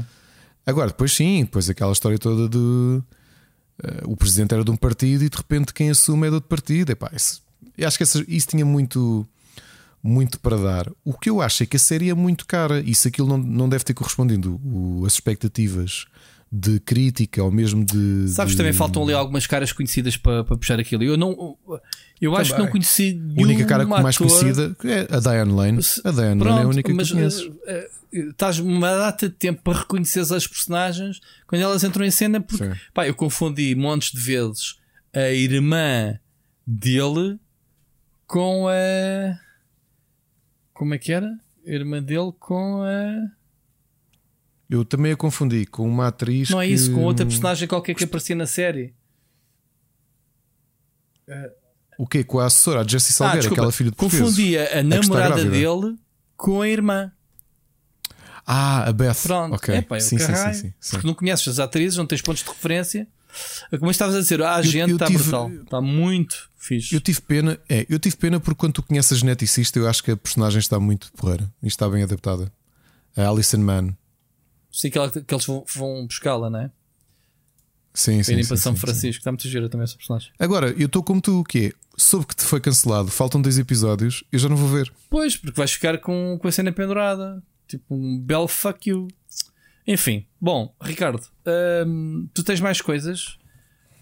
Tenho, tenho mais duas sugestões. Por causa do Why the Last Man, apeteceu-me ir ver uma série de comédia que acho que está a alguns na net, não sei se está em algum serviço de streaming, uh, que o meu primo tinha aconselhado há uns anos. Eu vi o primeiro episódio e não me bateu. E desta vez bateu-me, que é o The Last Man on Earth do Will Forte.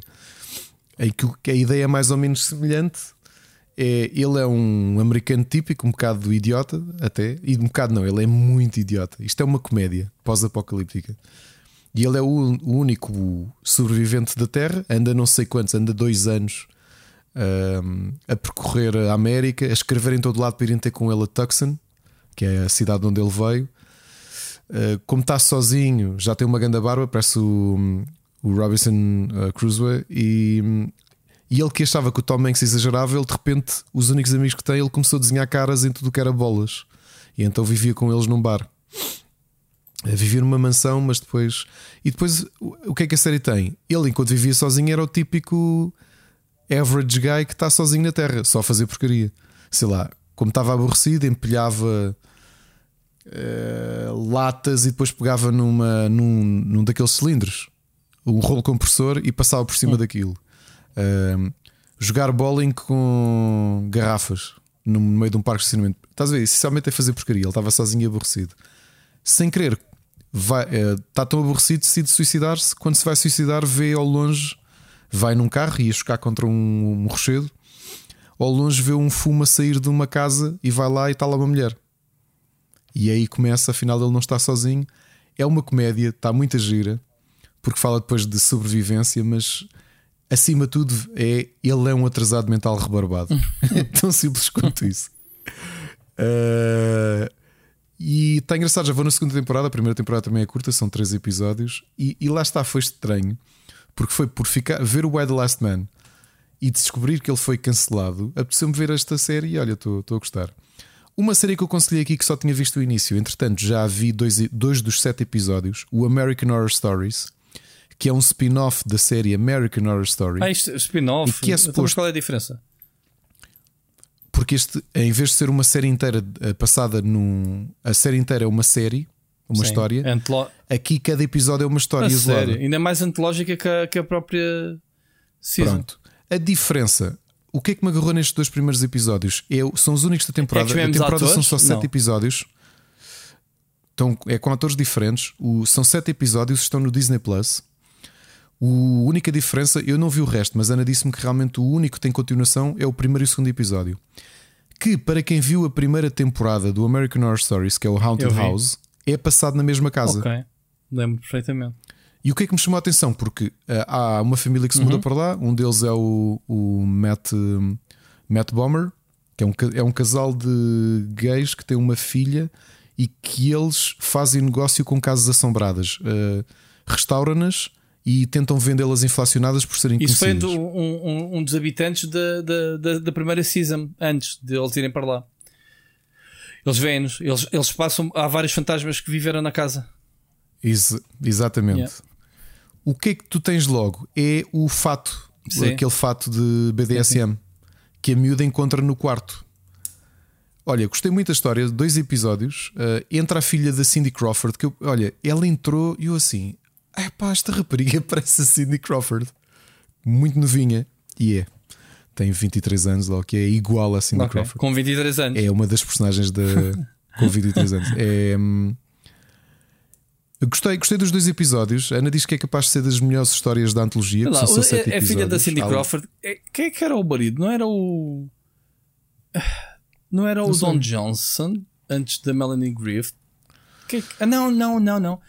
Era o, era o coisa, pá, o do cavaleiro, oficial e cavalheiro. O. Era, era o. O, o Patrick não. Swayze? Desculpa. O Richard, o Richard Gere. Richard Gere é que foi casado com a Cindy Crawford? Se não foi, eles tiveram. Eu lembro-me disso. Bem, não interessa. Este episódio está muito longo. Tá. Olha, mas gostei, sou capaz de ver mais uns episódios, até porque acho que aquilo deve ter alguma correlação com as outras seasons. Eu não vi. Richard Gere de 91, 95, é o... vai buscar. The more you know. Então deve ser o pai, é, deve ser o pai da miúda. Não sei. Que, que, idade é que ela tem? Acho que 23. 23, 91, 95, 95, 2005, 2015. Pois, é provável que seja a filha do Richard Gere. Como é que ela se chama? Não me lembro. Filhos, tem Homer James, Alexander. Olha, mas Bom, estou mesmo, para, estou mesmo para ver o resto. Também são episódios separados, estão no Disney Plus e acho que vou, vou Ok, continuar. tenho que ver isso. Epá, porque eu falta-me ver duas seasons da, da série principal. Ah, eu fiquei na do hotel, a que tem Não, Lady já vi mais depois Foi disso. Sim, sim. Sim, depois tens as eleições dos Estados Unidos, depois tens Hanok. Sim, tens uma season dedicada ao Trump. Ahm, dedicada, vá lá. Ah, Do American Sim, Horror sim. Story? sim. Dedicada a esse ambiente de, de eleições. Ah, aliás, acho que chama-se Election Day. Ah, essa, Ah, essa season. Tenho de ver. Bom, olha, Tenho de ver porque isso está tudo onde? Está no, está no Disney Plus, não está? Epá, não, não- acho que não, está tá na Netflix. Sim, mas não estão todas. Por isso é que ainda não vi as últimas. Tenho que ir ver quais é que faltam. Deixa-me voltar, se calhar vou voltar agora. Não vejo lá a semana. Mas entretanto, descobri ontem uma série. Pá, eu já andava para ver. Vai na terceira season. Eu vi. Ah, Também vi Netflix. já viste? O, o séries da nossa infância, ou filmes da nossa infância, ou, ou Não vi, vi o Sim, anúncio e pensei que filmes ver isto. that made us. Opa, o que é que é isto? Isto é um- uma série documental. Começou com os brinquedos da nossa infância, não é? Ah, ok, vem daí. Ok, pronto. Isto é filmes da nossa É. infância e é basicamente ah, um- o desconstruir de grandes filmes que a gente via dos anos 80 e eu vi e, e é antológico, cada episódio é um filme diferente. Eles começam com o Ghost, do espírito do humor, e eu, epá, não, vou começar no terceiro episódio que é o Ghostbusters, logo. Qual é o segundo? Não me recordo, mas depois agora estou a ver o Die Hard, portanto, não me recordo dos dois primeiros, mas eh, é fácil de ver. Eh, pá, já vai no tipo o, o Halloween e não sei o que nas séries anteriores. Agora vou ver todos, porque a forma para já é muito cómica, muito bem disposta, tem testemunhos dos atores, realizadores, escritores da época. Estamos a falar do Ghostbusters, por exemplo, o Dan Aykroyd na primeira pessoa, a dizer de onde é que vem a inspiração do Ghostbusters. Eu vou dar aqui alguns spoilers, porque isto são, acaba por ser um documentário, são reais. Veio da família, de um negócio de família de, de, ligados à espiritualidade, de, de escreverem coisas sobre espíritos e não sei o que, não sei o que mais. O gajo escreveu uma, uma história de fantasmas. E então, Ghostbusters vem. O nome. Tiveram sempre aquela guerra com a Filmation que tu já aqui falaste bem, deles já terem o direito do, do filme. A guerra que foi para conseguirem o rei do nome e como é que as voltas que deram para conseguir o nome. Como é que a Coca-Cola ia cancelando este filme? Não te vou dizer porquê, porque é, é giro, porque são surpresas. Pá, sei lá, de- de- o Bill Murray, tipo, ah, queriam o Eddie Murphy para o papel dele, era o papel cómico, ah, depois não tinha um guido. O Bill Murray era um gajo conceituado já, mas era do género. Numa altura em que não tinhas telemóveis, dizia-se, pá, o gajo está em Paris. Já tinha, já tinha, feito, já tinha feito o Groundhog Day nessa altura, não é? Foi por causa do Grand Holiday que, que, ele, que o chamaram para, para isso. Aliás, foi pessoas do Ghostbusters que estavam ligadas a isso. Ahm, e então era do género. O Bill Murray disse que aparecia amanhã para começar o dia de gravações, mas a gente não tem contrato com ele. Ele disse que sim, participava, ali o guião, achou piada. Até tiveram, tipo, 8 da manhã, na dúvida se o gajo já aparecer ou não. E de repente, de repente, bom dia, olham para o lado do Bill Murray, então vamos lá começar. Tipo, pronto, o gajo estava lá. Disse, Olha, a gente não sabia se o gajo ia aparecer ou não. Foi muito agir, como foram a inteligência que, uh, que o, o Harold Ramis uh, introduziu no filme. Um, uh, o que é que a Sigourney Weaver trouxe também? Como é que foi o, uh, o Rick Moranis? Como é que foi o casting dele? Uh, pá, Falar em Rico Moranis, Rui, já te disse que para o ano sai o- a sequela do quê? com o Rico Moranis do. A Outra vez? Ele já fez alguns. Vai ser um novo. Ele Depois já, ele tinha-se reformado. fez alguns nos Sim, anos 90 e ele reformou-se, mas os filhos já estão adultos. disseste-me. Yeah, yeah. Os- os- a mulher morreu em 94 e sabes o que é que eu fui, estive a ver? Porque este fim de semana tivemos a ver com os miúdos o primeiro Flintstones Ah, com ele também, é. com o John Goodman, Sim. ele. ah, ai bolas, como é que se chama? Com a Rosie O'Donnell, que ela faz Yeah. de Betty, Betty É giro, é giro. Rubble. O primeiro, depois o segundo, prequela, o que quer, não, não achei piada. Pronto, então pá, é tão delicioso ver detalhes em como eles eh, reescreveram a história do Don Aykroyd, que era uma porcaria, num- numa casa de férias em que passaram o dia todo gansados a escrever. Como é que o Slimer foi feito? É pá, enfim, olha, muito giro, tem muitos dados factuais de coisas que tu nunca imaginarias de bastidores, percebes? Contados na primeira pessoa, que é bué da fixe. Todo muito bem montado.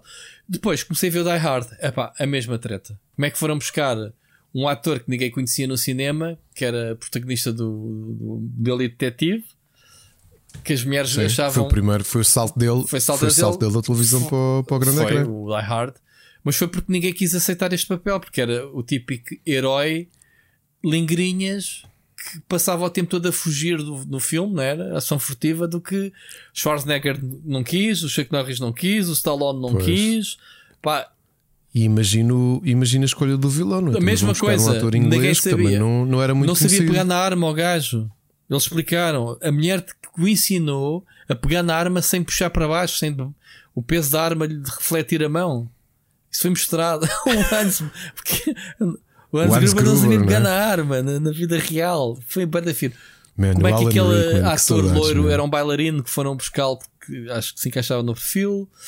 Eh, ah, o filme foi feito, escrito como uma sequela de um filme do Frank Sinatra há 20 anos atrás. Depois queriam chamar o Frank Sinatra, mas esqueceram-se que o Frank Sinatra, entretanto, envelheceu, já não dava para fazer o Die Hard. Estás a ver o Frank Sinatra a fazer Die Hard? Opa, olha, que, se- que Eu série incrível documentário, mas muito bem disposta. É, cada episódio são paga 50 minutos ou 45, mas passa a correr. só- pá, quando é os filmes que tu conheces. Ah, opá, a cena, Sim, a cena dos Ghostbusters eu já sabia mais ou menos que foi o, a música. O não sei que Júnior, como é que se chama o gajo? Que O Sammy. Pronto, pediram. Ah, depois outra coisa. O orçamento que lhe deram para o Ghostbusters.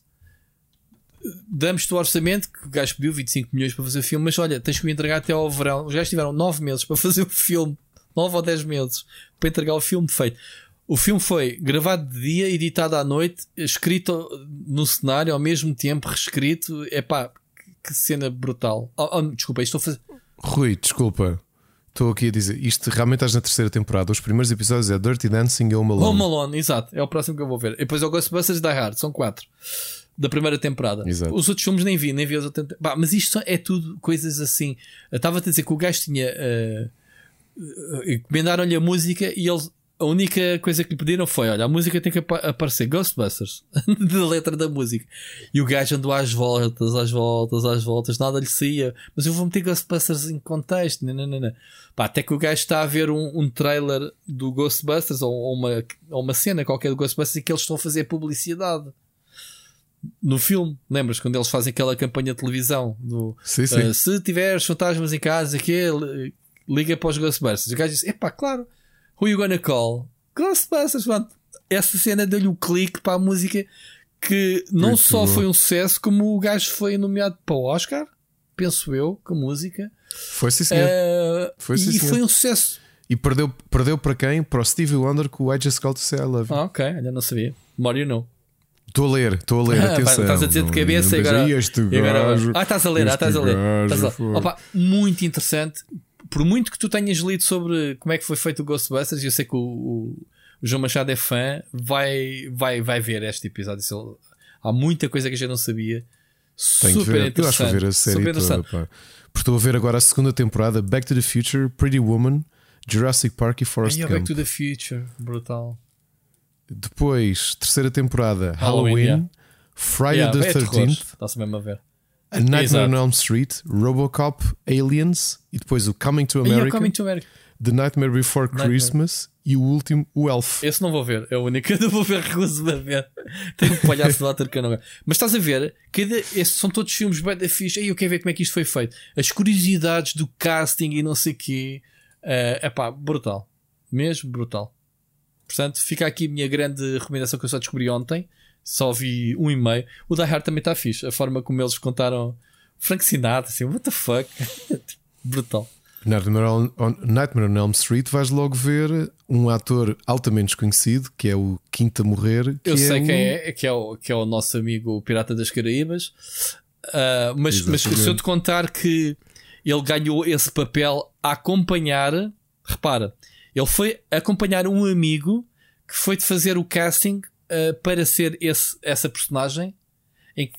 E ficou, Ficou ele com o papel porque a, a tipa que estava a fazer o casting engraçou com, com- com a beleza dele, não é? Com todo bonito. Olha, não queres fazer aqui o casting? Ah, não, eu só vim acompanhar o, o amigo. Agora perguntas-me quem é que era esse amigo? Por curiosidade, eu não sei o nome do ator, é o ator que fez de Freddy Krueger no remake. e as voltas que isto dá.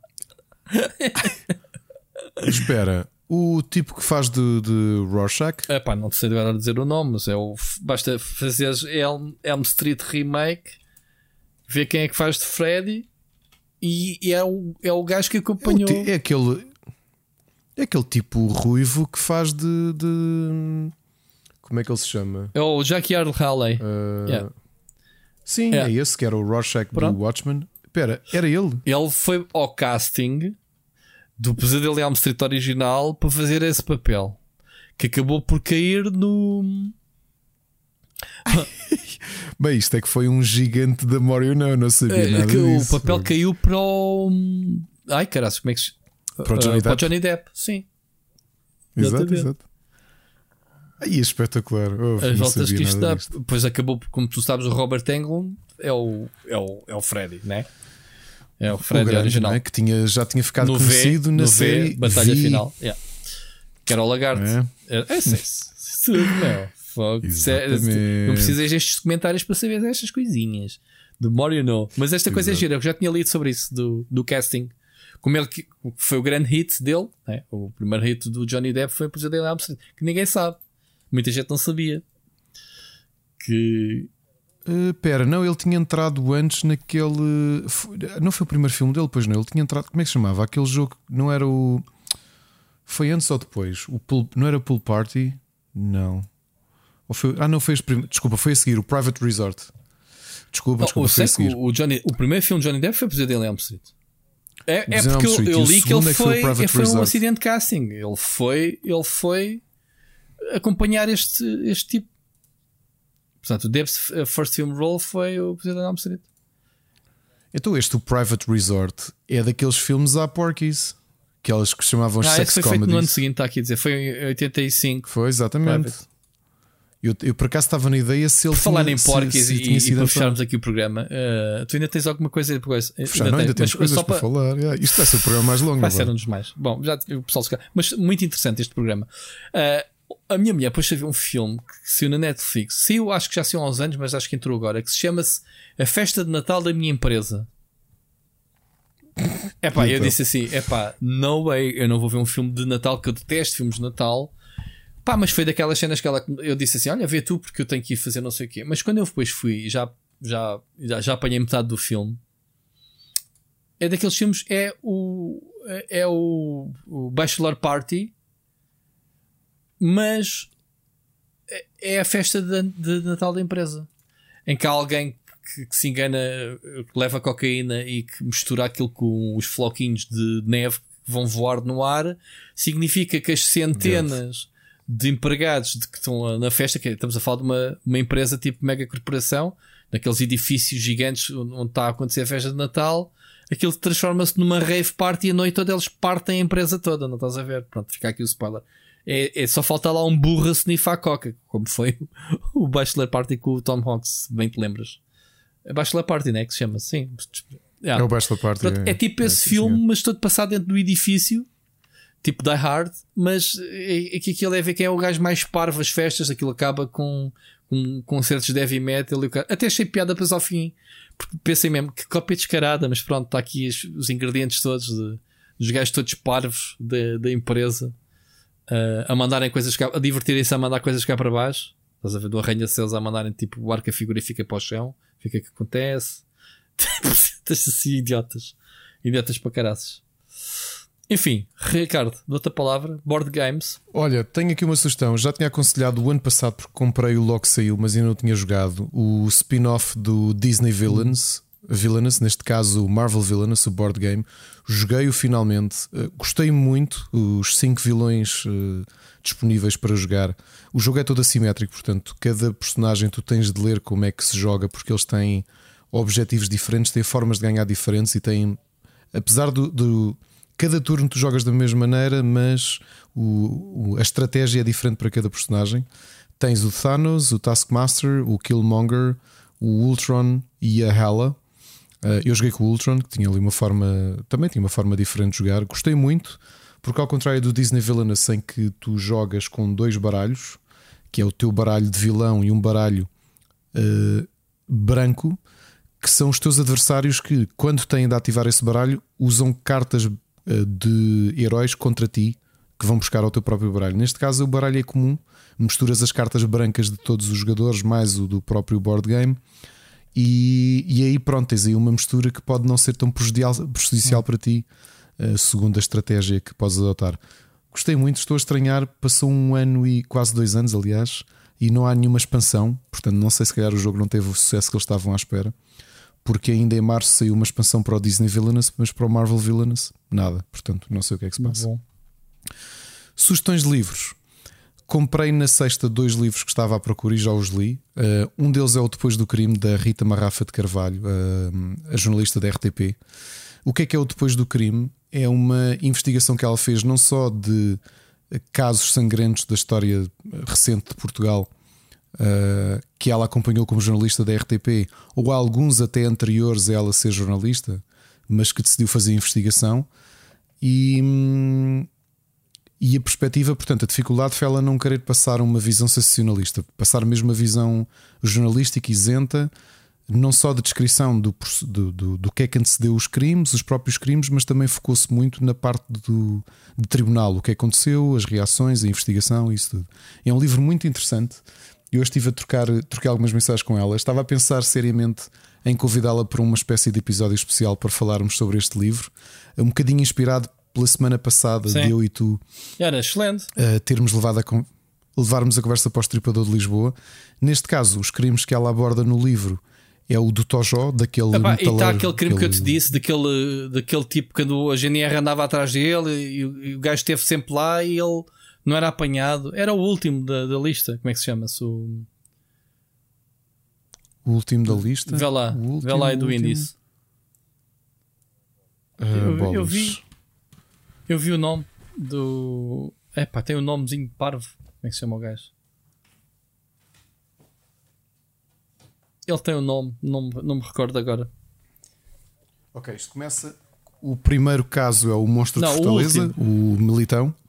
O último é o é Manuel é o Palito. Esse gajo andou a dar um baile do caraças à GNR, meu.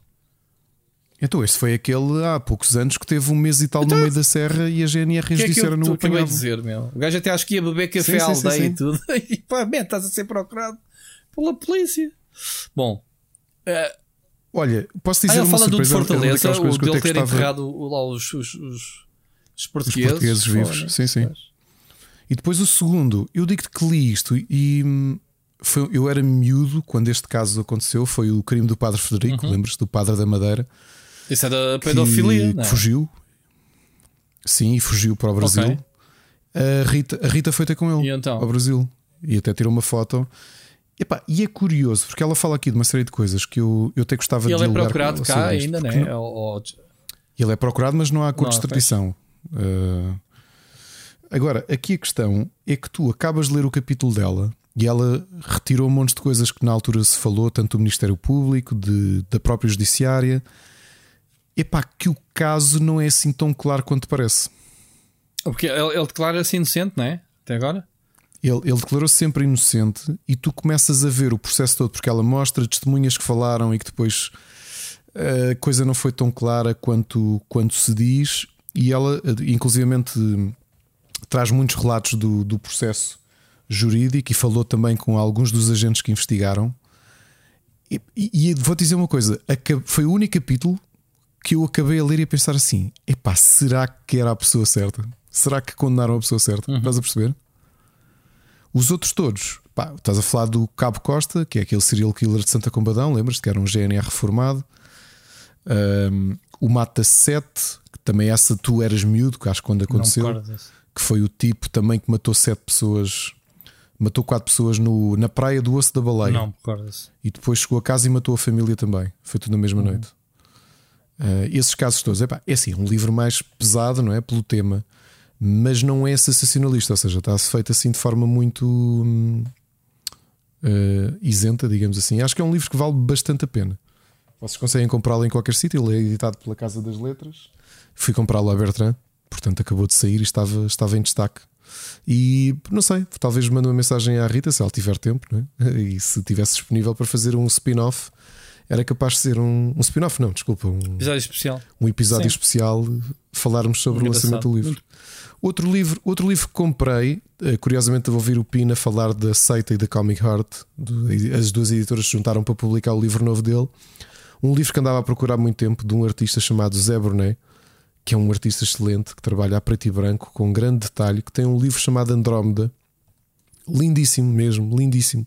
Uma história de um, de um patamar de qualidade de um Moebius ou do Jodorowsky e hum, que foi lançado originalmente em Kickstarter em inglês e ele conseguiu depois a tradução para português, editada pela, pela Seita.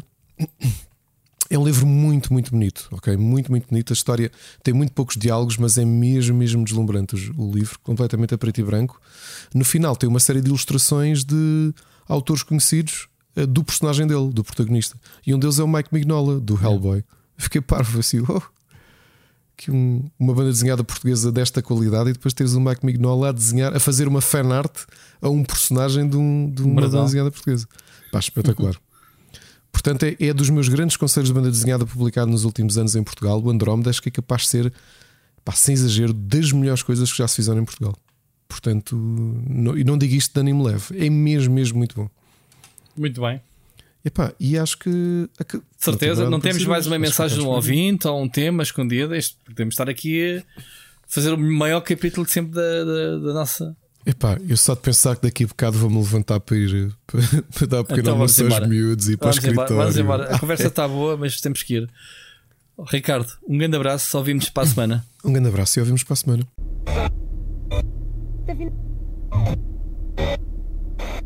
Okay.